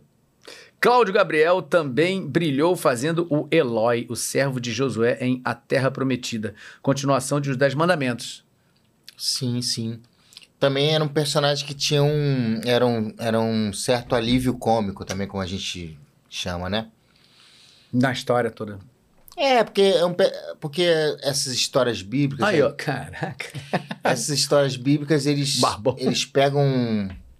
As, as histórias bíblicas, muitas delas, elas não têm, né, uma. É, muitas ramificações, é uma coisa meio com poucos personagens, né? Às vezes um- são histórias curtas até. Eu lembro que a Sansão e Dalila, por exemplo, é uma história muito curta.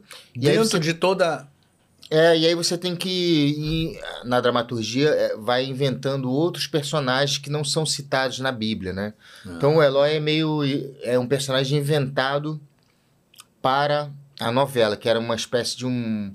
De um cavalariço, assim, um braço direito, assim, pau para toda a obra, né? Assim, do, do, do Josué.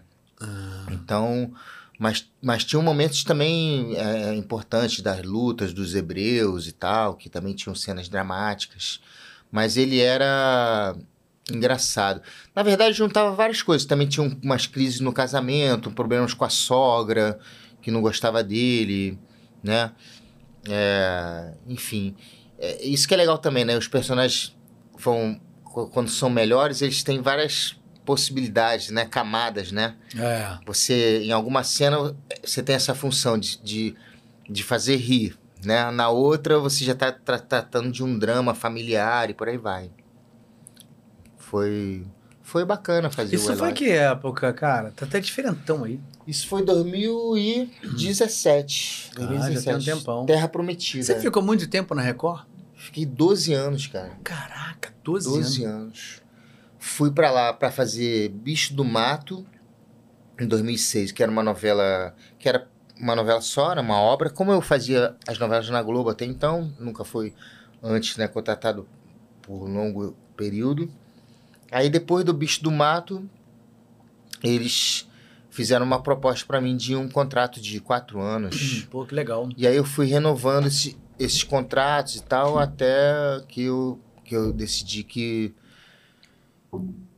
Que eu percebi assim que eu tinha. Tinha que ir para outro caminho. É, que eu tinha concluído assim um ciclo ali, que foi muito importante, porque a Record foi me dando personagens maiores, eu fui subindo, sabe? Uhum. E aí eu fui tendo uma experiência mais concreta do que as experiências anteriores da Globo, até a própria Laço de Família e tal. Normal, é. Então foi foi As oportunidades da TV Globo, pra quem não tá bombando, pegando um personagem gigante, são de gramar, né? A gente precisa matar Exatamente. 10 leões por dia é, pra coisa acontecer. Exato. Então, esses 12 anos na Record foram o que eu considero assim uma segunda etapa da minha, da minha carreira, sabe?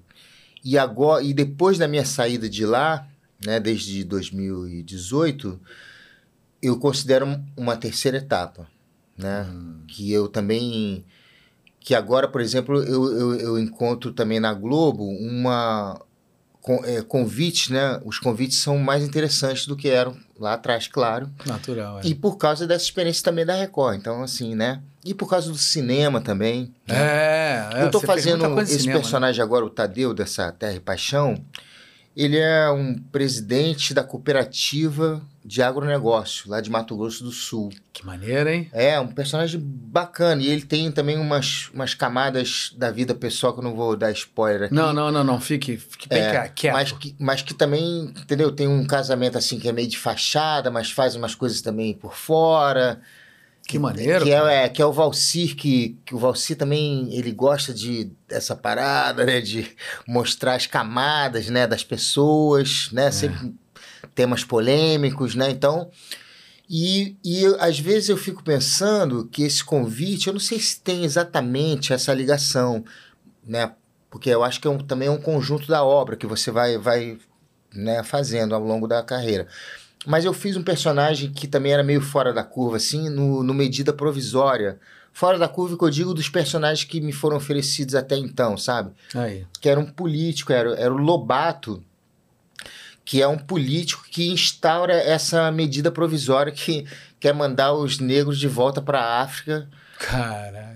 para sua origem, como se fosse o Lobato. Adorei fazer. É, como se fosse Adriano Esteves, Thaís, porra, direção do Lázaro Ramos, né? Muito legal esse filme, cara. Cara. E eu sou. A, nós somos vilões, né? Os brancos, né? Os brancos são, são vilões. E, e, o, e o Lobato é isso: era um deputado que se torna ministro e que é, im- im- implementa essa medida provisória como se fosse um grande benefício. Mas, na verdade, é, a- é a tentativa de embranquecer o, Bra- o Brasil, né? Isso não- é uma distopia, né? Como se fosse um Brasil num futuro não tão futuro, Uhum. né? É, e é um filme bem interessante. Então, esse personagem que é um político, é, vilão, entendeu? Até então, os vilões que eu tinha feito eram vilões é, ligados mais ao, ao tráfico de drogas, como traficantes Era o de Benini drogas. lá, as filhos, você fez um Benjamin traficante. Fins, fiz o Bebeto no Impuros, que também é um traficantão, também inimigo do Evandro. Que, né, aí o Bebeto também, que foi um trabalho muito bacana. Maneiro, cara. E. Mas o. Mas o. O Lobato, ele foge um pouco dessa. dessa da coisa do bandido, do policial, do, Uhum. do personagem que é mais pobre, né? Do personagem mais popular, Sim. né? É Do um bandido colarinho branco. né? É isso. Aí me colocou num outro lugar, Uhum. né? Essa oportunidade. E eu acho, às vezes, que tem uma certa ligação Com também, certeza. entende? Porque esse filme foi um filme bastante visto, meu trabalho foi elogiado e tal. E eu acho que. Porque não é só o, o autor né, que te escolhe, nem o Ah, é. diretor, e você passa por vários, por vários sims, né? É. Do pessoal também da cúpula da Globo, lá, do pessoal da, da, da área artística que fala sim ou não. Né? Uhum. Pode chegar numa certa etapa que o cara fala. Ah, não. Não, não, não. Vamos escolher outro ator. É. Aí volta toda a pesquisa, né? É. Mas então, então eu acho assim, uma grande vitória, assim, que realmente esse personagem é um personagem bem interessante, que tem camadas bem interessantes, né? E amigo do Tony Ramos.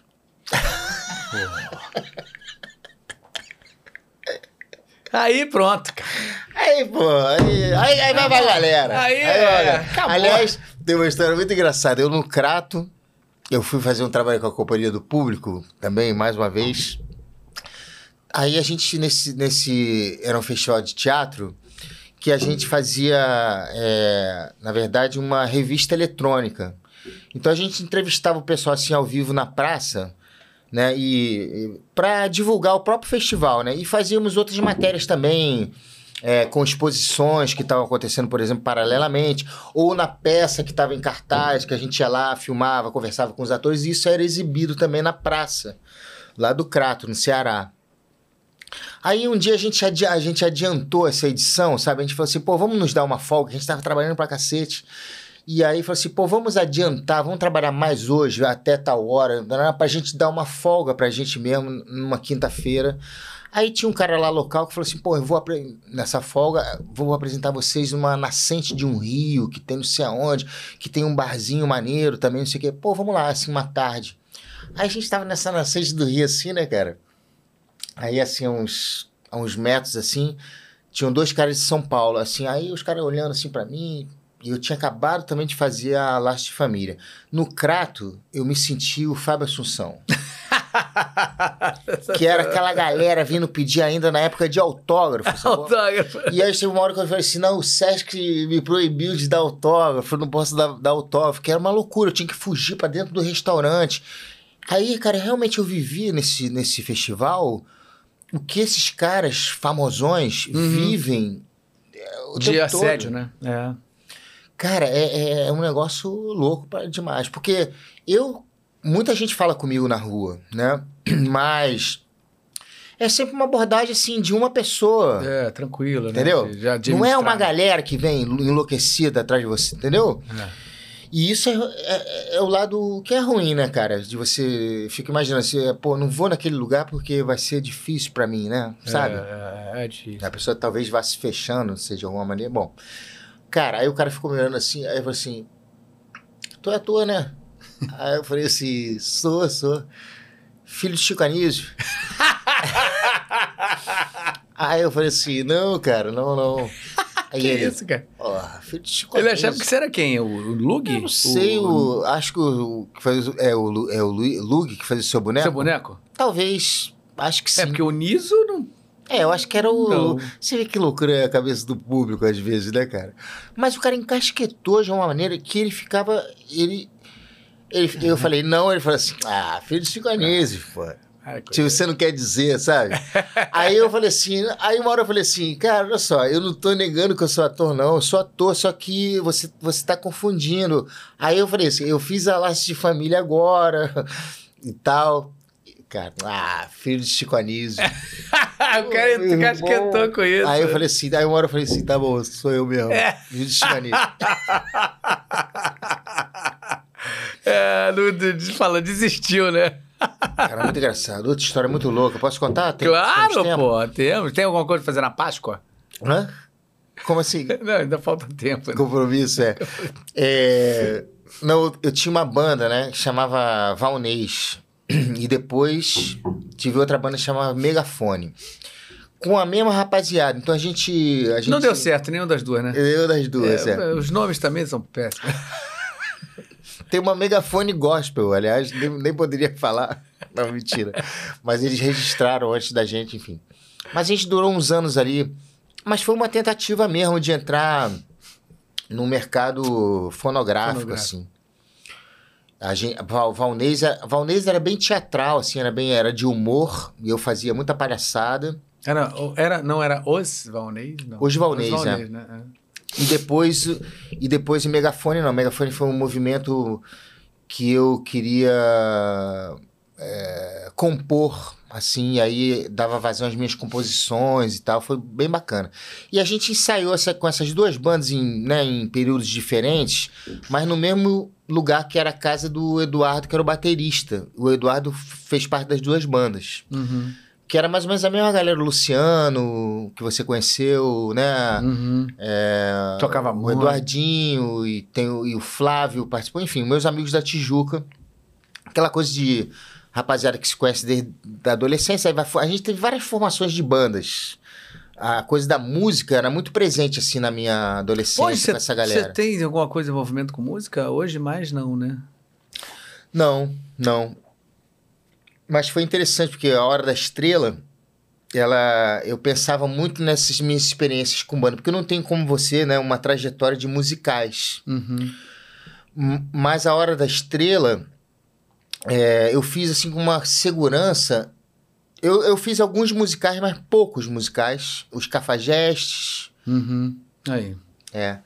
Os Cafajestes. Ah, foi com a Laila, né? É, a Laila, maravilhosa, Cláudia Ventura. Cláudia Ventura. E, e, e eu pensava que, e a Hora da Estrela, eu pensava que. Eu pensava muito na minha experiência de palco, sabe? De banda. Porque, eu, porque foi um trabalho mais. que eu solava mais. Eu tinha. Caramba, que legal, hein? É, isso é maravilhoso. A cena é do Olímpico, que é o namorado da Macabeia, né? Da, esse é da Clarice Lispector, né? Ah, E aí é o, é o Olímpico. Eu tô indicado por esse trabalho ao prêmio Seis Gran Rio. Ah, moleque, vai ganhar. É, vamos votar nele, vamos votar nele. E aí, eu. Então, como eu tinha uma responsabilidade maior do que nesses outros musicais, sabe? Eu pensava que a- essa, essa segurança, assim, essa, ela, ela veio muito dessa minha experiência do palco. Você vê como é que as coisas se unem, né? Todas. Quer dizer, a gente falou aqui da pintura, aí tem essa coisa da música. E eu acho que, que o artista, eu acho que são esses movimentos todos, né, cara? A gente às vezes tem uma mania de de rotular muito, né? Ah, você é ator. A gente teve gente que já me perguntou, mas por que, que você tem banda? Mas é, você muito pinta? doido isso aqui, muito doido isso. É. É. Né? Nos Estados Unidos o cara é um puta ator, um puta cantor, tem grava disco e faz show, e ao mesmo tempo ele faz peça na Broadway, o musical da Broadway de sucesso, daqui a É. pouco ele tá fazendo cinema, ele faz teatro, é isso. Fazer tudo, Tessa. Mas aí, ah, mas ah, eu fui agora para o Mas a, a história que eu cheguei do- quando eu fazia Laços de Família já era megafone, no, no início da megafone, 2000. Aí eu cheguei para ensaiar no estúdio, assim à noite. Aí tinha o Venâncio, que é o cara que deve estar lá até hoje, que é o, aquele segurança da rua, assim, que a, galera contrata, sabe? Assim, a, do, Que a fica. vizinhança, é um segurança particular. Sei, o cara que dá aquela pitinha psh, de noite. É, tipo isso, é. Aí tava lá o Venâncio, que conhecia a gente, a gente falava com ele, brincava com ele e tal, e o Venâncio via a gente chegar com instrumentos, sair pra fazer show, não sei o quê. Aí um dia o Venâncio me parou, cara, eu chegando com o meu, o meu violão, aí o Venâncio parou e falou assim, Batata, tem um cara na novela que é a tua cara. Aí eu fiquei olhando pra cara dele... Sensacional. Aí ele falou assim: não, cara, mas é, é impressionante, cara. É muito parecido contigo. Aí eu falei assim, cara, tá de sacanagem com a minha cara? Eu falei assim, sou eu, Venâncio. Ah, não pode, porra. Eu falei, cara, sou eu, cara. Ah, tá de sacanagem, porra, não foi mais aí. Mas ele é muito parecido contigo, cara. eu sei que papo vai mal ver. Porra, o cara que acha que eu tô igual o Chico Anísio, cara. Que você não era. Eu não era agora. Aí eu, eu tava com, com o roteiro, cara, da novela e tal. Aí eu tirei e mostrei meu nome aqui. Meu nome é o Clá- Cláudio Gabriel, aqui o roteiro, Laços de Família, Severino. E aí ele? Aí ele. Ah, tá zoando. Não, aí. Aí ele acreditou. Aí acreditou, assim, incrédulo. Era engraçado isso, né, cara? Porque o cara me conhecia da. Não, é o Batata, da galera, é o, é da banda, né? E aí, de repente. Pra ele cara- realizar que você tava ali na É. televisão. Engraçado demais. É né? muito legal isso, né, cara? O universo, como a gente vai trabalhando dentro, a gente às vezes não tem essa noção do que. Do que, Se do passa que na é, né? cabeça das pessoas, né? É, é. Pô, tem um recado aqui, deixa eu ver se você conhece aqui, ó. Oi, meu sobrinho de coração, saudades, Clotilde, beijo, minha mãe. tá assistindo. Mandou um beijo pra Ô, você. dona Clotilde. Poxa, um beijão pra você. Saudade. Como é que tá? Tá bem, pô. É, o, como eu falo, velhos calangos, né? Essa gente nordestina é braba, elas são braba, né? Tá aí Que com, com seus cara. 80 e traus. Olha, cara. Minha Vai mãe tá bem. com 91 anos também. 91? Dona Caraca, tá Glória. igual minha tia, Elinor, não sei se lembra da No, que é a irmã da minha tia, tá com 90 também. Só que minha tia tá um pouquinho mais porque ela teve AVC. Aí ela teve, ficou com uma, uma, uma- um probleminha motor, assim e tal. Mas, cara, tirando isso. Se der a cachaça, traça. Tá, traça, traça. Impressionante, impressionante, rapaz. Brincadeira. Deus que ilumine, porque elas estão aí, estão tão pra jogo. É isso. Graças a Deus, que maneiro, cara. Tua mãe, cara, 91. É. Tá na bem, Tijuca né? ainda? Tá na, Naquela na- mesma casa? Mesma casa, é. Mesma casa. Caraca, que sensacional isso. Que maneiro. Você tinha uma irmã também, né? Tenho duas irmãs, Sueli, Simone. Tem meu irmão Eduardo. Mas eu lembro que tinha uma irmã que você andava mais junto, né? assim. A minha irmã Simone, é. Simone, que, é né? que, é, que é mais jovem do mais que jovem eu. que você, É. né? Eu lembro que você tinha uma irmã mais nova, é isso aí. é. E ela É. tá bem? Tá bem, tá bem. Tá, mora também ali próximo da minha mãe. Ali, É mesmo? É. Que maneiro, cara. Que legal. Pô, que maneiro. Que bom. Saúde. Beijo pra tua mãe, cara. Pô, que Obrigado. legal. Será que ela tá, não tá vendo, né? Pô, cara, eu vacilei. Eu não, acho que eu não falei pra ela. Mas depois fica. Não, não. Manda o link pra ela, ela vê Se depois. bobear, tão sim, porque a minha irmã acompanha o meu Instagram e aí vai, vai, vai batendo. Quem sabe, né? Depois tu fala com ela. Que É. Mas eu tava numa correria, eu nem avisei. Ó. Vamos lá, comentários aqui. É... Ó, Luísa Leone fala: amo Valnês. Luísa Leone, sua aluna. Ah, que você falou, Luísa, tá aqui com a gente. Filha do, do meu grande amigo, minha grande amiga, que é o Luciano e a Luciana. Que, tam, que um grande músico, né, cara? O Luciano, ó, vou falar do seu pai agora. Luciano era aquele cara que eu falava assim: quando eu crescer, eu quero ser igual a ele. Por quê? Ele tocava violão pra cacete.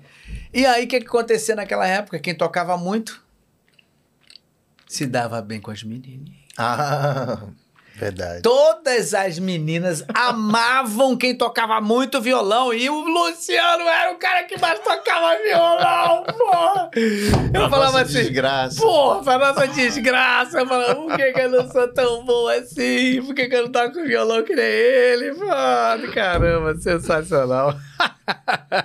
e é um músico maravilhoso, né? Tá tocando ainda hoje.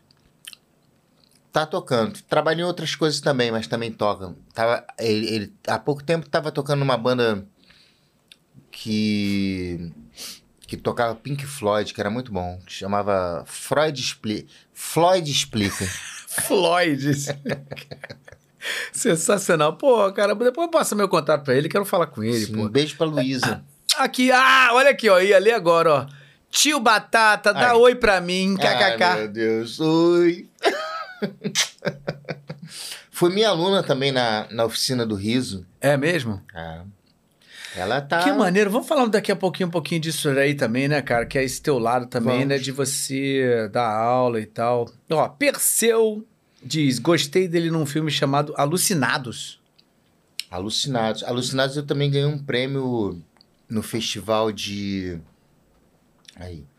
Com a Mônica Martelli, Mônica Martelli. e o Silvinho Guindani. Nós ganhamos, na verdade, eu e o Silvinho ganhamos prêmio de melhor ator no festival do, do, do, de- do Paraná. Como é que é o? É o. Não é o set. O- a sigla do É. festival? Não, não me lembro. Mas é Festival Internacional de Cinema e tal. Foi um prêmio bacana, importante. Maneiro. É o filme do Roberto Santucci. É um filme barra pesada. É um. A gente sequestra, era um sequestro relâmpago na- nas ruas do Rio, assim. praticamente, sei lá, 70% do filme é dentro do carro, tocando terror. Dentro do carro? É. E você foi indicado por esse filme? Hã? Você foi indicado, foi, foi, foi premiado por. Premiado nesse festival. É. Teve uma trajetória interessante de, em festivais, principalmente. Conheci Paris com, com esse filme. Teve um- uma Que abertura de um festival lá, é. Muito Que bacana. O Roberto, Legal. depois, ele- ele- ele- o Roberto que fez o Belina Esfinge também que eu fiz, né? Uhum. Na verdade, por isso me chamou, porque eu conheci ele no Belina Esfinge, que foi o segundo filme dele. Uhum. O primeiro chama Olé. Aí ele fez Belina Esfinge, eu entrei fazendo teste, né? E aí fui escalado pro Stone, né? Que era esse traficante também. E aí, traficante eu tenho alguns na, na gaveta, né? Gaveta Stone. e aí, aí esse filme foi, foi por conta de- desse trabalho no Belina Esfinge, que ele Acho que confiou a tem, mim. tem- a gente tem alguma coisa aí, depois vê aí. Se a gente tiver alguma coisa disso aí, a gente pode ver aí. E a Mônica Martelli fazendo, fazendo mó drama, assim. é- é ela também tá num lugar bem diferente do que. Do que ela tá, costuma fazer. É. Uhum. É. Mas geralmente essas comediantes muito boas, elas estão. Olha lá, olha aí, ó. Esse é o Stone, né? Do merda. Vamos colaborar, meu amigo, hein? Ele faz as perguntas. Fábio Assunção. Fábio Assunção novinho moleque. Compreendido?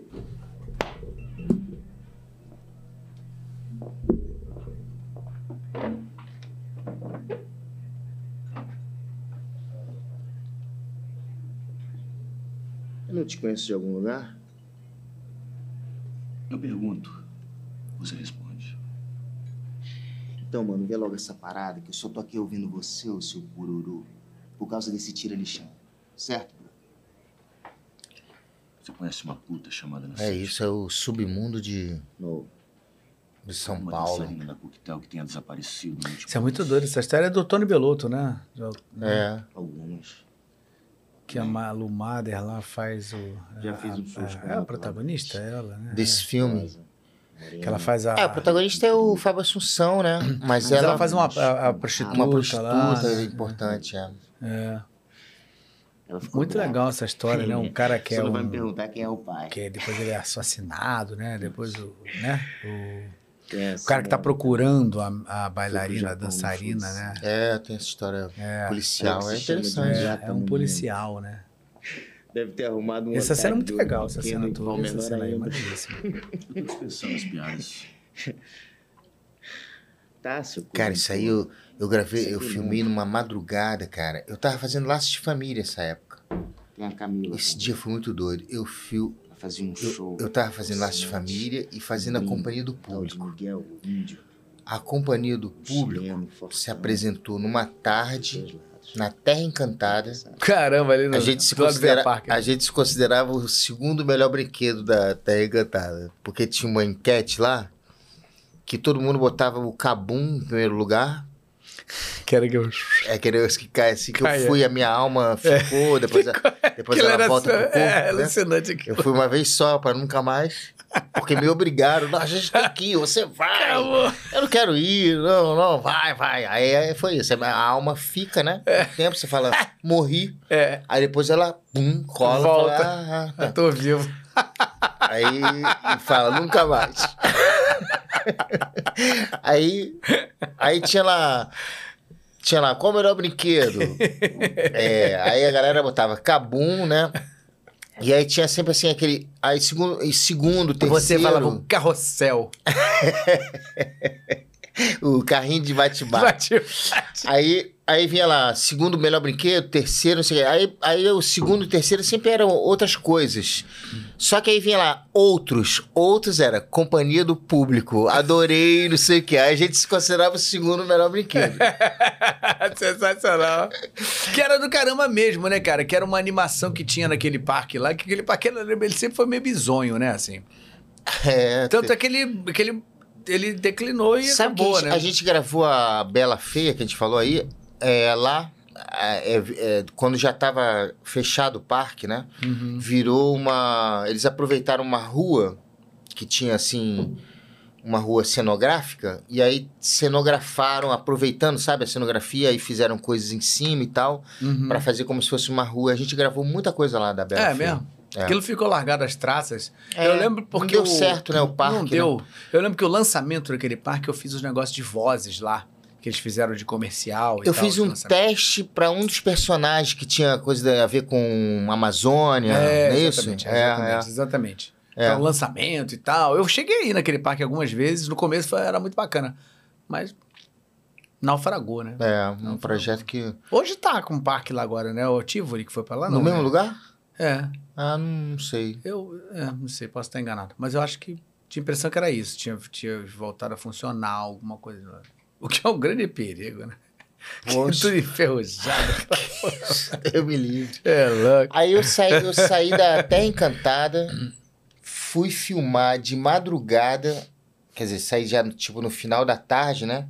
Porque a gente se apresentava lá tipo de meia e meia hora, entendeu? Com, com um show assim de. um show mais curto. Eu lembro, cara, disso. Eu acho que eu vi você lá, sabia? Será? Pode ser. É, vocês faziam. Era um trio. Um trio, é. É. De números de, de variedades, É, assim. eu vi você. Eu vi lá. Eu vi lá, Ah, Terra então. Encantada. Te vi lá. É, foi, foi muito legal essa, É, essa era muito legal. Aí eu saí da Terra Encantada, peguei um, um voo para São Paulo, filmei a madrugada inteira essa sequência aí, porque tem essa cena, depois tem uma, uma cena que ele enfia a porrada no Stone, na, o Fábio Assunção, né, no, Ah, é verdade. tem uma cena no banheiro, ele que a gente vai pro é. banheiro, aí ele me dá porrada. Então, essa sequência toda dessa, mais essa outra, durou essa madrugada toda. Aí peguei o voo de volta pro Rio para fazer a primeira cena do, da externa da, da novela Laços de Família. Foi o dia que eu me senti assim um... Uma, uma estrela Um internacional. Mas é uma loucura. E, né, e, tem, e tem artista que faz isso o tempo o todo, tempo né? todo. É muito cansativo. Caramba. não é mole, não. Aliás, essa, esse mundo da música, a gente falou das bandas, eu sentia muito isso também, sabe, cara? A é- estrada, é uma, cara, mata a pessoa. É, uma, é um mundo muito diferente do, do mundo das artes cênicas, né? Total. Os horários, né? É muita, muita madrugada, né? Ontem mesmo eu citei aqui o show do Jorge Matheus. Esse show começou, começou uma hora da uma e tal da manhã. Eu já fui no show do Rapa e Taipava uma vez, que atrasou muito. Eles foram entrar em cena duas horas da manhã. É louco. Então você vê, é, um- é- é muita virada. Eu já fico meio maluco quando eu tenho que fazer noturna, que a gente tem que fazer às vezes, né? Que você É, tá até de troca manhã. o dia pela noite, aí os horários já ficam meio samba, né? Mas enfim, cada um com a sua vocação, né? É, é, é. É, eu acho que o músico tem que estar num outro, num outro estado. Não, não adianta você chegar, tipo assim, pegar um cara que tá rodando, fazendo estrada aí e falar assim, pô, vamos fazer um programa amanhã, começando 10 horas da manhã? É. Não vai rolar, né? Não vai É uma outra vida, né? É uma É. outra vida. Eu sou o contrário, né? Eu sou o cara que eu durmo cedo e acordo cedo todo dia. O único do dia que eu durmo mais tarde aqui é hoje. Mas beleza, ok. Amanhã eu vou acordar cedo também. Um pouco mais cansado. Mas eu sempre acordo cedo. Eu vou correr sete e meia da manhã. Caramba, É. que beleza. É, então eu, Eu já, eu já curto mais a. Eu curto a madrugada, mas nem tanto quanto o músico. É. Mas eu curto. Mas eu mudei isso, mais mudei tarde. isso. Eu fui ficando mais velho, eu fui mudando minha rotina. Porque eu já fui mais notívago, mas eu, agora eu realmente, se eu puder, eu durmo 10 e meia, 11 horas, eu tô dormindo. É, não, Eu, não consigo, não. Mas, mas ao mesmo tempo eu, eu, eu cuido também da, da, da, da coisa, da parte de esporte, assim, né? De fazer uma Joga musculação. um, um futebolzinho ainda? Você era É, uma chegar no futebolzinho, mas né? tá ca- pô, sempre, sempre. Jogo até hoje. Mas meu joelho já passou por operação de menisco, entendeu? Os dois joelhos. É mesmo? É, já tirei lesões dos, né, dos quatro meniscos, né? Bom, você já tem aquele pré-requisito de uma grande estrela internacional, já operou o menisco. É isso aí. Agora só faltam as toalhas pretas no. né? As 500 balas Juquinha. Né? É, mas. Não, mas agora eu vou, voltei a nadar, tô felizão, voltei a nadar, que eu, Pô, que eu- que, eu gosto. E tô fazendo musculação exatamente, quer dizer, pro corpo todo, mas muito também em função do joelho, fortalecer os músculos do joelho para poder jogar uma bola de vez em quando também, entendeu? Uhum. Porque se eu não faço esse reforço, eu fico com o joelho muito dolorido, né? E aí, aí vira já um problema, entendeu? Tipo assim, é um prazer jogar bola, mas aí no dia. Uma semana Ferrado. depois eu ainda tô, É, entendeu? Com o joelho, né? é. E também o futebol é perigoso fazendo um trabalho importante, né? Assim, na. Pode se quebrar feio, né? É. É perigoso. eu eu, tenho- eu dei um tenho- tempinho agora do futebol nas duas últimas. Umas três últimas semanas que eu tô dando um tempo, aí tô nadando, fazendo musculação. É. Eu tenho uma coisa com futebol, uma relação muito, muito franca com futebol, né? Eu tenho um amolador, né, de canela, né? Porque minha canela é aquela canela pontuda. Vem uma, uma, uma bola e bate nela. Tem! Ela vai pro mais longe que você pode imaginar e para e pra, pra, pro lado que ela menos tem que ir. Ela bate na minha canela e ela é capaz de varar uma bola. É, você, você nunca jogou. Eu não me lembro da gente jogando bola junto. Não, Nunca- sempre fui um pereba. Como é que eu ia jogar bola com você? Eu tô falando pra você, a minha canela é pontuda. Sabe aquele cara que tentou, ma- tenta matar a bola? Vê aquela, aquele lançamento, o cara, vai, vai comigo! Quando você vê a bola, tá, Ah, ela cara. sai pela lateral, vai pra qualquer lugar, menos matar. Tem um, um meme, né? Que virou meme, né? No, no Instagram. Essas coisas eu vou, eu vou guardando pra mandar no meu grupo lá da, da oficina do riso. Pra eles verem o que, que é comédia, né? Comédia é isso, é quando. na vida real, né, também. Acontece uma coisa. Tem um final, um jornalista, tipo final de programa, e aí tá rolando Copa do Mundo, né, e tal. Aí ele pega a bola. Porque tem que ter uma intimidade, né? tipo, ele fechando o programa, sabe? O programa meio no finalmente. Tipo gol de esporte tal. É, porque tem que ter habilidade, olha aí. Habilidade. Aí ele vai, ele vai dar uma cabeçada, uma cabeçada pra trás, aí ele vai, a bola vai pra trás e ele cai. Ele cai pra trás? Caraca, aí acabou. ele é tenta ir alcançando a bola, a bola Ele cai. intimidade. Zero, né? Zero. É, exatamente. Eu jamais faria isso, porque eu assumidamente. Mas eu, eu como um bom geminiano e TDAH, eu sempre tenho um hiperfoco, né? Eu falo assim, agora eu vou. Agora é, é questão de honra. Então, durante um período no Afonso Pena, eu fui, batia, ah, então, treinava, jogava, queria jogar e tal, não sei o que. Cheguei a quase jogar a bola. Mas não era a minha vocação, não era. Eu gostava muito de jogar vôlei. Vôlei eu sou muito melhor. Vôlei eu gosto mais, tem mais habilidade. Vôlei. Mas futebol, eu amo quem joga muito futebol. Eu fico vendo um bom jogador, eu fico. "Ah, Que É legal. bonito, é bonito. É futebol. bonito demais um bom jogador, né? Eu sabe que naquela época o. Não sei se você sabe, o Antônio Lopes, né? Que foi técnico do Vasco, né? Ele. Ele era meu vizinho ali. Eu, eu morava ali na Antônio Salema, né? Uhum. Numa vila. E aí, no prédio ao lado da vila, morava o Antônio Lopes. Caramba. que já naquela época já ficou famoso como técnico do Vasco e tal. E, e eu jogava de vez em quando bola no playground desse prédio. E aí jogava com o filho dele, que também virou técnico. Não, agora não me lembro o nome. Não éramos amigos assim como nós, Uhum. mas de vez em quando jogava essa peladinha no, no, no play. Aí um dia o Antônio Lopes me viu jogar e foi falar comigo, pô, vai fazer lá um teste lá no Vasco. Isso eu tinha, era moleque assim, sei lá, é, 12 anos, 11, 12 anos, né? Era pra fazer uma escolinha, uma, né? Uhum. E aí eu me lembro, aí eu fui falar com meu pai. Aí eu falei, ó, tem que falar com meu pai. Aí eu fui falar com meu pai, meu pai não, não deu linha nessa pipa, não. Falou, não. Não, não é Quero- não. Eu quero coisa melhor pro meu filho. É, ele falava que futebol não dá camisa a ninguém, tinha essa frase. Engraçado, né? Futebol não dá camisa a ninguém. E aí, aí eu carreguei um pouco essa frustração, porque sempre, quem o moleque que joga bola, que não é o seu caso, É, não, não, definitivamente não. sempre tem esse lugar, né? De, porra, será que, né? Poderia ser jogador de futebol. Eu, eu, eu alimentei um pouco esse sonho, assim, infantil, né? É meu. Que É, o meu filho, Pedro, ele ele juntou um pouco as coisas, porque é engraçado, né, cara? Tudo é a formação da pessoa. O Pedro sempre gostou do Tintim, Caramba. que, Que, eu dei isso? Tu- é mesmo? Tintim é. Eu, eu, eu dava Tintim, aí ele tem a coleção toda do Tintim, e o Tintim é um jornalista, né? Caramba, que doideira isso. É, não é e- muito comum isso, né? Hoje em dia, né? É, Mas o Pedro tá, tá já com 19 anos, meu filho, né?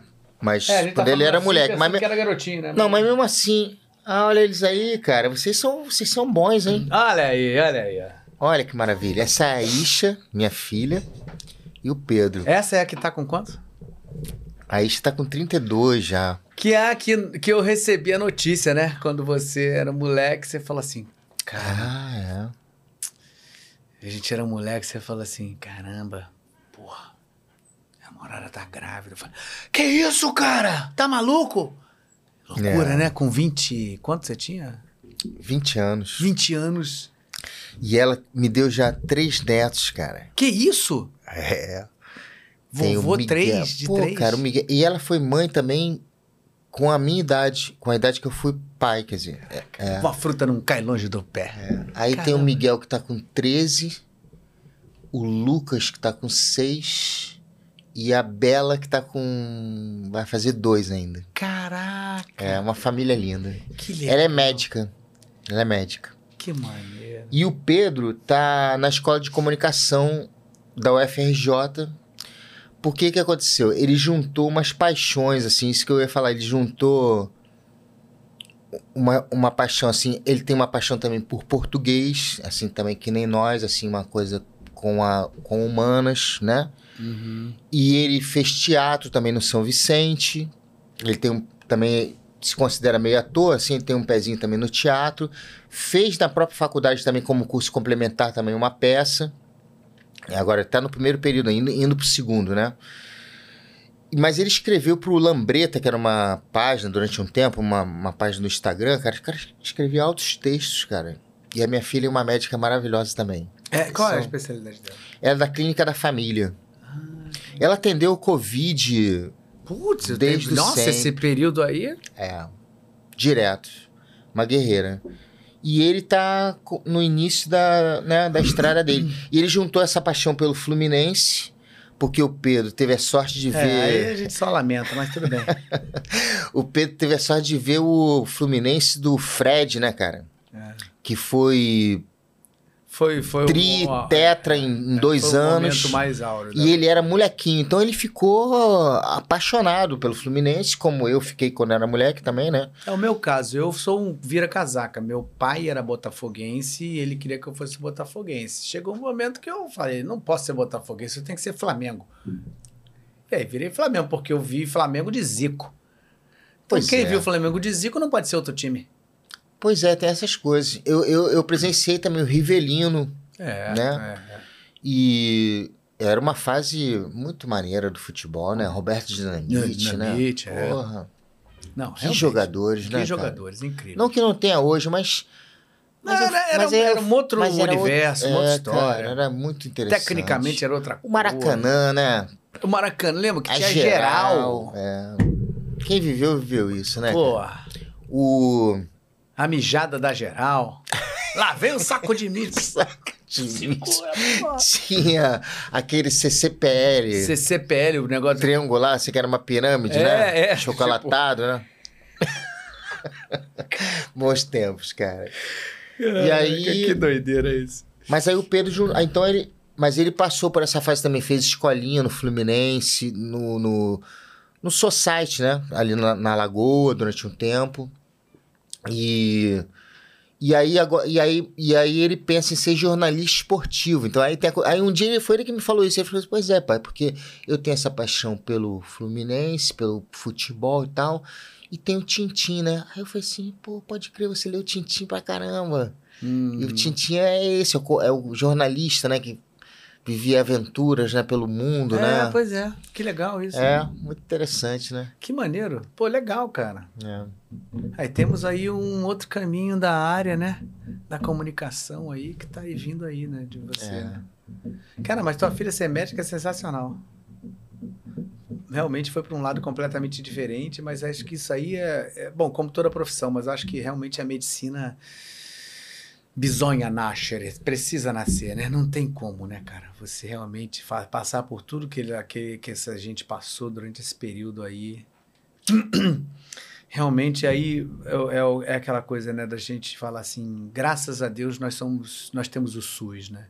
Graças a Deus nós temos essa quantidade de médicos que fizeram tudo que fizeram, arriscaram as vidas durante tanto tempo ali enlouquecidamente para salvar tantas vidas, né? É- é- Esse é aquilo, aquilo que a gente estava falando, né? Existe um lado que é muito legal, que dá um desdobramento muito legal, né? Quantas, quantos depoimentos eu vi de médicos falando, não, eu tô há tanto tempo sem ir na minha casa, não, eu não, eu não, tô, tô- eu só falo com minha família por vídeo, coisa, É, né? foi, foi que brabo. passaram, né? É, e, e a Isha, né, com, com um filho pequeno, né? Em casa, né? Sem vacina, né? Na época, Na né? época. Antes, não- antes de ter, É. né? Que loucura, cara. Que loucura. graças a Deus, estamos todos aqui. Sim! Vamos seguindo aqui, seguindo o barco aqui, ó, né? Temos coisa. Vai, tá dormindo já, não? Não, Não? tô tomando essa cervejinha aí, É né? isso, vambora. Acabou não, né? Tem mais aqui.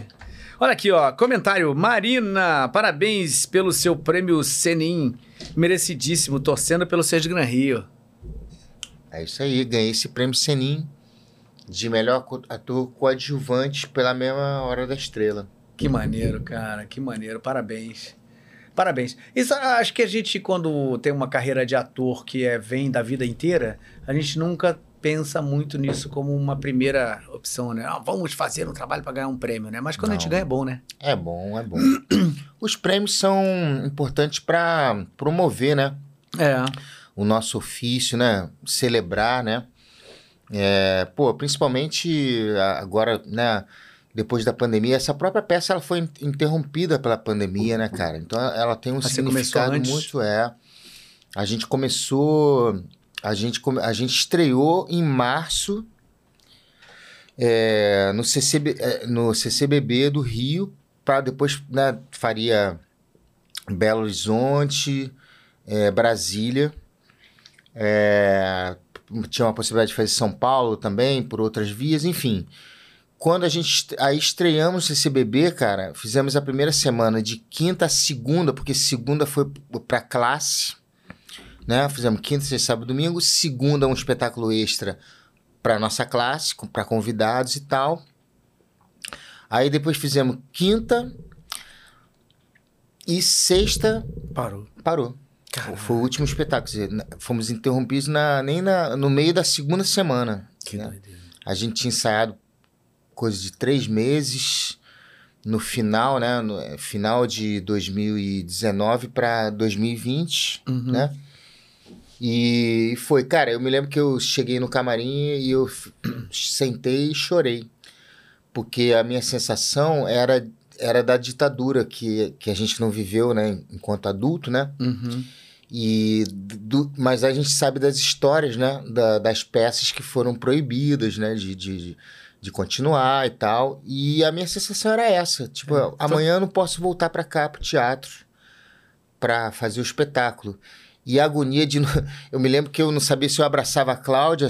a gente- quando eu cheguei, eu não queria abraçar. Ela falou, me dá um abraço. Eu falei, eu não sei se eu posso te abraçar. E... Porque começou a rolar uma paranoia louca, né, cara? E, e eu, e eu já ia pro teatro de máscara no, no metrô. Eu falei, eu vou usar máscara. E, eu, e aí tudo a minha, eu ligo pra minha filha, né? Falar, filha, vem cá, a gente já tá usando máscara? Não, não, pai, ainda não. Isso, mas já é uma realidade de outros países, tá? Mas mesmo assim, eu falei, tá, mas eu vou usar máscara. né? Então foi muito doido. Então, assim, pô, eu fico muito feliz com esse prêmio e tomara que, que eu ganhe o Seis Rio, mas já fico muito feliz com a indicação por, todo, por tudo isso também, sabe, cara? É. Porque foi muito.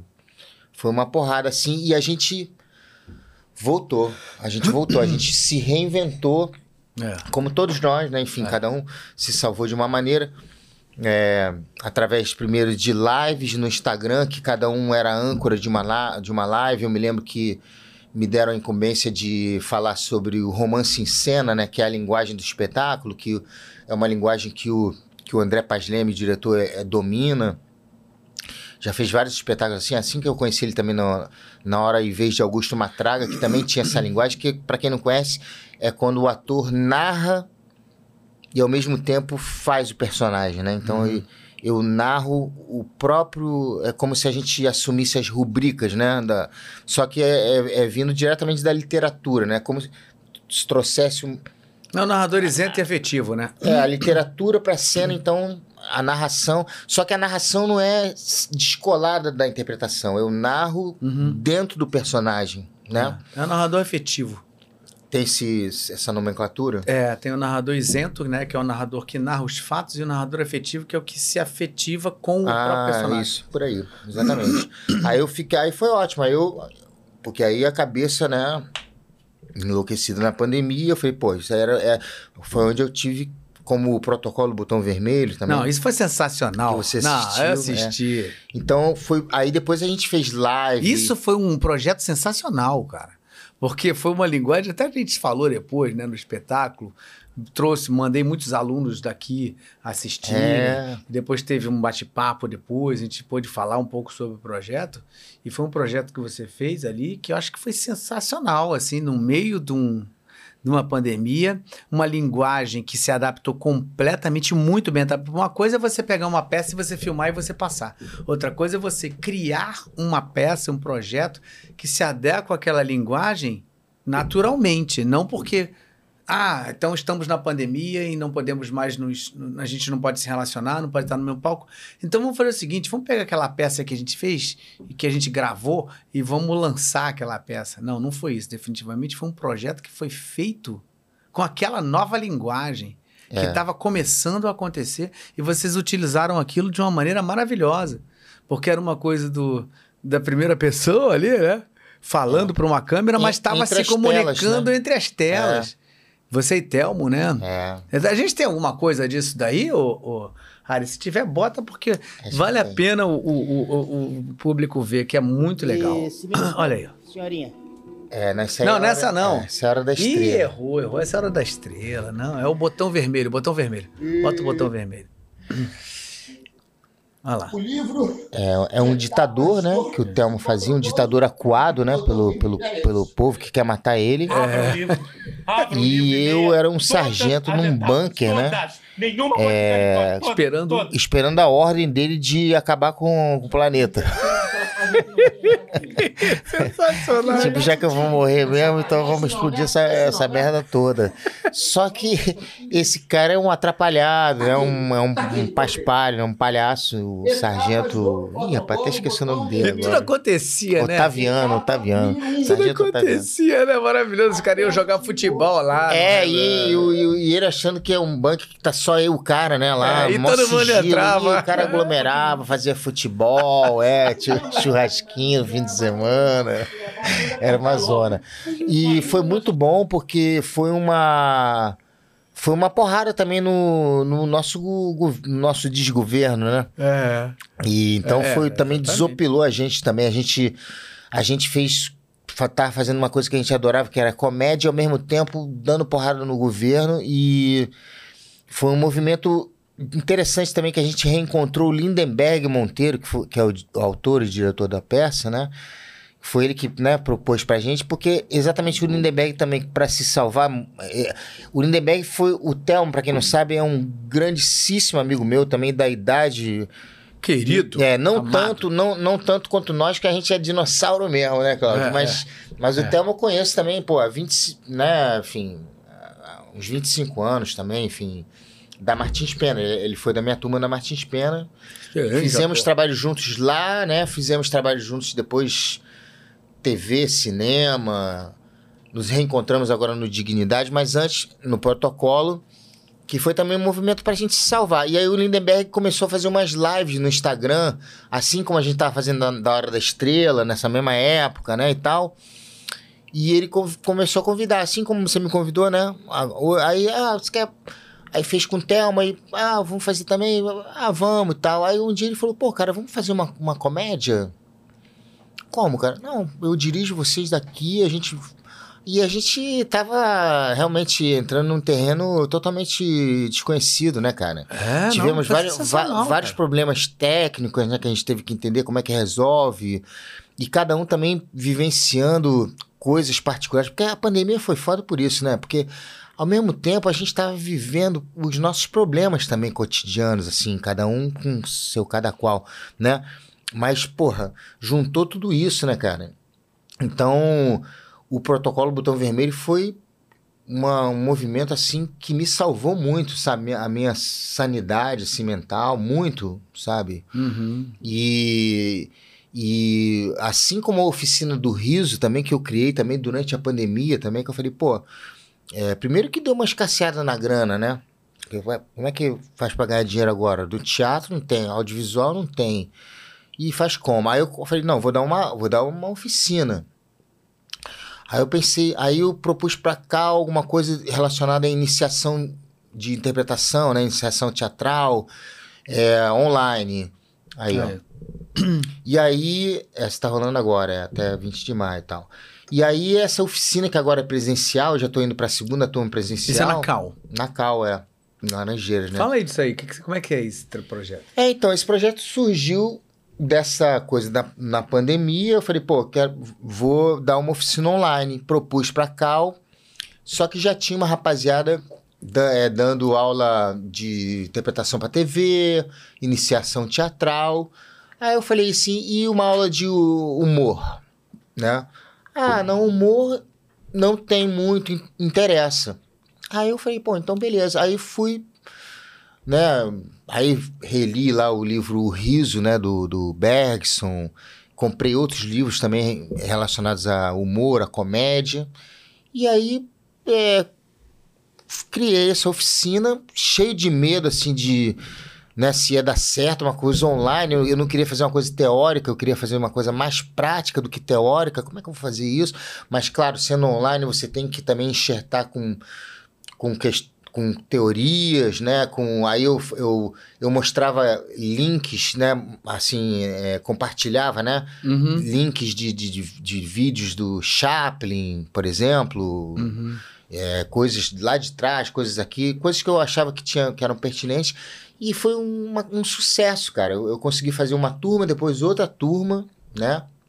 E como o teu caso também tinha gente que morava nos Estados Unidos, gente de Portugal, né? Brasileiros morando fora, Fora. que tiveram. E não só pessoas também, às vezes, do interior do Rio de Janeiro, que tem pouquíssimo acesso. Claro, do interior do Brasil. É, quanto e aí- lugar.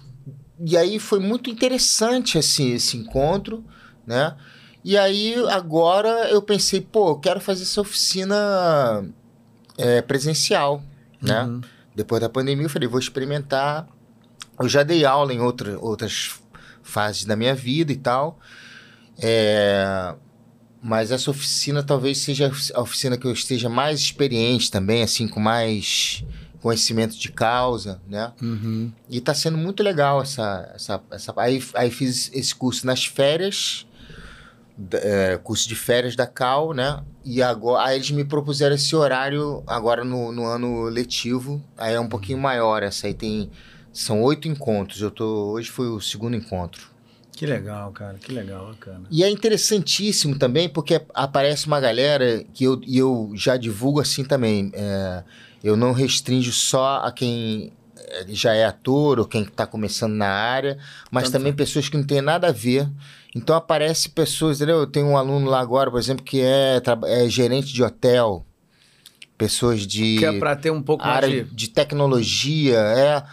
Aí eu vou ouvindo as experiências muito interessantes, vou também, né, aprendendo e que às vezes a pessoa lidera um grupo, eh, tem que fazer liderança de equipe, sabe, no trabalho dela.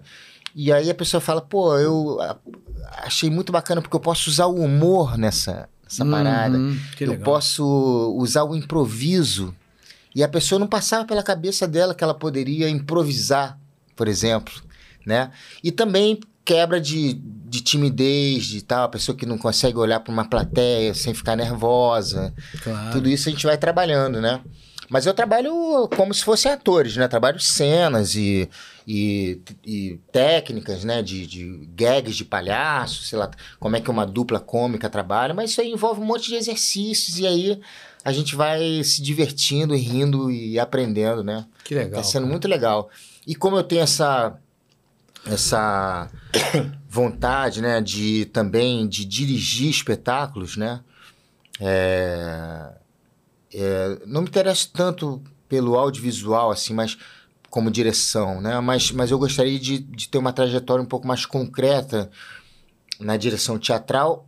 E a essa coisa da aula, ela é meio que uma, uma escola também para você ir aprimorando também a sua direção, né? Porque você tem que ficar com o olhar No ator ali. aguçado, é. Tanto na interpretação do ator, quanto, sei lá, o que, que uma cena quer dizer e tal, né?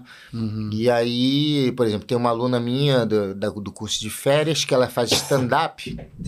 Ela é muito boa, É? muito talentosa, Susan. Susan Hammer Hammer Chalmers. Ninguém sabe falar o sobrenome dela e, e o perfil, o perfil dela é a comediante com um sobrenome difícil. Sensacional. E aí ela tem um stand-up ótimo, mas ela quer transformar esse stand-up num formato mais Mônica Martelli, assim, sabe?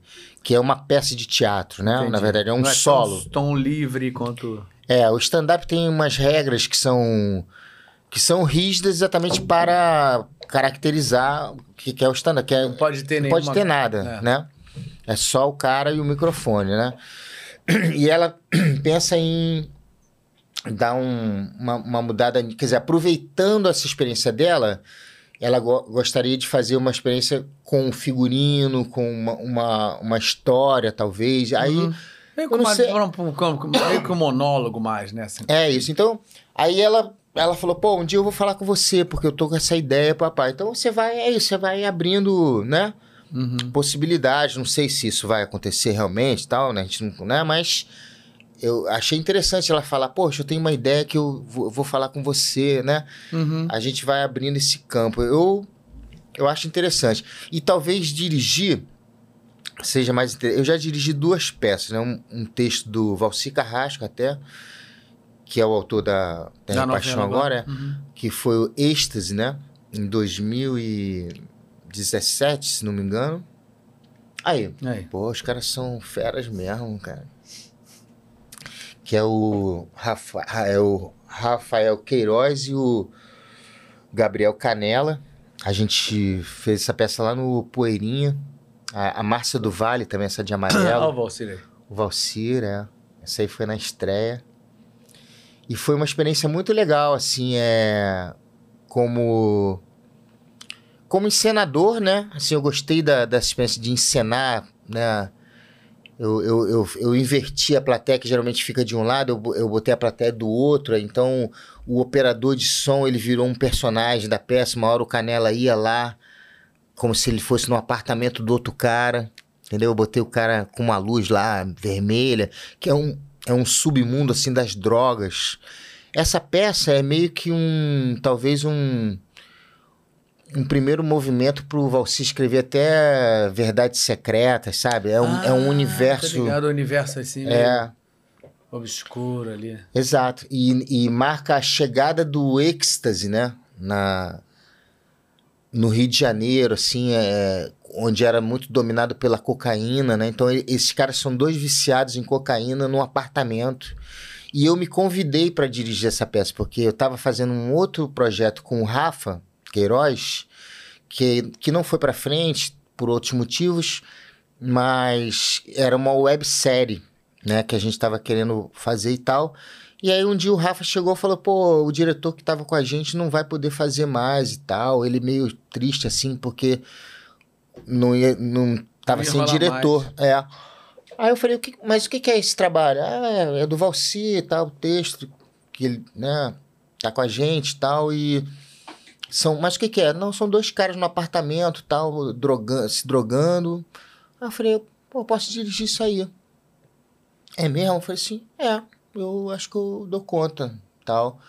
Aí eu falei, fica com isso aí na cabeça. Aí passou umas semanas, aí ele falou, pô, vamos fazer então? Eu falei, vamos. Aí foi meu, a minha estreia, assim, numa direção, né, profissional. Até então eu tinha dirigido, é, tipo, trabalhos finais de, de alguma aula que eu dei, de alguma oficina, né, que tem aquelas cenas finais, né, Uhum. mas um espetáculo, Montagem, assim, né, é, uma de montagem, montagem. é, tipo isso, leituras dramatizadas, né, Uhum. projetos, assim, pelo SESC, já tinha passado por aí, Uhum. mas essa foi a primeira peça. E depois, ah, em 2018, eu dirigi é, The, The, The End, que é The End, na verdade, com A, como se fosse É. é, o fim, mas ao mesmo tempo E, É, uhum. né? Que é essa peça com a Isabel Cavalcante, que eu, éramos casados na época e... Beckett. É, ela é uma especialista em Beckett, assim, muito fodona e ela dirigiu junto comigo. Na verdade, esse espetáculo, e- ela pensou em me dirigir, mas eu estava muito envolvido com Bonito, hein? novela, uma novela, é, foi super legal, uma novela da da Record que estendeu. E aí eu comecei a ficar e eu, e eu não estava conseguindo me envolver com, com o texto da peça que eu já deveria estar trabalhando, só que estava com muito trabalho na novela, a novela estendeu, não sei o quê, e, e aí e eu chegava em casa e ela, e ela já decorando o texto, sabe, assim. Aí eu falei, cara, esse, então deixa eu te dirigir, porque eu quero, eu, eu gosto, eu quero dirigir também, né? Eu vou gostar tanto quanto está em cena. Então a gente acabou invertendo os papéis. E aí a, a dramaturgia dela tem é, em cima de uma novela do Beckett, né? E, mas que é, tem inserções de, de textos dela. E aí eu dirigi, quer dizer, a gente é, a gente assina a direção artística assim do espetáculo juntos, mas, mas na verdade assim eu dirigi a performance dela, entendeu? Uhum. Então foi uma experiência muito bacana também. Passou pelo, pelo Sesc Copacabana e depois no Poeira. Maneiro. É um personagem que vai sendo expulso dos lugares onde ele mora, um, um, um sem-teto. Né? Inclusive, teve um dia que a gente teve uma experiência bacana lá no Sesc ainda, de uma galera sem teto, assim. É, Que foi pessoal que morador de rua, é, uma ONG E aí, promoveu- essa identificação bizarra, né? Cara, e muito interessante os comentários deles depois, muito É pertinentes, inteligentes, Entenderam tudo, né? sensíveis, muito, Maneiro. muito. É, porque estão ali em loco, né? Vivendo ali o que é, né? É, se conectaram é realmente de uma maneira muito assim forte, foi muito legal. Que maneiro. E a gente às vezes tem uma, uma, uma visão preconceituosa, Ah, né? não vai entender, isso é, É, muito ortodoxo, é muito pessoa é pra ele, bronca, é. mas não, inclusive tem, são vários fatores que levam a pessoa a morar na rua, né? Então, às vezes, a pessoa, a pessoa teve um- uma família, Família, teve estudou, estudo, é, é. e aí Tem acaba gente que indo... fala línguas que moram na rua. É. Então, é isso. Que legal, cara. Maneiríssimo. Aí esse foi o segundo espetáculo. Aí, então agora eu penso, entendeu? Eu, eu gostaria, porque às vezes eu penso que é mais fácil conciliar. é, por exemplo, eu, eu poderia dirigir uma peça junto com uma novela, mas é mais difícil estar em, em cena no teatro como ator e ao mesmo tempo numa novela, entendeu? É difícil. É muito difícil. Conciliar, né? É, muito difícil. Então, numa peça eu posso ter um assistente É. que vai me cobrindo e nos dias do espetáculo eu não, eu não preciso estar lá também, né? Então, todos os dias, né? Então, e eu e eu gosto, sei lá, eu, eu gosto tanto quanto assim atuar, sabe? É. É, eu, eu gosto, eu gosto de, de dirigir o ator, eu, eu gosto de pensar visualmente, que também tem a ver com, com, a- com as artes visuais, né? Uhum. O cenário da, do êxtase, por exemplo, essa primeira peça, eu.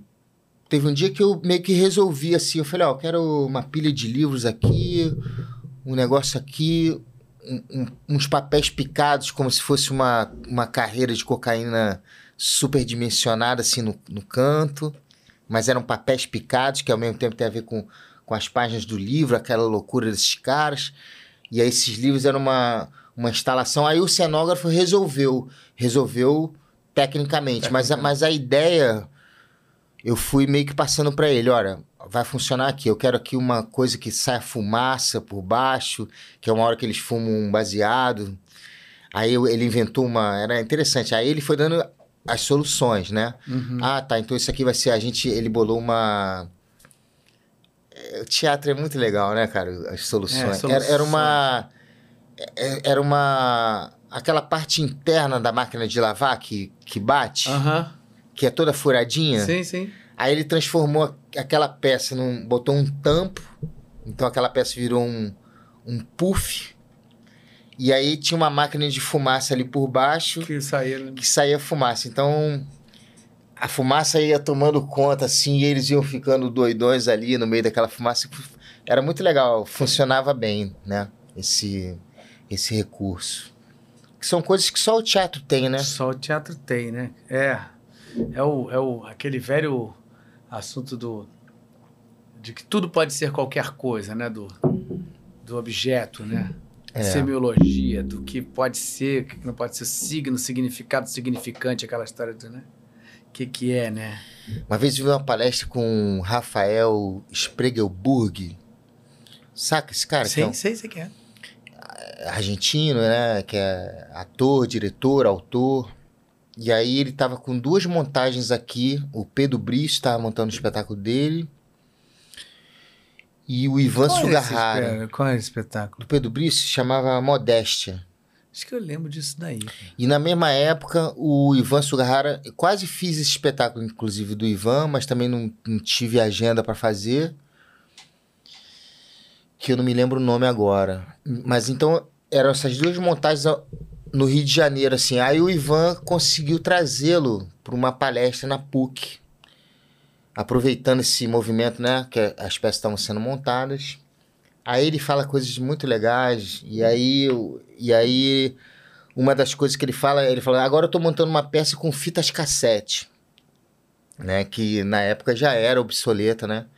Uhum. E aí, aí ele falou sobre isso, que o teatro você pode fazer o que você quiser, né? E o teatro da Argentina, principalmente, que é um teatro muito forte, eles também eu tive essa consciência da diferença que é também assim, porque lá tem um teatro que ele que é um teatro histórico, que é um teatro, vamos dizer, um teatro oficial, né, assim que conta um pouco da história da própria do próprio país. Aí tem uma série de teatros musical ou que a gente chama de teatrão, né, que são clássicos ou, ou É, os peças. teatros colons da vida lá, que tem. E, e aí tudo isso é muito forte de público, sabe? O, tea- o público vai ao teatro oficial, histórico, vai ao teatro também dos musicais que são né, importados ou, ou das grandes É peças. na Corrientes ali. Naquela rua, né? É, que tem de tudo que você possa imaginar. E aí, por conta disso, o teatro alternativo, né? Ele também tem um público forte. É. Então ele estava explicando que eles não precisam abrir concessões de linguagem nenhuma. Ele pode fazer o que ele quiser realmente, que ele sabe que tem um público que vai querer fazer aquilo ali. Porque às vezes aqui no Brasil, né, você quando você quer fazer alguma coisa um pouco fora da curva, É. você sempre cai nessa nesse problema. Tem Pô, mas vai ter público. público para É. esse tipo de espetáculo? É. São Paulo eh, joga melhor com isso, né? É. Um pouco, mas ainda assim a Argentina é anos luz acima disso. É. A Argentina é. E me parece que até hoje é, é isso, É, né? até hoje é, é, é, é a história, é tudo, tá tudo ligado. Né? O, o pensamento do argentino Puniram os seus ditadores. É, né? é, é, eles são. Eu passei por uma situação lá que eu fiquei muito louco, assim, que eu vi uma, um panelaço, né, dos argentinos lá, muitos anos atrás. E não é uma coisa que. É uma, não é um movimento isolado. Você tá andando lá no trem, de repente, no, sei lá, no, num ônibus, e você senta para conversar com um argentino. Qualquer pessoa conversa politicamente sobre a sua história e sobre o que ele está vivendo, sobre o momento que ele está. Não é, não precisa ser um, uma pessoa mais intelectual. Uhum. Não. Tem uma Tem consciência, uma consciência geral. geral, do público. Uhum. né? Você pode estar lá no El Tigre, lá andando dentro de um passeio dentro do Tigre, num barco, no meio de um almoço lá, e você vai ter uma conversa que é muito próxima daquela mesma conversa que você teve dentro de um ônibus ou dentro de um metrô. Aham, Isso é muito claro na Argentina. entendi. É. Interessante, é. É, isso é, é- é uma outra cultura. É uma outra história. É a quantidade de livrarias, né, que Quantidade tem, né, de cara? livrarias, é. a informação e a disseminação da informação e, a, e o trocar sobre isso é muito mais natural do que nós aqui. Nós somos, nós vivemos uma, uma, uma, uma, uma- uma tradição de massa, né? Um- Agora a gente é isso. Agora é isso. É. isso, a gente trabalha em cima disso e as gerações vão vivendo isso. Então é uma sobrevivência de um grupo aqui e outro vai levando para cá e tal. Lá não, eles são E- até mesmo porque continentalmente falando, também é muito difícil de um país como o nosso. É, né? também, claro, claro. Né? A gente a gente não é uma tripinha Eu- ali tal. é, é lamentável, né? O nosso desmonte cultural, né, cara? É, É, é, muito é. lamentável, né? Sabe uma coisa que eu sempre, quando eu penso na Argentina, que eu também, né, enfim, tive a oportunidade de conhecer Buenos Aires e tal, e, e aí eu. Quando eu penso na quantidade de livrarias que se vê quando se anda, ou essa rua do dos teatros, É. que é uma rua só de Só de teatro. teatro, é. É, É eu- como tem na Broadway. Você vai na Broadway, vai ali no, na Times Square ali, você vê aquelas ruas, você vê o Times Square deles ali, mas em argentino, sim, sim. entendeu? É. E isso é muito legal. E eu penso no que, por exemplo, eu penso no corredor que era cultural, né, de, de cinemas, né, principalmente, que tinha na nossa velha Tijuca, nossa Praça Sans É, Pena, exatamente, Arte Palácio, Que Tijuca, Tijuca, o América, Tijuca, o Carioca. América, Carioca, Os é primeiros filmes que eu assisti, cara, na minha vida, assim como eu assisti as primeiras peças no Sesc também, né? Isso acho que era sensacional. E, mas, eu vi muito aquelas, aquelas... Eu via sempre as vias sacras. E eu adorava. É, e tinham outras peças também. Eu fiz, eu- quando eu falei sobre isso, eu não falei. Eu fiz também uma peça sobre o navio negreiro do Castro Alves. Castro Alves. que era uma, também uma montagem que tinha entre as vias sacras, né? Uhum. Entre, porque a via sacra era só no período da, da, da Semana Da- Santa, é. né? Então, no meio do ano tinha também essa eh, outras montagens. Eu participei dessa outra. Mas ah, ali é uma tristeza. Então, assim, o, o Carioca hoje virou uma igreja universal. é, o América virou farmácia. E não tem mais nada. É. Não tem mais nenhum cinema. Ali, aquele da galeria ali virou uma Casa Bahia uma época, não sei se ainda é agora, mas enfim. É. É Enfim. isso. é. Copacabana também, né? Copacabana também perdeu muito cinema. É, né? Na própria Cinelândia mesmo, né? Ali, que era também um. é, Mudou também, né? Natural né? Que, que... O Teatro Vila Lobos abandonado. É. Teatro, né? Que era teatro da, da, da prefeitura, né? É. Que um tá lá- teatro maravilhoso, Porra. né? É, triste. Mas enfim, são os movimentos. São os movimentos, cara. E graças a Deus a gente tá falando sobre isso, né? Olha lá, Edio, esse é o cara. Beijo, Edio. Édio, beijo pro Édio. Ed, Ed, querido. Muita gente falou aqui com você, com, com- comigo aqui antes, quando eu, quando eu falei que você vinha, lá banca falou de você também, que é um querido ator, pô, é diretor de dublagem, a gente trabalha muito junto. E é, pô, é nosso amigo de, de dessa época, né, de infância. E Antônio Fragoso, pô, mandou abraço também. Muita ah, gente aqui. Totone. Totone, é. Abraço, Totone. É, muita gente. É, olha aqui. Mário Rosan diz: Como foi trabalhar com Gabi Amarantos em Além da Ilusão? Foi um ótimo personagem, o Cipriano. A gente falou um pouco, mas fala um pouco sobre essa pergunta, né, dele.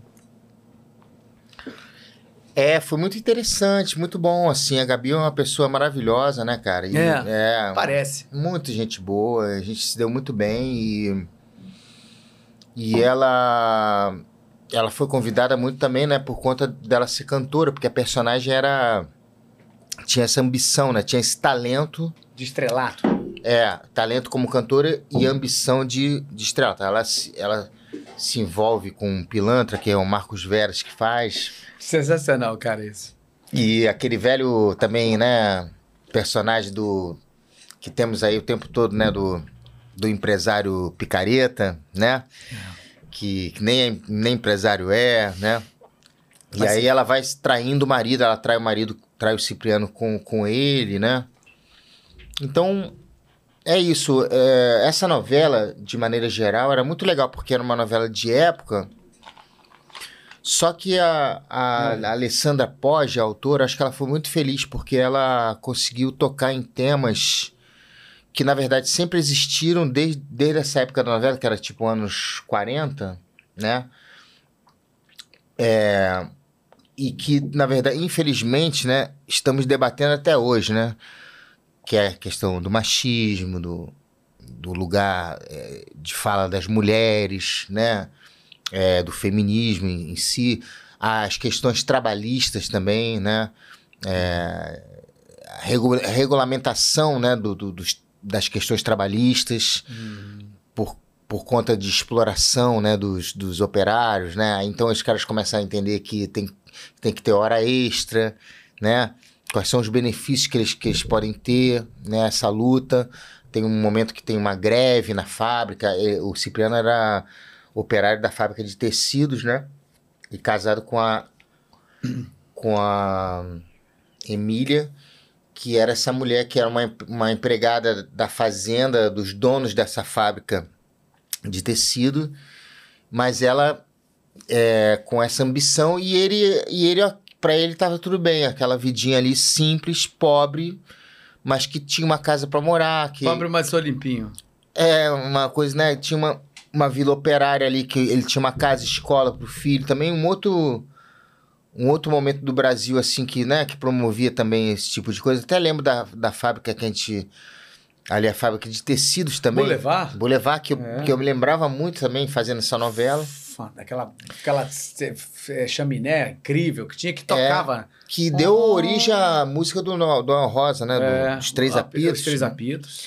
E aí tem, lembra que até hoje tem aquela monte de, de casinhas iguais, Que era uma assim? colônia que. vi- É, que era as É. casas dos operários. Era tipo isso, essa história aí da novela era meio isso, né? Uhum. E é isso. E aí foi muito bom. Bom, a pergunta é como é que foi trabalhar com ela. Foi muito bom, assim, cenas muito algumas divertidas, mas, mas, mas outras muito intensas, assim mesmo, de, de briga de casal, de separação. Tem tem uma hora que eles se separam mesmo na novela. Quando ele descobre. Traz. É, então cenas muito fortes. E aconteceu uma coisa muito engraçada que como a Gabi, ela, ela tinha, ela tem menos experiência, né, do que, do que os atores ali e tal, a gente é, tinha esse cuidado um pouco maior com ela e também eu também me coloquei à disposição dela para ensaiar, Uhum. né? Perguntei um dia, falei, pô, Gabi, liguei para ela, falei, pô, se você quiser, a gente não tinha gravado nada ainda, só tinha feito preparação e tal, né? Jogos, enfim, leituras. E aí eu falei, pô, se você quiser bater texto ou, ou então falar sobre a cena, a gente lê algumas cenas, fica à vontade, estou disponível e tal. E ela super ocupada também com a vida dela, em paralelo É, Nos fazer um shows, show né? Aí ela falou: ah, não, pô, quero sim, vamos sim, vai ser bom sim, pai. Então aí a gente viu as agendas, então, segunda-feira, tá bom? Ah, tá bom. A gente ia gravar, sei lá, da outra semana, ou então no final dessa mesma semana, as primeiras cenas ainda, cenas pequenas ainda, né, assim, de poucas falas, as cenas que estavam roteirizadas. Cara, de repente mudou, isso é a televisão, né? Mudou tudo. E a gente ia gravar na segunda-feira, do dia que a gente ia ensaiar, um monte de cenas já super eh, dramáticas, grandes. intensas, grandes. Uma sequência, assim, sei lá, de umas sete, oito cenas, Nossa, que barra pesada. Aí eu liguei pra ela e falei assim, pô, parece que os caras escutaram a gente, né? tipo, vamos Já dar que uma eles estão sacaneada estudando lá, vamos meter logo. Aí mudou, falei, pô, mudou tudo. Aí eu falei, então vamos, vamos, pra guerra. Agora vamos. É. Agora não tem mais. Agora- Agora, não, agora não é vamos, talvez. Agora é. É. Tem que ser. Aí, mas aí foi super legal, cara, porque acabou que a gente essa sequência intensa de cenas Aproximou ali. é deu já um, um gás assim e, e a gente aí a gente já estreou meio que bem assim na gravação, né, quero dizer. Porque as gravações são feitas em, né, em ordens totalmente, É. né? Aleatórias. a cena que a gente aparece pela primeira vez na novela foi feita depois dessa sequência toda né, do estúdio, né? Uhum. Então também foi bom, também por outro lado é bom, porque quando você vai fazer a primeira cena que vai aparecer, né? Você já tem um um, um jogo de cintura ali com, com, É. com o teu par, né? É. Então, acho que deu, deu tudo certo, assim, foi muito bom. Espero... E ela tava, e ela tava aberta, né? Sim, sim, tava. É, ela tava aberta pro, pro jogo, né? Assim, disponível e... E a gente foi muito parceiro, assim, né? É, é o que a gente tava falando do clima bom, né? Uhum. Um clima bom de você deixar outra pessoa à vontade, É né? porque você parar pra pensar.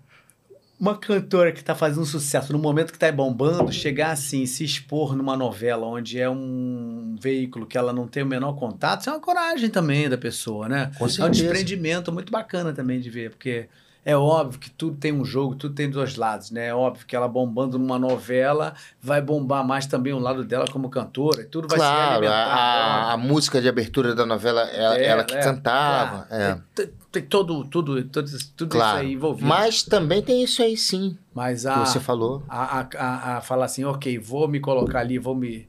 É uma coragem, é bacana, porque.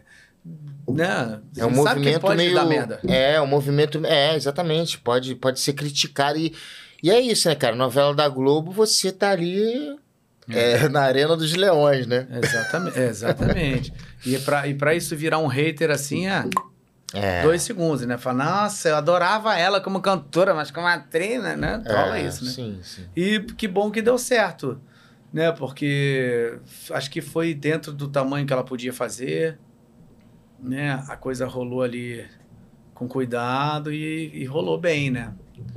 Foi. Foi, foi, teve uma credibilidade, né? É. Tipo, ele, E os foi- momentos de que ela cantava, né? Porque ela também cantava, era maravilhoso. É maravilhoso. Aí É, tá aí uma, acabou. uma brilhantada, assim. É, é como Ivete Sangalo, né? Que é também uma. Ela é um evento, né, Ivete Sangalo, né? É. Ela é mas que é baiana, né? Baiana não nasce, estreia, né? Que nem fala, né? Já tá. É. Né? Assim, a Ivete Sangalo eu acho bacana pra caramba, porque ela é uma puta cantora, né? De extrema qualidade no que faz. Mas ela, você vê que ela vai fazer um programa, apresenta um programa, esse The Masked Singer aí que ela faz, né? E vai faz com uma um- brilhantemente, né? É, tá à vontade, Tá à né? Vontade. ali, né? Aí vai faz um programa de auditório lá, vai faz e brinca e tal, não sei o que. Quer dizer, tem gente que também já entende o entretenimento também como um todo e consegue se adaptar, não é todo mundo.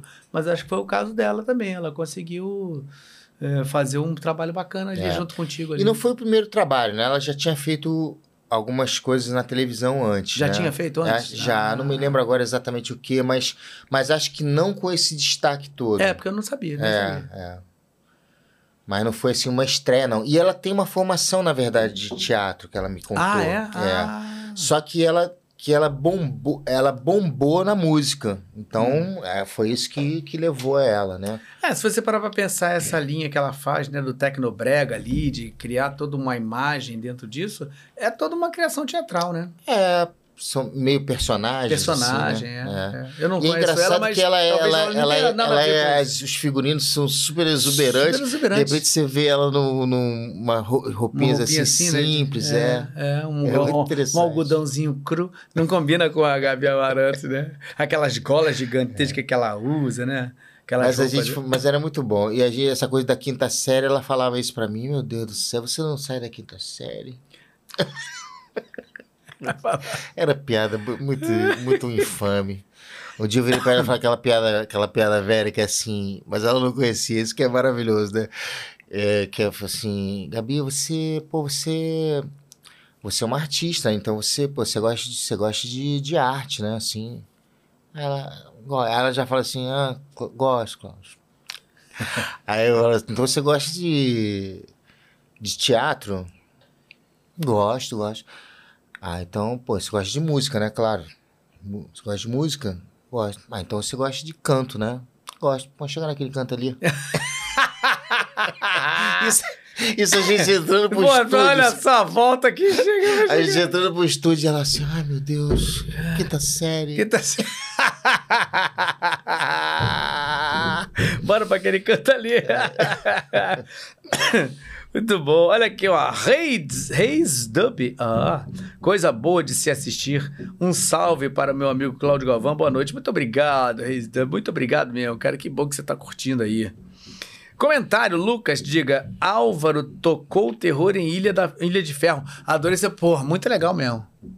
Eu vi uma vez assim, no ar ali, na, na TV Globo ali passando, porque tem na, na, na, na Globoplay, né? É. Aí eu, depois eu fiquei, Pô, essa fui série é ver. bonita pra caramba, Muito cara. legal, cara. Esse cara é bom demais, o Afonso Poyar, né, o diretor. Bom, né, cara? Pô, bom demais. Ele dirigiu aquele filme sobre o, o Aldo, né? Ah, é, do É. Aldo, É, o, o lutador, sim. que fez, foi o Loreto que fez. Isso, é. E é interessante porque eu, eu- eu- depois eu, eu, vi, eu vi o filme depois de fazer a série. Aí eu- o filme, ele, ele coloca umas coisas meio de realismo fantástico, sabe, cara? Ele tem uma, um gosto particular, assim, por isso, que também tinha muito no personagem do Taumaturgo Ferreira, Ah, é. que era um cara meio... meio doidão, assim, meio drogado Depressão, também, é. né? E ele tinha umas coisas de. Tinha uma coruja que vinha. Sabe, assim, no meio da plataforma de petróleo, aí vinha uma coruja do nada. Aí tinha um. um- ah, sabe, um, um pé assim no realismo fantástico. Você não sabe se aquela Sim, coruja um- ali, real, que- ou aquilo é um pensamento. é um pensamento né? do cara, uma alucinação, umas coisas assim. É verdade, meio- é verdade, né? é verdade. E o, o, Álvaro, o Álvaro foi muito legal, porque foi o primeiro personagem que eu fiz na, na- nesse retorno aí pra, pra Globo, né? Depois de- desse longo período na Record, foi o primeiro trabalho que eu fiz. E é um personagem que tá mergulhado em dívidas, né?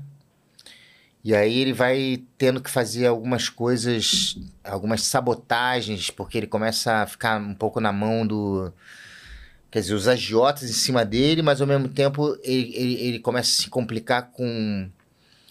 em relação ao, ao próprio trabalho. E aí o, até o Augusto Madeira, meu amigo também, o Gugu, Augusto Madeira, que faz um, um dos caras da, da, em- da empresa de petróleo que, que quer ferrar com o personagem do Cauã, né? Que é o protagonista. E aí e ele fala, então você Tipo aquele cara que fica na mão do chefe, então assim, então você vai fazer uma parada pra mim, você vai sabotar a máquina lá pra, pra incriminar o Dante, Uhum. que é o Cauã. Cauã. Então ele vai se metendo numas, Ciladas. numas ciladas, vai fazendo umas merdas, é um elenco maravilhoso também. Tô trabalhando agora de novo com o Cauã, com a Kizzy, com o Jonathan. E é uma rapaziada muito boa. Xaxá eu conheci nesse trabalho. Zé Rubens Xaxá, um grande É. ator. Eu fiz novela com ele também. Acho que foi Esperança, se não me engano, há muito tempo atrás. Foi muito legal, cara. Muito legal. O personagem é forte, né? Dramático, né? Isso durou quanto tempo? De quê? De gravação, entre fazer? Pouco rápido, né? As coisas acabam sendo. Ficamos gravando uns. Essa aí foi a segunda temporada, né? Teve uma primeira temporada que eu não, não participei, mas. Não, mas depois quando você entrou. É, a gente gravou durante uns sete meses. Ah, rolou isso tudo? É. Ah, sete se meses. tivesse sido meio. Tá, vamos Não, não, porque era até interessante que era uma, era- foram sete meses, mas não como é uma novela, que toda semana você tem muitos dias da semana que você tem que ir lá. Uhum. Era meio assim, gravava uma cena, daqui a 15 dias ia gravar outra, daqui a uma semana outra, era meio Picada. pulverizado assim, é. Eu acho que era uma maneira talvez mais cuidadosa de fazer o negócio, porque É. tinha muitos detalhes realmente É, é, de legal. produção. Pô, você vê a- a- essa plataforma de petróleo, ela era toda no- no- na cidade cenográfica. Na primeira temporada eles chegaram aí, algumas vezes me contaram, né, para a própria plataforma mesmo, para fazer saída de helicóptero, chegada de helicóptero na própria plataforma. E também eles fizeram uma, um laboratório lá, uma- as pesquisas né, do, do, do tema e tal a vivência lá com os caras. Eu já entrei na segunda temporada com um, um personagem paralelo. O Milen Cortaz, na primeira temporada, faz esse personagem que não é da do núcleo principal, mas tem uma história forte, Uhum. paralela. É a mesma coisa do Álvaro. Ele, Na segunda temporada, é esse personagem que tem uma história paralela aos acontecimentos, vamos dizer, da trama principal, entendeu? Uhum. Mas é uma história forte, assim, também. É, do universo desses caras, né? Que ficam enfurnados. É. É, geralmente são 21 dias que o cara passa na, É, meu irmão. É, na enfim, plataforma e 15 é, em casa. Trabalhou embarcado É. Via isso Meu- direto. Meu, cunhado É também. 14 por 28. É, né? Essa, essa parada, essa escala. É, é, é. Pega o helicóptero, vai lá, bacia de campo, vai pra... É. E aí, pra você ver, o, a plataforma, pegando isso aqui como exemplo, a plataforma, isso aqui tá, tá em quadro? Sempre tá, né? Tá, sempre. tá, se tá no geral, tá. Então a plataforma na Globo era o seguinte, era tipo era era tipo metade da plataforma real, sabe? Uhum. Uma plataforma mesmo gigante. E aí a outra metade era computação gráfica e o mar todo era computação gráfica. Então É, eles estão alucinando. Eles estão fazendo o que querem ali. É. eu fiquei muito O impressionado. do efeito ali é animal. Fiquei muito impressionado com quando eu vi no ar, cara. Eu falei, pô, É. é, de Tinha um nível tudo. assim. Grava não- com, com um carro passando ali, e um ônibus, e tem um avião ali, tira tudo. Vira céu azul, É. vira mato. São animais. São demais, cara, são demais. Pantanal a gente fez muito isso, a gente gravou, depois quando teve muita, ainda estava no meio do da, pandemia, teve um período que a gente ia gravar lá no Pantanal. Tava no meio da gente- pandemia ainda? No meio da pandemia. Na verdade, a gente começou a gravar. A gente, eu comecei a gravar a novela antes de estrear. é, seis meses antes de estrear. A gente começou a gravar seis meses antes. Seis meses? Seis meses antes de estrear a novela. Gravamos, porque assim, aí um pegava, aí tinha que mudar o roteiro. Aí pegava outro, aí separava, cai aquelas cenas e tal, não sei o quê. Da gente- Covid. Da Covid. É. A gente passou por isso também na, na Além da Ilusão, mas achava que em Pantanal não tinha mais, mas teve Ômicron, né? É isso? Teve tudo depois, cara. Depois a gente, no final, no- já no, a gente tava com frente pra cacete, e no final a gente terminou gravando na semana. Caramba. Acabou a frente toda. Teve a última semana que a gente ia pra Pantanal gravar os grandes eventos finais e tal, aquelas festas, casamentos e tal, não sei o que, caiu tudo. Eu fui, peguei, eu, eu ia, dois dias antes eu peguei, pela primeira vez. Peguei Covid dois dias antes de ir Pantanal. Aí, enfim, fiquei aqui, não pude ir, graças a Deus já tinha tomado vacina e tal, não tive nada grave, mas, né, positivei.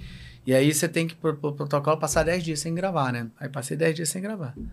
Aí eu e mais algumas pessoas aconteceu isso, e gente lá começou a pegar lá também. Então voltou geral, caiu tudo de cena, tinha todos os grandes eventos.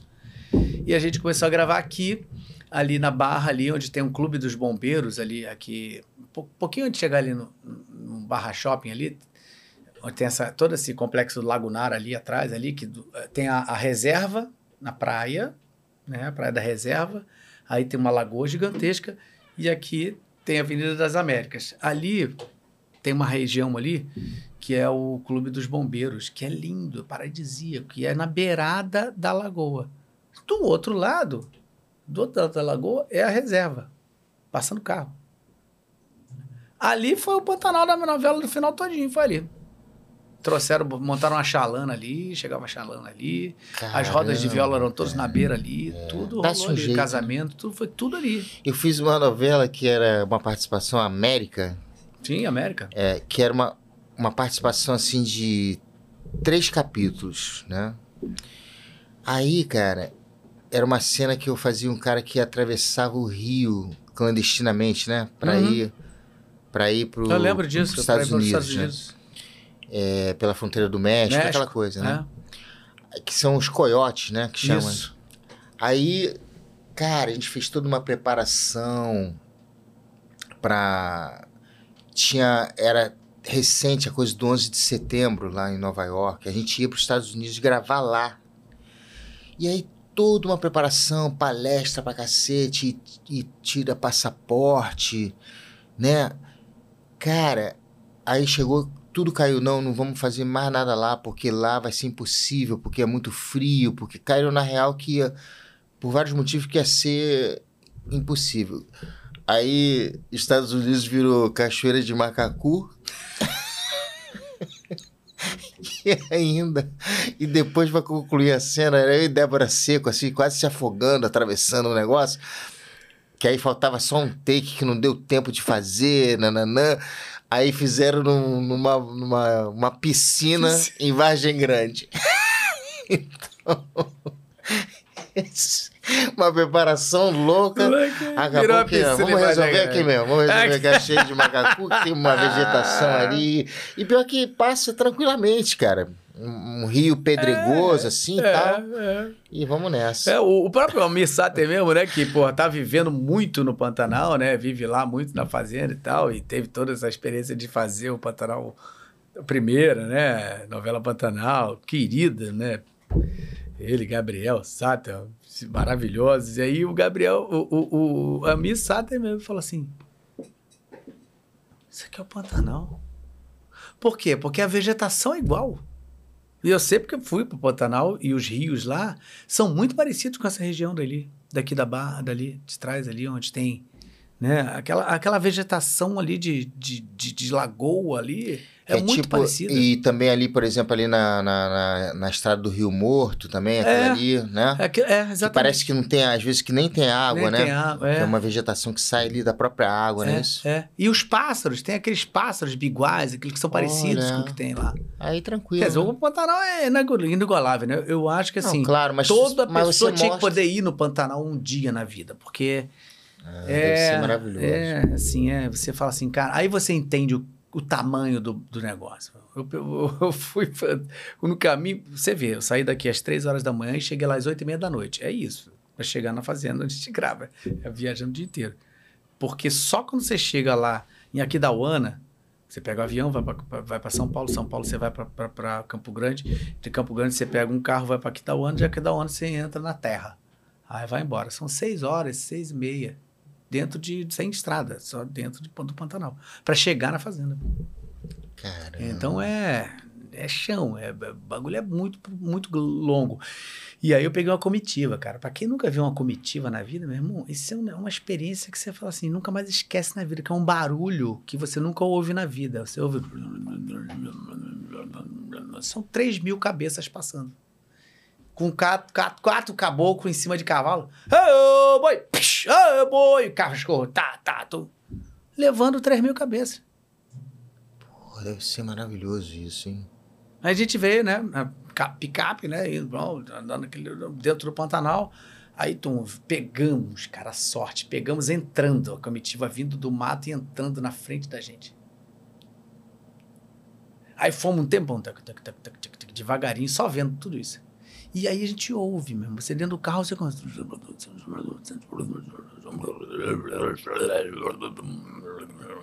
É o barulho de 3 mil cabeças andando na tua frente. Barulho de piso, de, ca- de, de boi batendo no chão. Olha. Negócio que você só sabe quando você vê. E quatro caboclos atrás. Sozinho de cavalo. E mais três cachorros. É. Aí tu vê aquela bicho desgarra. Aí vai maluco. É, Pra pegar de Pra volta. pegar de volta, o bicho volta.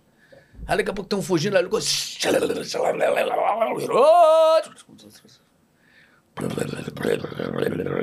Aquele monte. Meu irmão, é. É não, só quem pode ver ali ao vivo que fala assim: caraca, olha a grandeza do que é isso aqui. Olha o que você é viajar seis horas de carro para você chegar numa fazenda. Dentro do nada. E eu voava, porque o meu, meu personagem era um piloto de avião da fazenda. Então eu voei em cima do, do Pantanal. Cara, É um negócio assim. a gente que- vai pra cada experiência louca, né, cara? É, um negócio assim que só. Aí você, quando você fala assim, cara, mas a diversidade da nossa natureza é um negócio muito gigantesco, a gente tem que preservar isso, a gente tem que. Quando você vai no lugar, aí você entende a pequenez que é a gente. Você entende de fato que existe uma coisa muito, mas muito, infinitamente maior do que é o seu dia a dia de você acordar aqui, tomar seu café e ir lá fazer o seu trabalho. Então, assim, é muito grande. É, é muito bicho, cara. A arara lá parece pardal. Pausa 20 arara ali. 30 arara ali. Aí daqui a pouco não sei quantos que- queixada, né? Aqueles po- porquinhos que vem com a família correndo ali. Aí daqui a pouco não sei quantos viadinhos correndo aqui. Aí daqui a pouco não sei quantos. Cara, você chega na frente da fazenda, acende o farol de noite, parece ter uma cidade na frente acesa. Sabe o que é aquilo? É o olho de jacaré dentro da lagoa. Parece uma cidade. São mais de milhares de jacarés na frente da fazenda, assim, dentro do lago ali, na frente ali. Você anda na beirada do lago, sai correndo, assim. Você entra dentro do, do, do rio, tem jacaré, você não sabe onde tá o jacaré. Ele tá ali, você tenta ele no lago, tá ali. É isso. É, um negócio assim que você não consegue realmente. É, é, é, uma experiência que todo mundo precisa ter na vida, ver que a natureza é gigantesca e ela precisa realmente ser respeitada, cara. Ela é muito maior do que as pessoas imaginam. É, na verdade, nós somos pequenos no sentido de fazer parte dela, né? A gente se acha. É, a gente acha que a gente superior, é o grande né? superior. Não, é. cara, a gente é muito menor do que ela. A gente faz parte, né, dessa parada toda, né? É. Apenas isso. Apenas isso. Apenas isso. É. E isso você, quando tá num lugar desse. É... Aí tem essa consciência. Tem essa né? consciência. Essa consciência talvez eu tenha tido quando eu fui na Chapada Diamantina, assim, num Réveillon de 2000 até a virada pro ano 2000.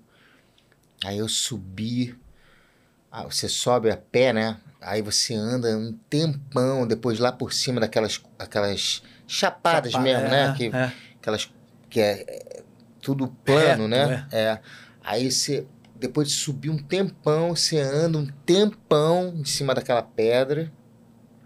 Aí chegava na Cachoeira da Fumaça. A Cachoeira da Fumaça tem esse nome porque isso é na Bahia, né? Sul da Bahia, né? Porque a água ela não é muito forte, ela não é muito caudalosa, então ela vira fumaça uhum. antes de chegar lá embaixo. Sim. Mas lá embaixo, meu irmão, é um laguinho desse tamanho que você tá alto pra caramba e você vê é isso, essa imensidão. É tipo isso que você falou assim, né? Por outro ângulo, assim. É. Né? Mas você fala, caramba, cara. Quando você é vai tá ali perto, você fala, é isso? Eu tenho muita vontade de ir também na, na, ali na, nas cataratas ali. Nunca fui. Você foi já? Não, não. não. Quero é, muito ir ali também. É, porque ali também, também deve ser um, deve, uma é. experiência. É. Tamanho daquela aquela força daquelas águas ali, né, cara? Deve ser muito legal também. Uh, Galileu Faria, nosso apoiador aqui, também diz top demais. Obrigado, Galileu. Valeu, cara. Tá sempre aqui com a gente. Brigadão. E diz muito talento. É, moleque, é isso mesmo, é isso mesmo. Pergunta que eu não quero calar. Falamos alguma coisa que a gente não esquecemos de falar alguma coisa? Alguma coisa que você lembre que é legal falar, que a gente não falou aqui nessa conversa? Alguma coisa que você tenha de projetos aí que você esteja, que você queira falar? De futuros? A gente não, a gente não, a gente não falou muito sobre uma peça que eu adorei fazer, né? Que foi a última peça que eu fiz, na verdade, até então, que foi o Dignidade. Dignidade que foi também com o mesmo, aí, meu, meu amigo Telmo, que está indicado ao mesmo prêmio Seja Gran Rio como ator. Né? Uhum. Eu estou indicado como ator em musical. Uhum. E ele como ator. Então a gente vai também se encontrar no prêmio, que deve ser, não sei quando, mas deve ser agora em, em breve. E eu fiquei muito feliz com essa indicação. É uma peça muito. Assim, é uma peça de, de dois personagens só, né? Uhum. Falando sobre política, na verdade. São dois, dois amigos políticos. E essa peça ela ainda vai voltar, né? A gente tá é, procurando, né? Pautas e possibilidades para fazer, talvez esse ano, talvez ano que vem. Mas é uma, é uma, na verdade, foi assim uma grande celebração assim da nossa amizade, sabe? Eu uhum. e o uhum. Telmo. Um cara que eu respeito muito, admiro muito e, e essa admiração, esse respeito é mútuo, né? Uhum. E, e a gente tá, ficou muito feliz assim com essa com esse encontro, porque a gente já fez vários trabalhos juntos, mas muitos trabalhos muito jovens ainda na escola de teatro, né? Uhum. Aí fizemos, por exemplo, a novela Vitória na Record, que nós éramos do elenco, mas a gente quase não contracenou. Não contracenou, acho. Um outro filme também, que também éramos também ele fez uma participação, eu fazia uma outra coisa. E aí essa peça realmente a gente se, reencontrou Juntou, né? mesmo, é, sabe? E dois personagens ótimos assim, e num momento muito oportuno porque fala sobre política sobre corrupção, sobre, sobre problemas assim graves da, da política, né? Uhum. E, e ao mesmo tempo da ética, né? Da que, que é você seguir uma linha honesta ou não. E, e aí cita Roma, sabe? Como é que era em Roma com os corruptos, sabe? É muito profunda a peça, assim. É, Abrangente. o Senado ali era a mesma coisa, cara. O Senado na época da, era isso, de Roma era isso. Era a mesma questão. Tinha o imperador, os senadores tinham que jogar ali um com- uns com os outros É. para que as coisas pudessem acontecer. Um dependia do outro. E esse texto é do Ignazio Vidal, quer dizer, que não é uma, não é uma, é uma é espanhol, quer dizer, é uma realidade também da Espanha. Então você vê que é isso, é Roma, é Espanha, né? É em todas as épocas, quer dizer, o homem sempre pode ser corrompido, né? É. e pe- pela ganância, enfim, pela vontade do poder, né? E então fala sobre tudo isso, mas sem é, dizer se é um partido de esquerda, se é um partido de direita, se é Sim, centro. poderes. É. Então o texto é, é, é- é bem interessante por isso, Maneiro. sabe? Então eu espero que a gente volte em breve, assim, né? Porque é o projeto que tá rolando agora que eu tô, que eu tô envolvido também, né? Legal, cara, que bacana. É. Legal, deixa eu ver se, se tem mais algum povo aqui. Fizemos, respondemos todas as perguntas aqui. Respondemos todas as perguntas. Tem alguma coisa que quer falar de projetos novos seus, coisas que você tá afim de falar, falar das suas redes, falar de tudo que você quiser aí. Fala, aproveita e para. Cara, eu, eu só tenho o meu Instagram, né? Que é arte underline Cláudio Gabriel, onde eu basicamente divulgo os trabalhos que eu tô fazendo. Tem um outro que é de pinturas, que é só de pintura e desenho, que eu resolvi fazer um outro perfil também no Instagram, que é a minha única rede social. Que é. Que esse de pintura é Cláudio Gabriel underline pinturas. É, Os projetos futuros, na verdade, já estão meio que em desenvolvimento, que é Que o é a novela Dignidade, a novela, é a Oficina do Riso. É, você que né, tá interessado em, em aprender mais sobre humor, também é bom ficar ligado, porque a gente deve abrir outras turmas ao longo do ano. Eu acho que vai rolar. É, vou participar de uma exposição chamada Bodas de Linho é, em maio, mas ainda não, tá uma- não tem uma data definida, no Rio de Janeiro, em Botafogo, que é uma, uma celebração da turma. Eu, eu citei aqui o João Magalhães, que foi meu primeiro professor de pintura. Mas depois eu fiz um outro curso que era é, com o Bruno Miguel, que é um pintor excelente da geração de 2000. E junto, dava aula juntos, o Luiz Ernesto, que é também um cara da geração de 80 do Parque Lage, do João Magalhães também, contemporâneo ao João Magalhães. Então era, às vezes eu brincava que era o guarda bom e o guarda mal. que um falava bem, o outro falava, é, mas mas também não é tanto assim. mas era muito interessante as visões, né, de dois professores de épocas muito diferentes tal. Então, passou muita gente boa por essa turma aí, com pinturas assim de várias formas, né? A gente tá falando do, do Percy, né, do meu trabalho que é dramático, né? Eu, lembro que, por exemplo, quando a pessoa vem da arquitetura, o trabalho da pintura dela tá ligada com a arquitetura de alguma É, maneira. Então, é. tinha gente de, de várias áreas que se encontraram ali naquelas turmas ali do Parque Lage, né, de pintura e tal. Então essa bodas de linho é uma, eles me convidaram como com eu vou apresentar um trabalho que é até em cima do da imagem do São Jorge, é, que é um trabalho que faz parte, enfim, dessa exposição coletiva comemorando esses esses vários anos dessa mesma desse mesmo curso, entendeu? Uhum. É o que eu tenho pra falar, eu acho. Muito legal, muito legal. Você, agora a gente sempre faz uma coisa assim no final, como mesmo a gente estando falando com dubladores, ou falando com atores, seja lá o que for. Eu também posso um- dublar. É. Eu também quero essa Qual- oportunidade. Você, você imita qual voz? Você é um grande ator, você poderia ser, po- poderá ser um grande dublador. Só depende de você. Mas assim, geralmente eu falo assim, como tem muita gente que assiste aqui, que é do. que é gente que tá, né, querendo tra- entrar nesse meio e tal, não sei o quê. É, tem alguma coisa rapidamente que você poderia falar? O que, que você sugere para essas pessoas que estão querendo entrar nessa área aí do audiovisual, do teatro, da TV, da atuação? Eu lembro da Fernanda Montenegro, né? Desista. Não, não, não. Acho que. Cara, eu acho que. Pra quem tá começando, né, que você fala, né? Porque tem o sonho. É, eu acho que.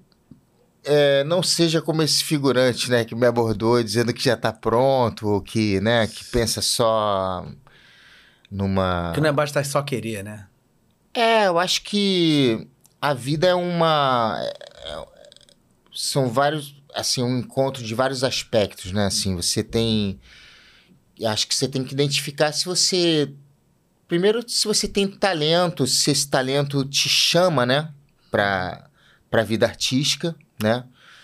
É, depois entender se você tem vocação, porque a vocação é o é né, exatamente você passar por altos e baixos sem desistir, né, Cláudio? Exato.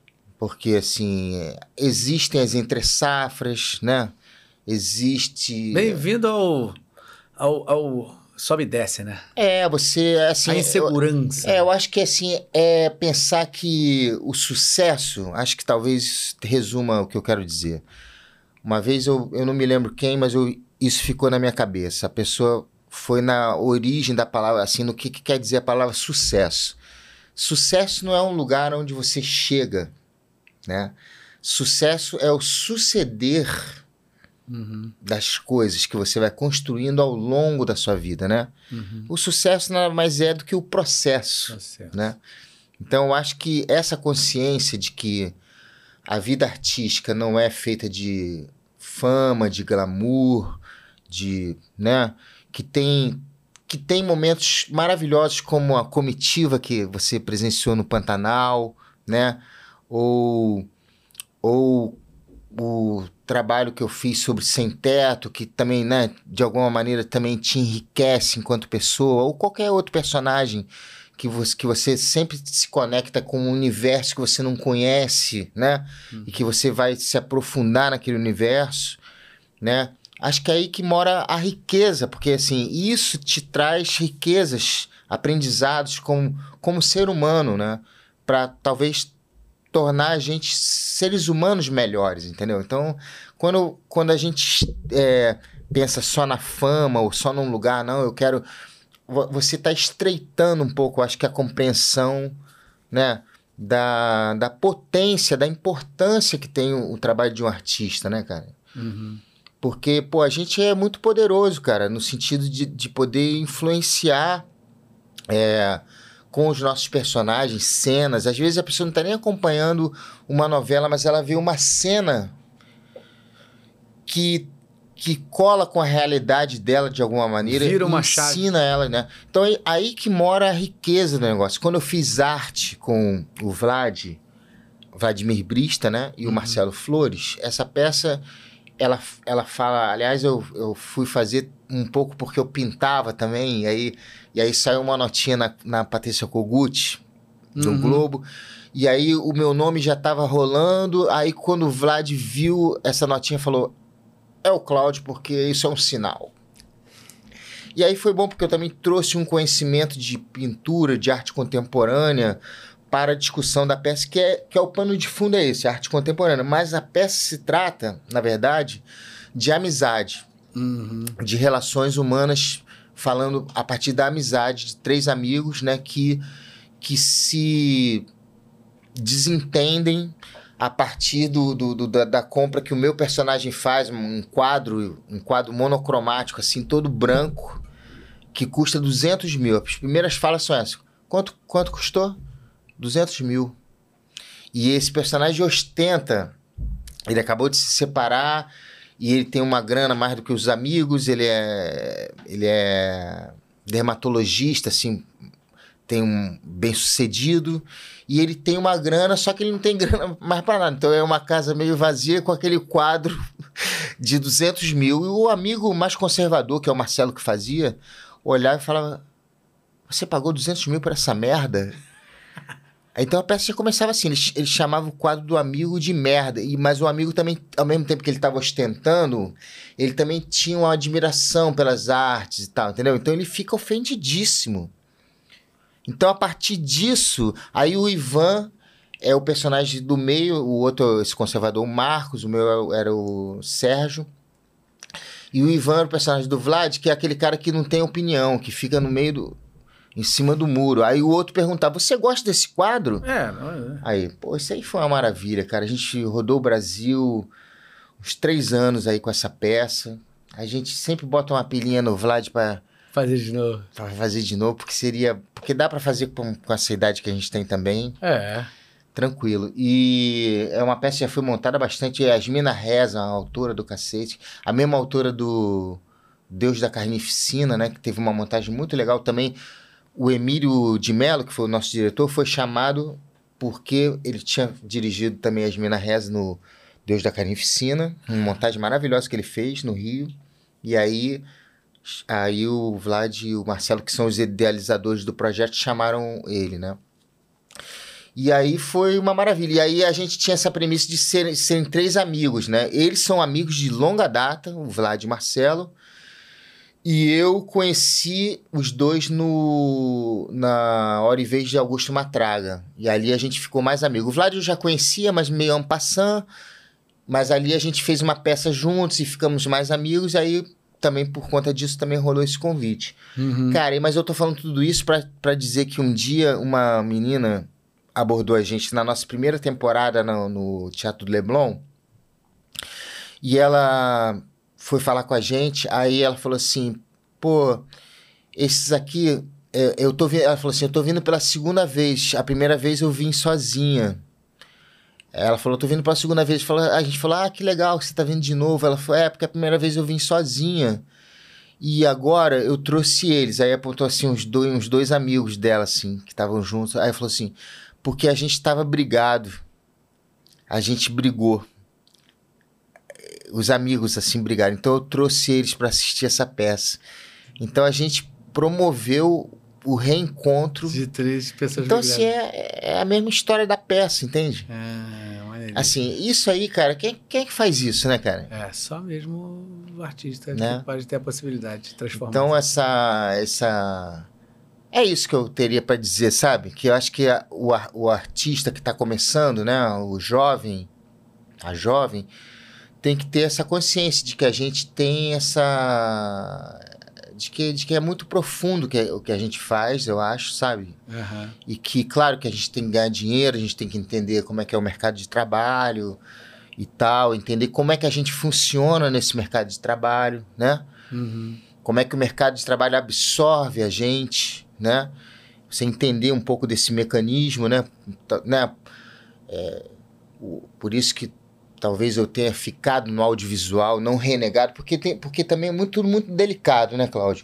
Eu, a gente conhece gente, com certeza você conhece também, gente que faz assim, ó, um sucesso instantâneo E, cai na hora. depois, bum, É, é. Nossa. tem gente, que tem gente que aparece como o Brian Cranston, É. como a Malu Gali também, que também tardiamente veio fazer sucesso. Caruso? É, né, que faz... Então, assim, não tem Depois uma, de ser não um uma lá fórmula. de sucesso, É. fazendo aquele, o, a peça lá, aquele mais de 25 anos que ficou em cartaz do Caruso, lá, o da empregada lá, como é que é o nome? Passei o ferro na velha, é Não, isso? não, não, né? essa é- Isso era outra, né? Outro É, autor, né? não. O que, que é isso? Caramba, do Caruso, gente, a peça dele fez tanto É, você tá falando do Marcos Caruso, né? É, é. Ah, não... Caramba. Nossa, eu assisti essa peça não sei quantos anos atrás, depois vi de novo com outros atores e tal, enfim. É, daqui a pouco vai chegar minha memória aqui. Mas você vê, ele depois de, sei lá, com 60 anos, quase, que ele bombou lá, fez Avenida Brasil, né? E bombou com aquele personagem Leleco lá, e Acho que acho que tinha feito uma novela antes dessa, assim, que também tinha aparecido. É, foi só uma que ele fez antes. né? É, é, mas depois virou, É. ó, o Caruso e tal, o Caruso. Mas é um É. cara que veio de uma trajetória de não sei quantas décadas de sucesso como diretor e autor de teatro. É. E- Tem umas surpresas assim, mas que ao mesmo tempo são, são reflexos, Reflexos. do que você construiu, né? É, Desde lá de trás, né? Exatamente. É. Eu acho que é isso. É isso. E, e- e- guardar um dinheiro, né? Guardar um dinheirinho para as entre safras. E fazer os projetos, como você, por exemplo, aqui. Isso aqui é uma coisa maravilhosa, né? Que você inventou, né, Cláudio, para você, esse podcast aqui de sucesso. É, é. é. E aí tem que ter um trabalho, Tem, tem uma pô, equipe tem que que ter uma perseverança, que né? Tem que ter frequência, tem que ter constância, tem que É. ter o. Ou seja, não é fácil, mas também nada é fácil, né? Nada não, é é uma fácil. carreira É, fácil. não tem almoço grátis. É, é isso. É isso, é trabalhar. É trabalhar arduamente naquilo que a gente, graças a Deus, nasceu para fazer e tá feliz. É E o isso. resto vem. é isso, meu irmãozinho. Pô, você Irmão. não sabe o prazer que é estar aqui contigo. Obrigado, meu irmão. Isso aqui é uma noite inesquecível. Espero que tenha sido legal pra caramba pra você também. Pra mim Foi foi ótimo. maravilhoso. E para eles também, espero que sim. Sem dúvida. sido maravilhoso. Sem dúvida, não tenho a menor dúvida. É isso aí. Gente, é isso. Muito boa noite pra vocês que estão aqui até essa hora no sabadão. Quem tá aqui até hoje, quem vai ver daqui a um dia, dois dias e lá pra frente, quantas vezes estiver. Quando você estiver vendo isso, muito obrigado por você estar aqui, ter sido a nossa audiência. Nosso canal tá crescendo cada vez mais, graças a você, graças ao seu amor verdadeiro pelo que a gente tá fazendo aqui. Você pode ter certeza absoluta que é com muito amor que a gente está procurando fazer isso para vocês também, para vocês terem cada vez mais qualidade que vocês estão assistindo, que isso sirva como entretenimento e que fique na vida de vocês aí para alguma lembrança. Então, aquele pedido, se você agora ainda não deu like, dê seu like agora. Muito, muito. Aproveite, esse é o momento. Eu não pedi lá atrás, viu? Eu pedi porque eu queria que você realmente quisesse dar seu like. Então, se você gostou, dá seu like. É importante para o senhor algoritmo entender que ele tem que distribuir isso aí para muito mais gente, tá bom? E compartilha também esse conteúdo. Espero que você tenha gostado muito. Fala para seus amigos, seus familiares. E espero vocês no próximo sábado. Um beijo gigante para vocês. Muito obrigado novamente por estarem aqui.